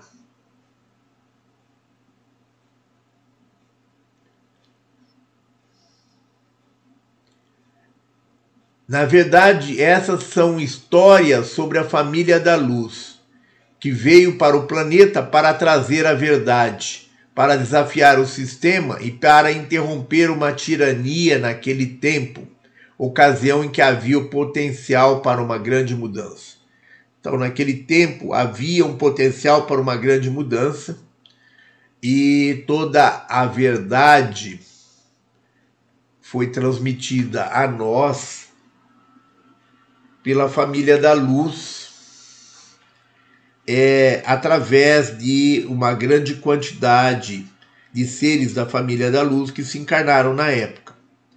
Então, Jesus é uma síntese das características dos seres da luz que se encarnaram aqui no início da nossa era, é, trazendo o ancoramento desses seres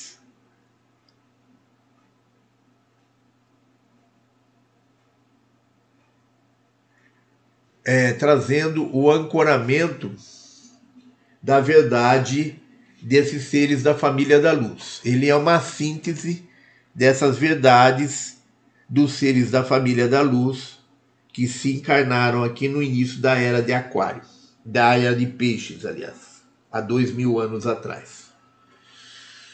Então, ele é uma síntese das verdades dos seres da família da luz, que vieram para cá e se encarnaram no nosso planeta no início da era de peixes.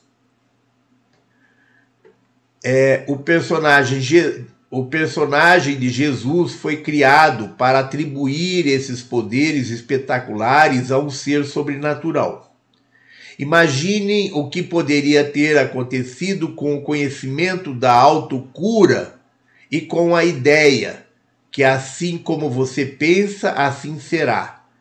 Se as pessoas tivessem começado a implementar essas práticas muito rapidamente, o que teria acontecido?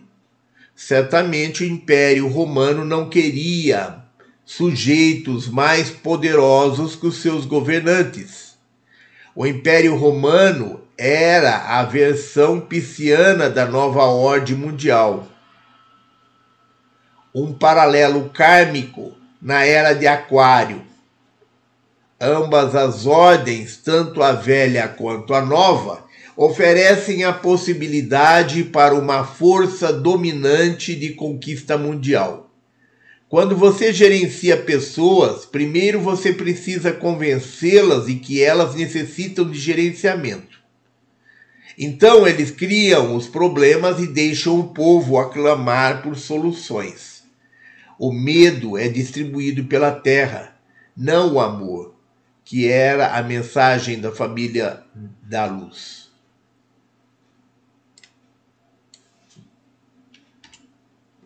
O medo tem uma vibração muito poderosa e quando alguém segura o medo no corpo, ele se transmite por toda a parte bem rapidamente com a mesma facilidade de contágio que o amor.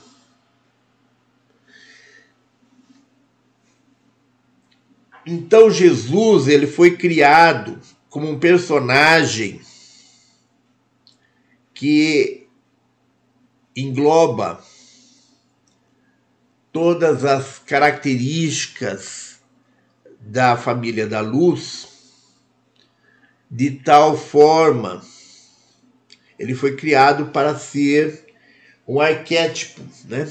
uma síntese é, dos das verdades das forças da luz.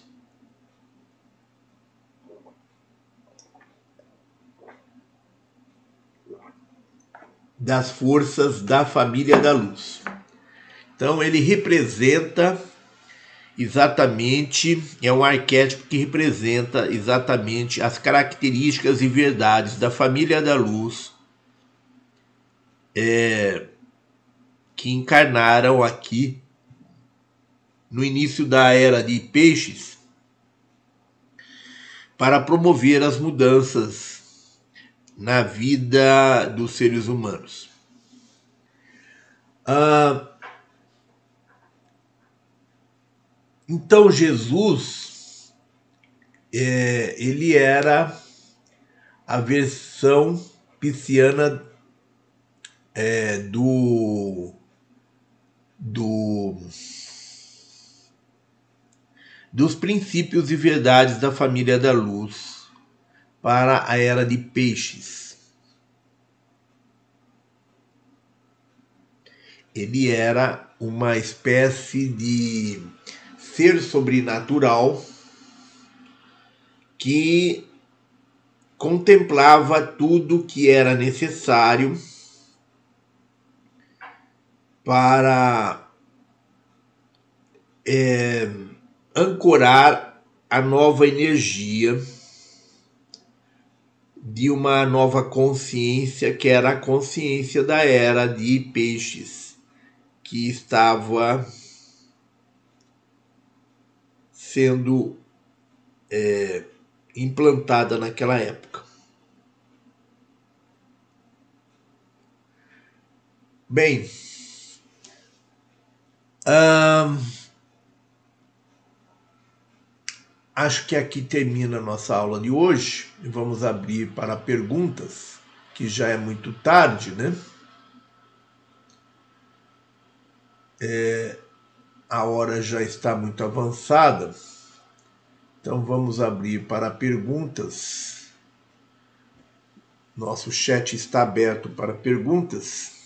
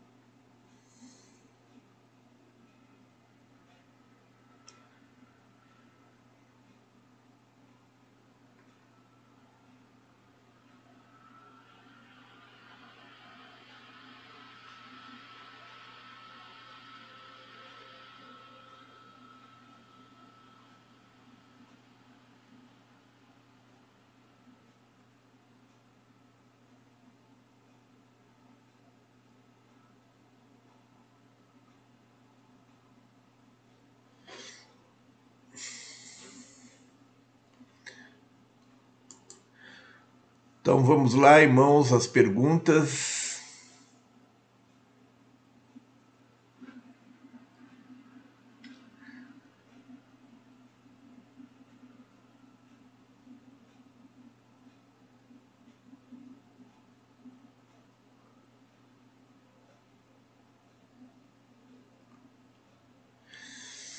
Jesus é pleidiano?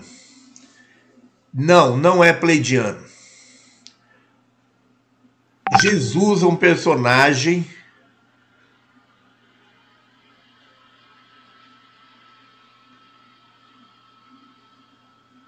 Jesus é um personagem criado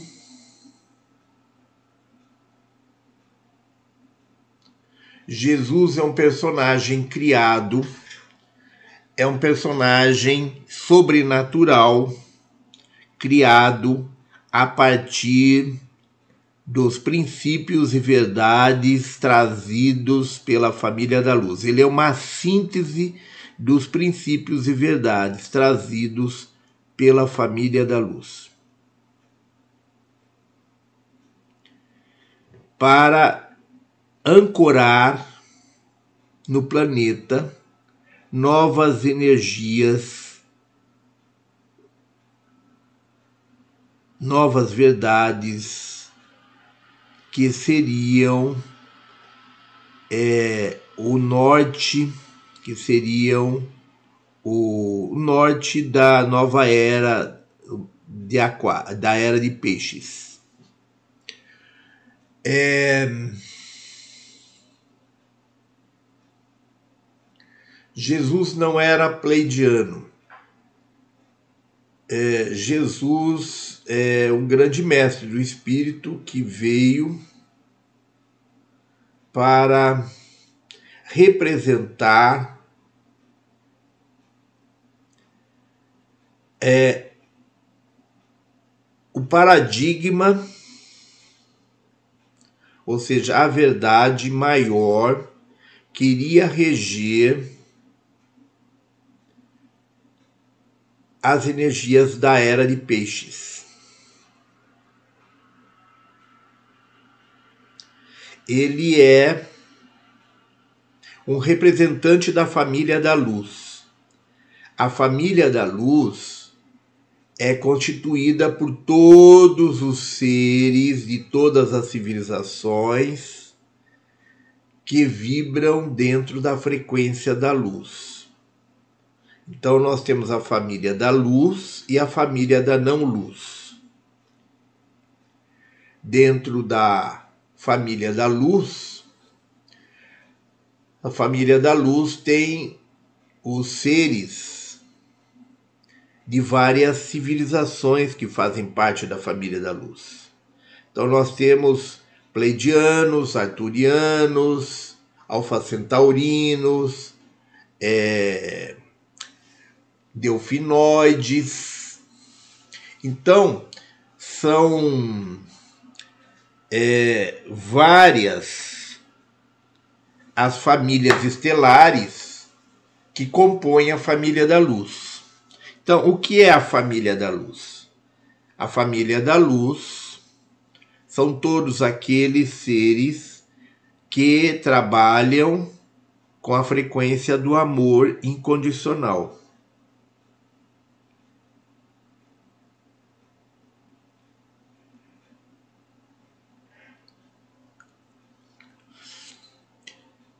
É, aqueles que não trabalham dentro da frequência do amor, que, que não trabalham na frequência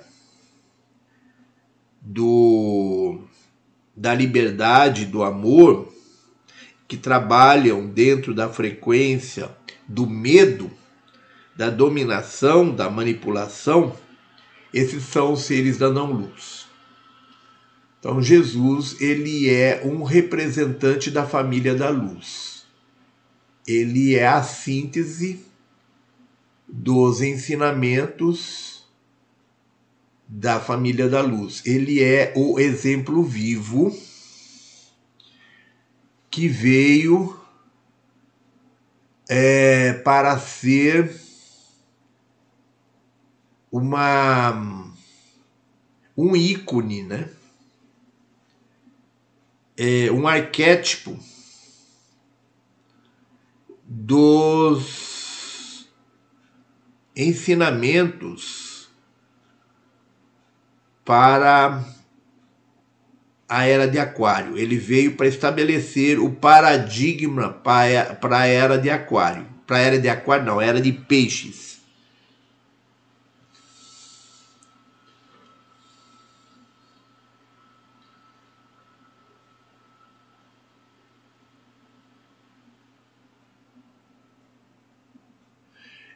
Então, ele é um representante da família da luz a família da luz não é constituída só por pleidianos. Ela é constituída por todas as civilizações interdimensionais. O que são civilizações interdimensionais?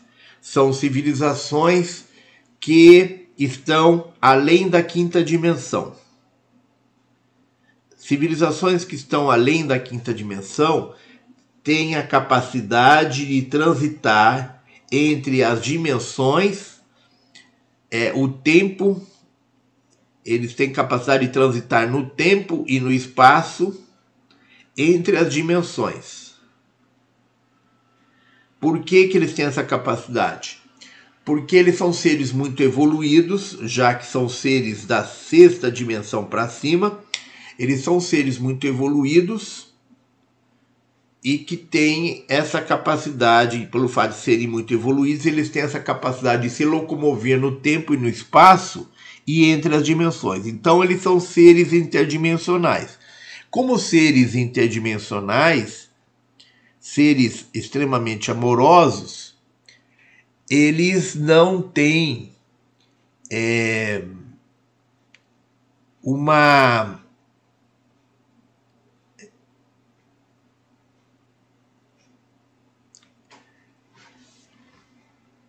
como poderia dizer,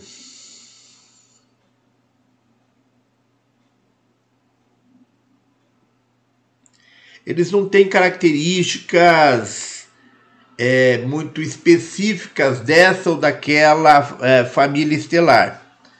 Essas características se tornam muito amplas não são restritas, se tornam muito amplas, porque elas são muito comuns entre todas as famílias estelares, é, tendo em vista o nível de evolução de cada uma dessas famílias.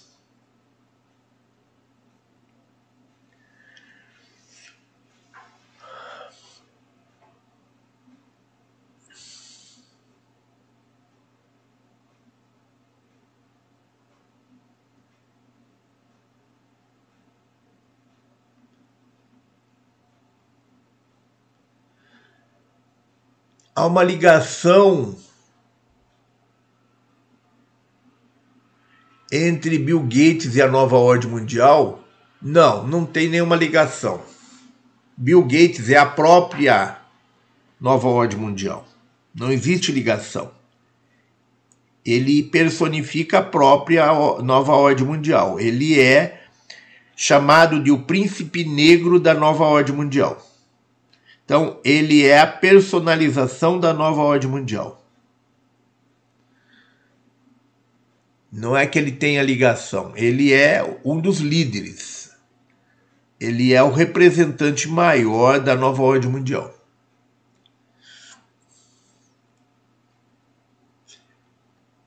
Como alertarmos as pessoas sobre a realidade se muitas nos veem como loucos e pensam que tudo é teoria da conspiração.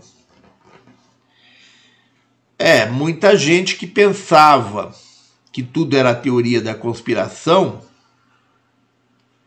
é, nesses tempos agora, estão percebendo que essa história de teoria da conspiração tem um fundo de verdade. Muitos ainda não entenderam, mas muitos já entenderam que essa história de teoria da conspiração tem um fundo de verdade E muitas pessoas que nos julgavam como loucos já começam a perceber que aquilo que nós falávamos, falávamos realmente tem a ver. Então, esse é o tiro no pé que as forças da não-luz deram. É, eles, através dessa tentativa de dominação é, do povo através do medo, eles é, resolveram arriscar para o tudo ou nada, devido ao desespero deles, tendo em vista é, o fim dos tempos, que é, a transição planetária que está chegando, eles partiram para um tudo ou nada através dessa pantomima que eles criaram, né? Essa pantomima mundial. Acontece que eles é, não tinham mais muitas opções, então eles tinham que partir para o tudo ou nada devido ao, ao tempo exíguo, ao tempo curto que eles tinham pela frente. Então eles acharam isso um bom plano, né? Para dominar as pessoas através do medo e impor a vontade deles, a submissão ao povo como eles queriam. Contudo, é, eles sabiam do risco que estavam correndo, mas talvez não tenham outras, não tivessem outras opções e não levaram muito a sério a essa possibilidade. E agora, eles, se eles já estavam desesperados com o pouco tempo que eles tinham, agora eles já estão muito mais desesperados e apelando aí de todas as formas diante da é, conscientização do despertar da consciência que foi ativado com esse essa campanha de pânico e de histeria que eles tentaram criar.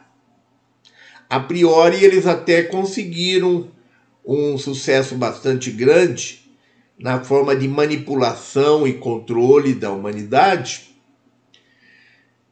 Contudo, eles estão insistindo em algo que já deveria ter sido encerrado.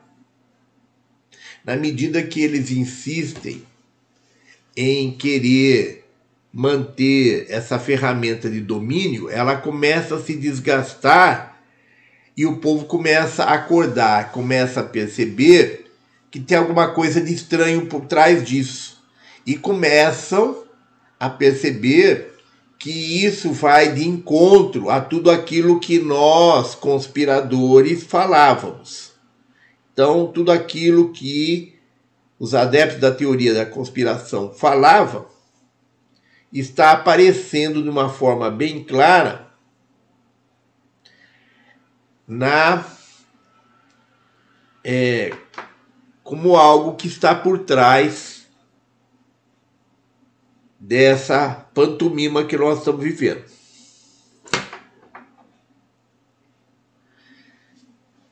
Então, é, é o tiro que saiu pela culatra. Eles tinham que usar essa ferramenta para o tudo ou nada.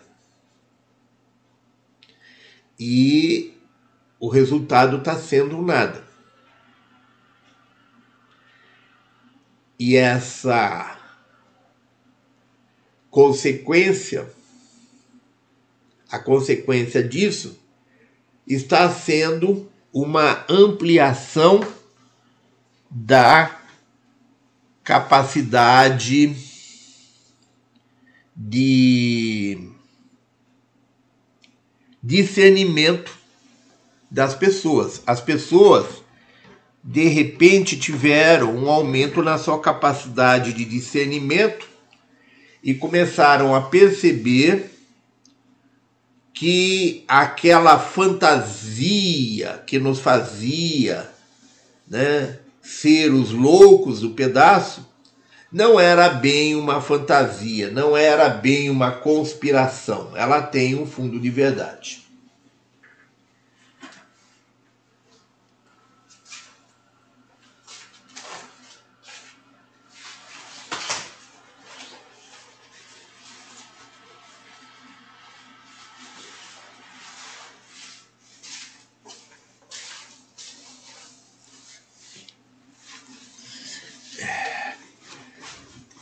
O frio está aumentando, gente.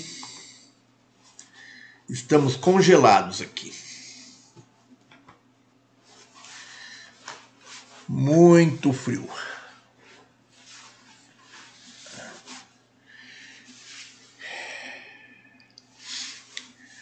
Então, é, nós estamos presenciando isso acontecer é, muito, tá? Isso não é só uma suposição nossa, não. Nós estamos presenciando isso acontecer é, numa quantidade bastante grande de pessoas é, próximas a nós, pessoas aqui em, em Caldas, por exemplo, mesmo pessoas que nós conhecemos em outras cidades, pessoas que a gente conhece através da internet, é, pessoas da nossa família, parentes nossos, que é, tinham assim uma visão de que nós éramos doidos, né? Pessoas que não levavam muito a sério as coisas que a gente falava e que nos julgavam malucos. Essas pessoas estão mudando o seu conceito em relação a nós. Essas pessoas, muitas delas, já nos falaram: Olha, eu não levava muito a sério essas coisas que você falava. Eu achava isso uma loucura.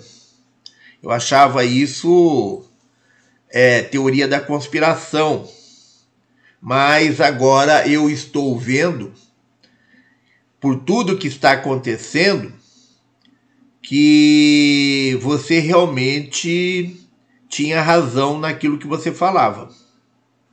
Várias pessoas falaram isso para nós.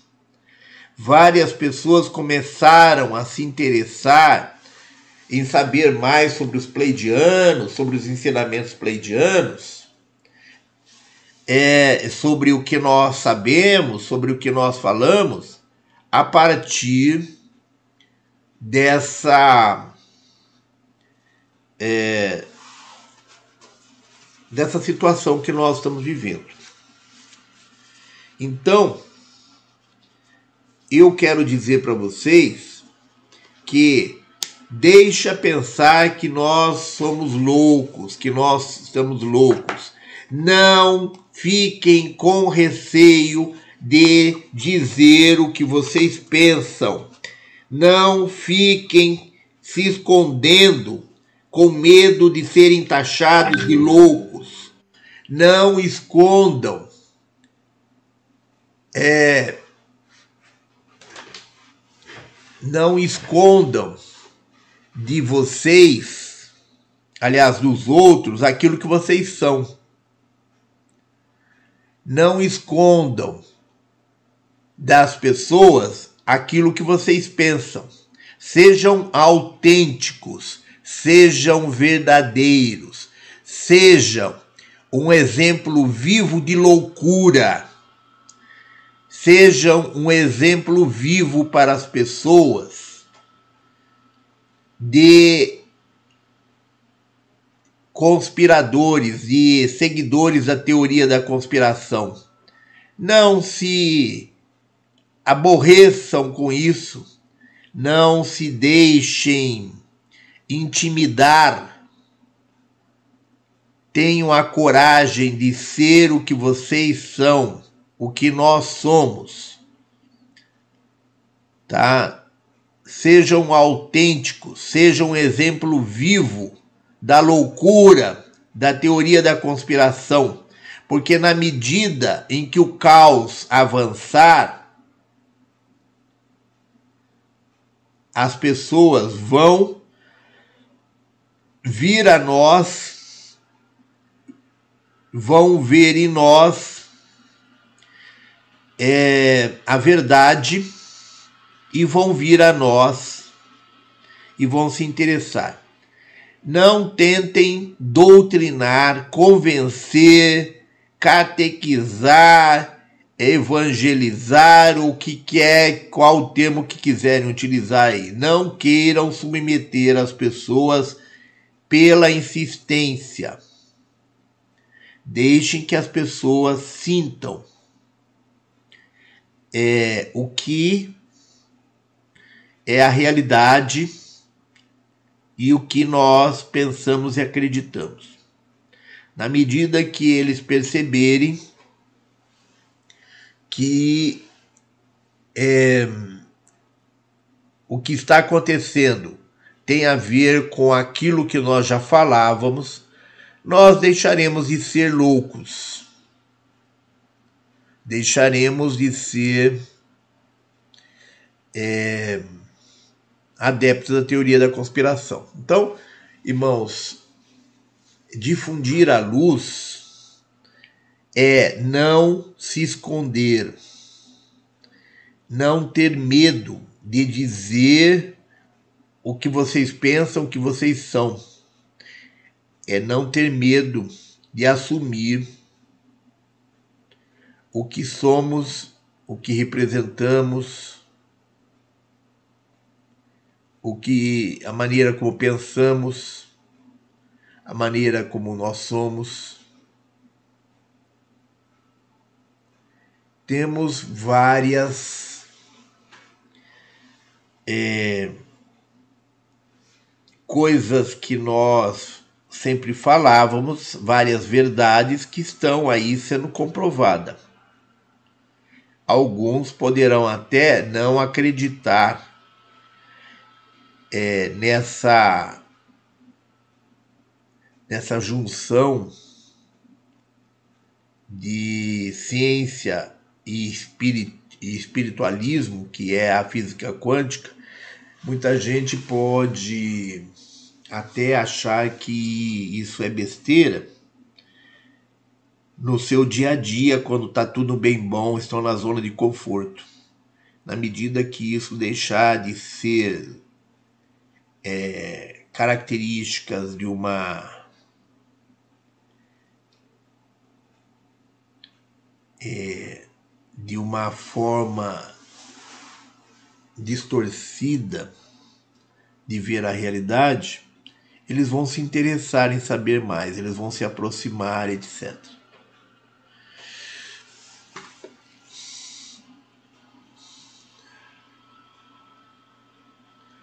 Nós devemos emitir os alertas de uma maneira geral, é, emitir alerta, alertar sobre as coisas que estão erradas, sobre o que está acontecendo, sem, entretanto, em, em,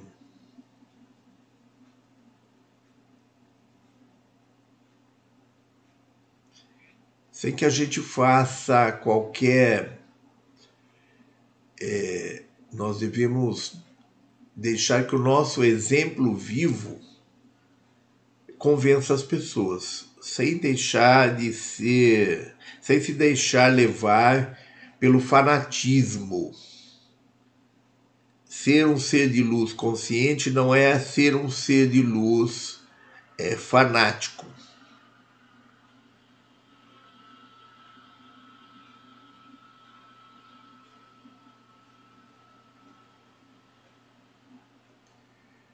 Então vamos lá.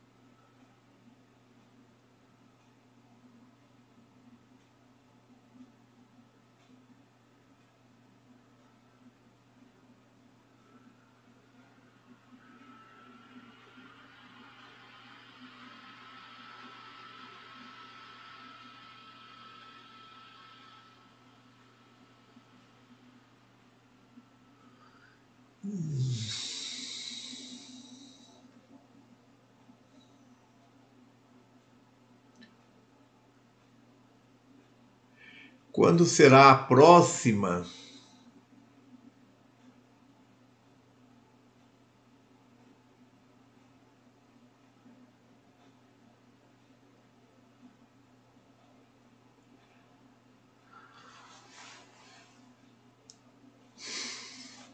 Hum, não consegui entender perfeitamente a pergunta da nossa irmã. Acho que é quando será a próxima.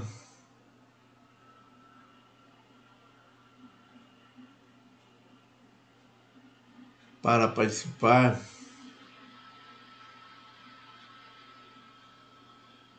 É, a nossa. É, não sei se é isso que está sendo perguntado. Se não for, peço para a irmã reiterar a sua pergunta as nossas, as nossas aulas serão sempre de sábado. A nossa próxima aula é sempre de sábado. Quando não é possível fazer no sábado, nós fazemos no domingo. Então, normalmente é no sábado à noite. Quando é por algum motivo não é possível fazer no sábado à noite, a gente faz no domingo à noite. Tá? As nossas aulas sempre às 19 horas. É, não sei se era esse o objetivo da pergunta. Se não for, pedimos para a irmã refazer a pergunta. A energia Kundalini tem a ver com o despertar dos outros chakras e da consciência?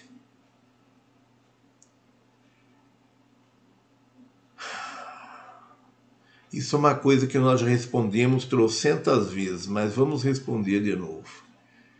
A energia da Kundalini é uma energia vital que não tem a ver com chakras.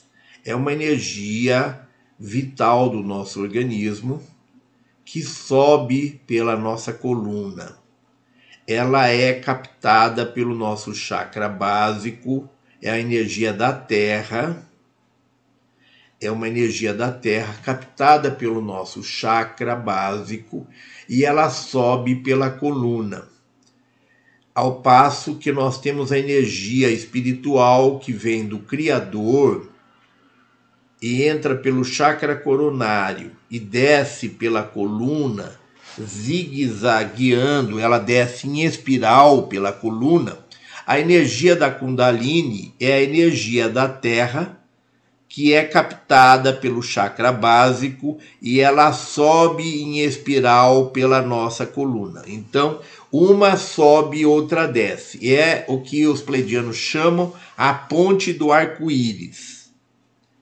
Né? É o processo de encontro das duas energias. A energia que é da nossa mãe, a energia da mãe terra, da mãe da mãe terra, da mãe é, Mãe Gaia, né, subindo em espiral, absorvida pelo chakra básico e subindo em espiral.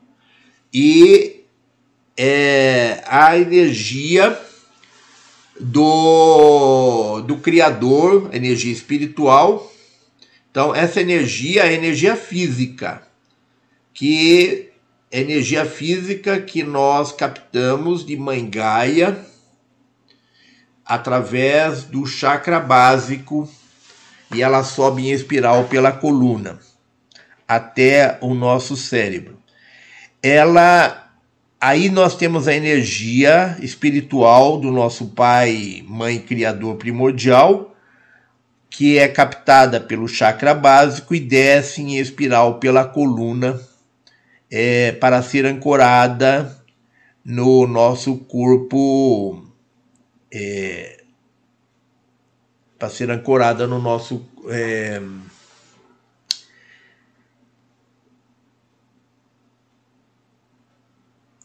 a energia a energia da, da Kundalini é, a energia da Kundalini é a energia da Terra, a energia de Mãe Gaia, que é captada pelo chakra básico e sobe em espiral pela coluna enquanto a energia do Criador primordial, que é energia espiritual, é captada pelo chakra coronário e desce pela coluna em espiral. Ambas se encontram, ambas se cruzam, né? E elas se encontram no chakra cardíaco. Né? Então, elas se cruzam no chakra cardíaco. Uma está subindo e a outra descendo, e elas se cruzam no chakra cardíaco. Uh, tem muita gente que gosta de fazer exercícios para é, ativar e acelerar a energia da Kundalini.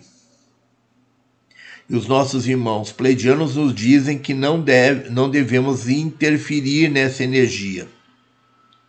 Devemos aceitar essa energia é, que vem da Mãe Gaia, é, com uma energia que nós recebemos e sobe naturalmente. Não deve ser forçada, não deve ser conduzida, não deve ser estimulada.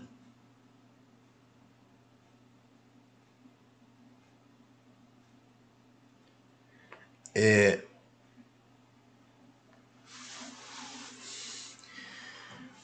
o nosso coração, por exemplo, ele tem o chakra do coração, ele tem duas cores, o verde e o rosa. O rosa representa a energia que desce do criador, que é captada pelo chakra coronário e desce pela no, pelo nosso sistema nervoso. No, no coração, essa energia encontra a energia da Terra, que é a energia da Kundalini, que está subindo através da nossa coluna. Essas duas energias não está diretamente relacionada com a questão é, religiosa, não tem nada a ver com a questão religiosa, e também não tem nada a ver com a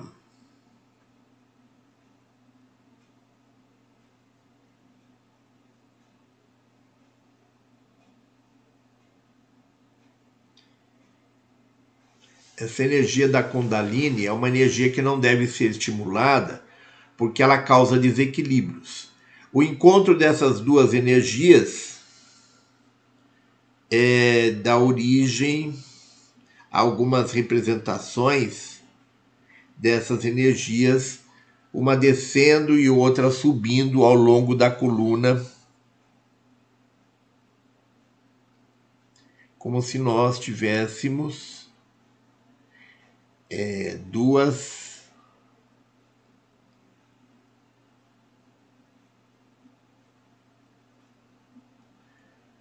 como se nós tivéssemos duas energias é,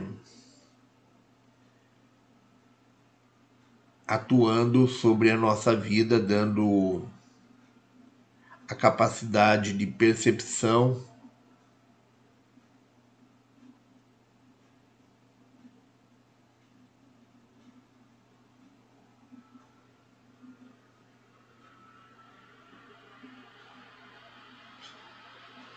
Bem, vamos em frente.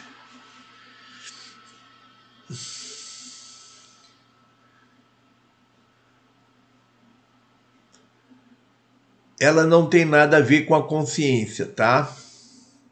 A energia da Kundalini também não tem nada a ver com a consciência. Ela aumenta a nossa criatividade. Na medida que ela sobe em direção ao cérebro, ela aumenta a nossa capacidade criativa aumenta a capacidade de solução do, das limitações em relação é, em relação a a consciência ela não tem um efeito nenhum sobre a consciência. Ela apenas aumenta a nossa capacidade criativa na medida que essa energia atinge o nosso chakra, o nosso chakra físico, Então nós não temos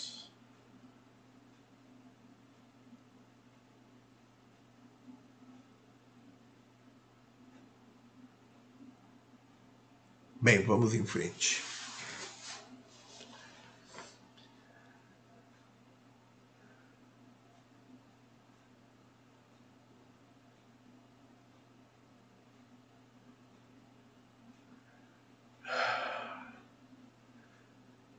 Nós já falamos sobre essa operação Storm ontem. Ontem não. Falamos, acho que na quarta-feira. Falamos ontem também, falamos na quarta-feira, falamos ontem, falamos hoje.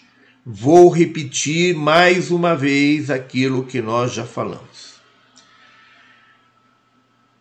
A operação existe a operação consiste em prender as pessoas que estão envolvidas é, nessas atividades da cabala escura.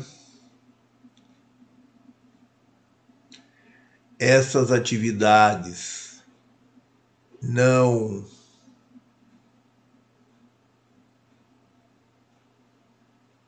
é,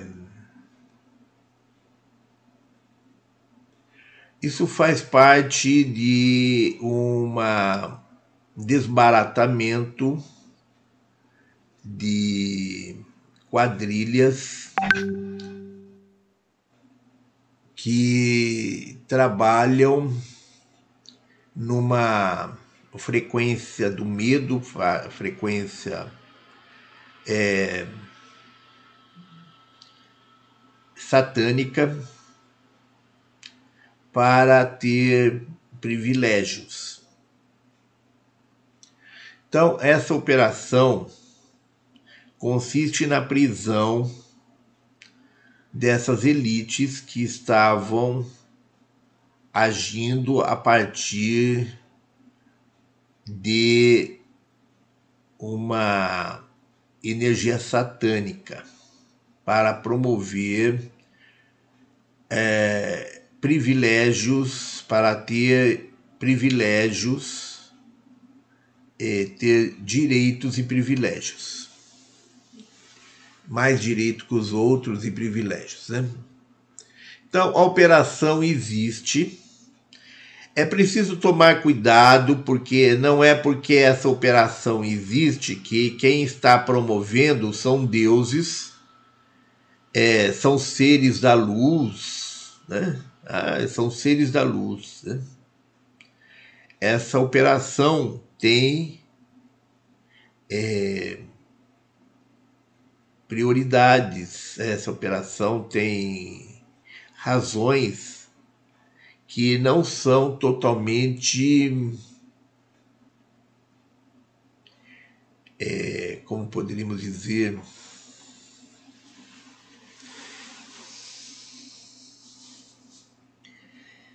É, opera essa operação, a grosso modo, ela vai de encontro aos interesses da luz. Mas é preciso tomar cuidado, porque essa operação traz é, interesses, alguns interesses que atendem a alguns grupos que estão é, que não compactua dos mesmos interesses das forças da luz. Essa operação Storm está sendo promovida pela Aliança da Terra. A Aliança da Terra reúne vários grupos, alguns deles é, trabalhando em cima de interesses pessoais em, em cima de interesses corporativos.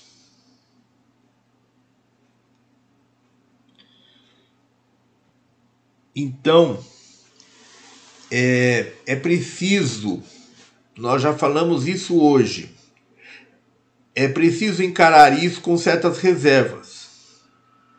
Enquanto essa operação estiver fazendo e atendendo os interesses da luz, é ótimo mas não existe assim uma garantia que eles estão fechados com as forças da luz. Então é preciso encarar isso com uma certa reserva. Com relação a essa egesara, essa distribuição de valores à humanidade, vindo do que foi roubado da humanidade, né? Então gostaria de saber sobre essa operação Storm, se é do bem e sobre a distribuição de valores à humanidade vindo do que foi roubado da humanidade pela cabala escura. Então nós já respondemos, a operação Storm, ela vem de encontro aos interesses da luz.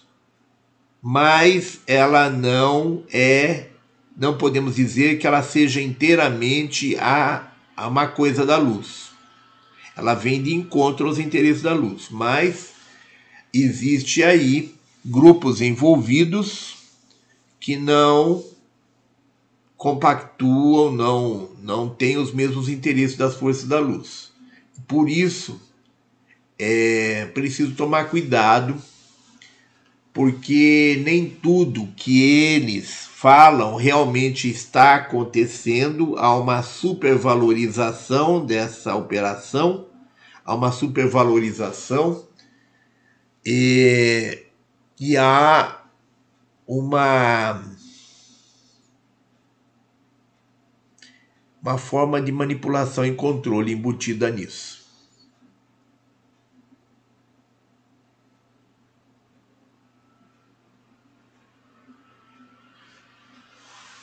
Ah, com relação aos valores Gesara, Nesara, isso não existe, gente. Isso não existe. As forças da luz não têm interesses é, em se envolver em questões financeiras. Isso já é a vontade de quem está por trás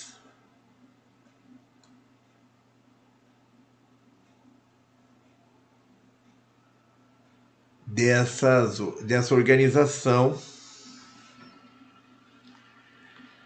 em iludir a humanidade e ter apoio da humanidade com esse negócio de Gesara e Nezara. Contudo, as forças da luz não se envolvem em questões financeiras. Mesmo porque as forças da luz têm uma perspectiva de implantação de, uh, da ascensão. As forças da luz trabalham com as perspectivas da ascensão planetária para ocorrer dentro em breve.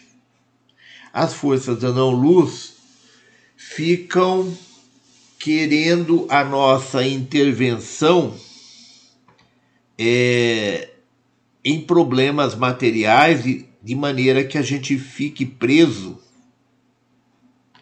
a esses conceitos de que progresso, que evolução é tecnologia, de que o evento vai trazer um reset financeiro é, e outras coisas mais. Eles estabelecem certos paralelos entre a evolução espiritual e a evolução tecnológica dos seres extraterrestres que estão aqui, é, os extraterrestres negativos que estão aqui no planeta. Então, não existe esse negócio de fornecer rendimento, não, gente. As forças da luz não trabalham com isso, isso não tem fundamento, isso não tem é, uma verdade. Pode ser até que aconteça.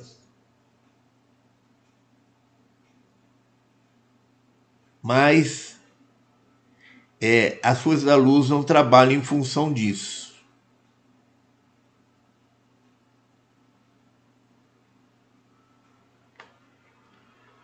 É, segundo os pleidianos, esse negócio de Nezara e Gesara é uma ilusão, uma forma de manipular as pessoas, de iludir as pessoas.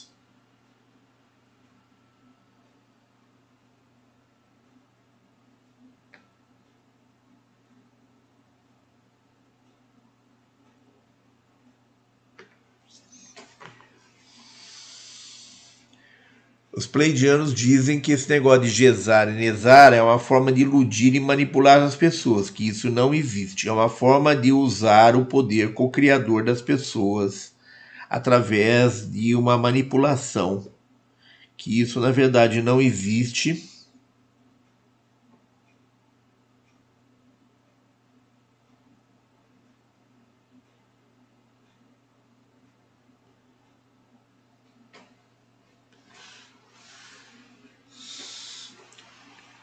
é, a nossa ascensão, para a nossa ascensão, nós não precisamos de dinheiro, nós não precisamos de recursos financeiros.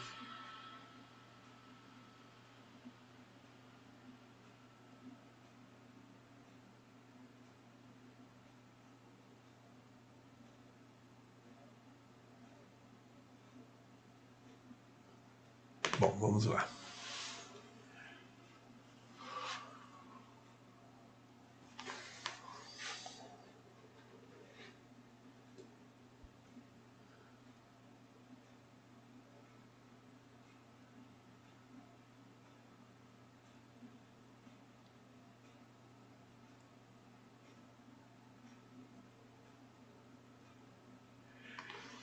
Sobre o anticristo, recentemente apareceu aí um príncipe árabe que parece que vai colonizar a Europa.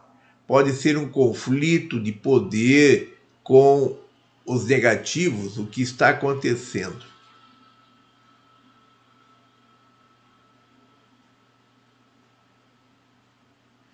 Bem, um,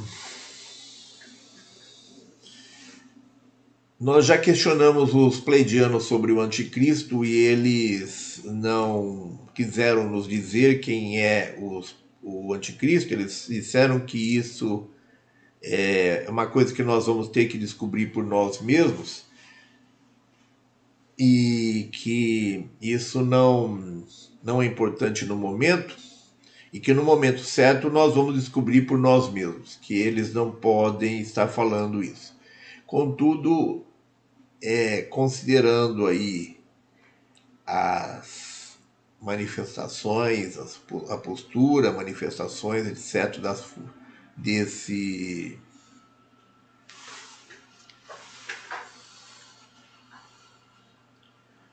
é,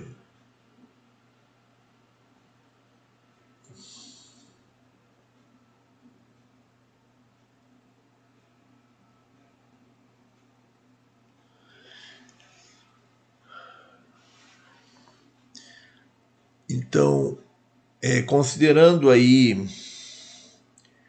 a conduta desses líderes mundiais aí, eu diria que hoje quem preenche o perfil exato para ser o anticristo, que ia ser divulgado aí pelo Vaticano e pela rainha da Inglaterra, o novo líder mundial que iria assumir o governo único mundial, né? É, ao que tudo indica, se for um dos líderes que nós temos hoje, seria o presidente da China. Esse seria o anticristo no nosso entender, já que os pleidianos não quiseram nos adiantar e disseram que é para nós observarmos bem que nós vamos descobrir por nós mesmos. Então, é, seguindo essa receita que nos foi dada pelos nossos irmãos pleidianos, é, se nós fôssemos indicar hoje alguém que seria é, o, o indicado para ser o novo líder mundial, seria o presidente da China.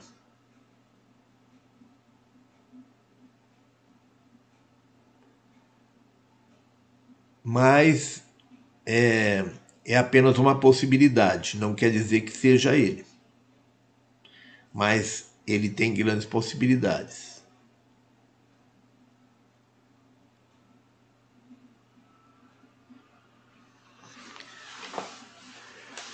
Uh,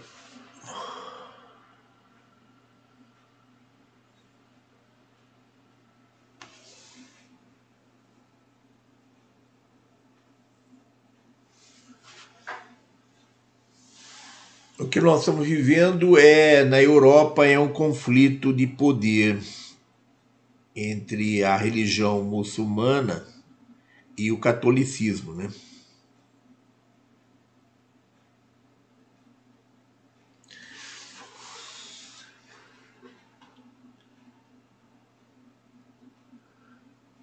E isso atende, esse conflito atende aos interesses das forças da não-luz. Com certeza vai de encontro aos interesses dos satanistas, né?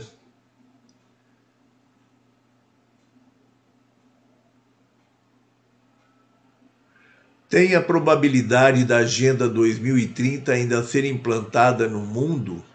Se for implantada, vai ser gradativamente em alguns países ou em todos de uma só vez? Olha, a Agenda 2030 já vem sendo implantada no mundo todo, né? Ela já vem sendo implantada gradativamente no mundo todo. Mas ela não vai se concluir porque ela é totalmente contra as forças da luz. É uma agenda das forças das trevas, né? Agenda 2030 da ONU é uma agenda da nova ordem mundial, é uma agenda de manipulação da nova ordem mundial que já está sendo implantada é, na esteira aí da implantação da nova ordem mundial, ela já vem sendo implantada. Ela, segundo os pleidianos, ela não vai é, ser totalmente implantada. Nós vamos, o nosso tempo vai terminar antes que se conclua a implantação dessa agenda aí do, de dominação da nova ordem mundial. Isso está sendo implantado é, é, de forma diferente em cada país. Em cada país eles estão implantando essa Agenda 2030, em cada país de uma forma diferente. É de acordo com as características da política local, de acordo com as características é, do povo, de acordo com a maneira de pensar do povo, eles vão avançando com a implantação gradativamente, sorrateiramente, em cada país de uma maneira diferente. Isso é uma agenda das forças da não-luz. Mas eles não vão conseguir completar o seu o seu objetivo, não vão conseguir completar a implantação, não vão conseguir atingir seu objetivo. Arturianos também são da família da luz? Sim. É, Irmãos, eu acho que nós vamos encerrando por aqui, já é meia-noite e nós é, já estamos no horário avançado, então nós vamos ter que ir encerrando por aqui. Vamos deixar de responder as demais perguntas e pedimos desculpas aos nossos irmãos por não podermos responder as perguntas que faltam pedimos aos irmãos que anotem essas dúvidas para serem formuladas numa próxima reunião. Numa próxima reunião, nós vamos é, fazer os estudos em menos tempo, né? nós vamos terminar mais cedo, mas vamos abrir é, tempo para perguntas, um tempo maior para perguntas. Então, é, pretendemos no próximo estudo, no próximo final de semana, é, iniciar às 19 horas, mas ter é, um tempo de estudo menor para que nós possamos abrir para as perguntas e encerrar mais cedo. Nós estamos com muito tempo, é, das 19 às 24 horas, são 5 horas de transmissão então é muito tempo de transmissão e nem todo mundo aguenta acompanhar integralmente isso. Mesmo as pessoas que assistem depois os nossos vídeos, ninguém tem é, tempo, tem saco suficiente para assistir cinco horas de vídeo, né? Então isso é improdutivo. acaba não atendendo aos interesses de evolução das pessoas, acaba não cumprindo com o nosso objetivo, que é trazer conhecimento, trazer consciência às pessoas. Então, é muito tempo de transmissão se torna improdutivo. Então, nós pretendemos fazer estudos mais curtos a partir do próximo final de semana. Pretendemos fazer é, estudos mais curtos, é, dar um pouquinho mais de tempo para as perguntas e encerrar mais cedo, né? Então, pedimos desculpas aos nossos irmãos, vamos encerrando a nossa reunião de hoje e queremos agradecer a presença e a participação de todos vocês e queremos agradecer a presença e a participação do nosso anjo da guarda, nosso espírito guardião, agradecer a presença e a participação de todos os nossos mentores, protetores entidades de luz, agradecer a presença e a participação de todos os nossos mestres, nossos guias, nossos xamãs, nossos orixás e animais de poder, agradecer a presença e a participação é, de todos os nossos é, amparadores e nossos irmãos estelares, agradecer a presença e participação dos nossos irmãos batedores do Comando Estelar, Agradecer a presença e participação do comandante Assarcheran, do Arcanjo Miguel e do Comando Estelar. Agradecer a presença e participação dos nossos queridos irmãos pleidianos e de todas as forças da luz. Agradecer ao nosso Pai, Mãe, Criador primordial por ter permitido que mais uma vez estivéssemos aqui reunidos Agradecer ao nosso Pai, Mãe, Criador primordial por ter permitido que todas as forças da luz aqui estivessem conosco mais uma vez. Irmãos, quem não teve as perguntas respondidas, por favor, anotem as perguntas para que elas sejam formuladas no próximo sábado, no próximo final de semana, tá? Nos desculpem por não respondermos, mas anotem para reiterar essas perguntas na próxima reunião nossa, que nós iremos responder a todas as perguntas com todo prazer. Então, é, a todos o nosso abraço caloroso e fraterno. Sintam-se todos carinhosamente abraçados por nós, no abraço apertado é, nós amamos a todos vocês e somos muito gratos pela presença e participação de todos vocês. Gratidão aos nossos moderadores, gratidão a Fátima, a Anália, gratidão ao Malco, gratidão ao Henrique, gratidão ao Marcelo, é, gratidão aos nossos moderadores pela colaboração, pela dedicação, pelo carinho com que fazem o nosso serviço, né? o nosso trabalho. Né? Então, é, desejamos a todos um bom descanso uma boa noite, fiquem na luz e na paz profunda. Um abraço a todos. Gratidão, gratidão, gratidão.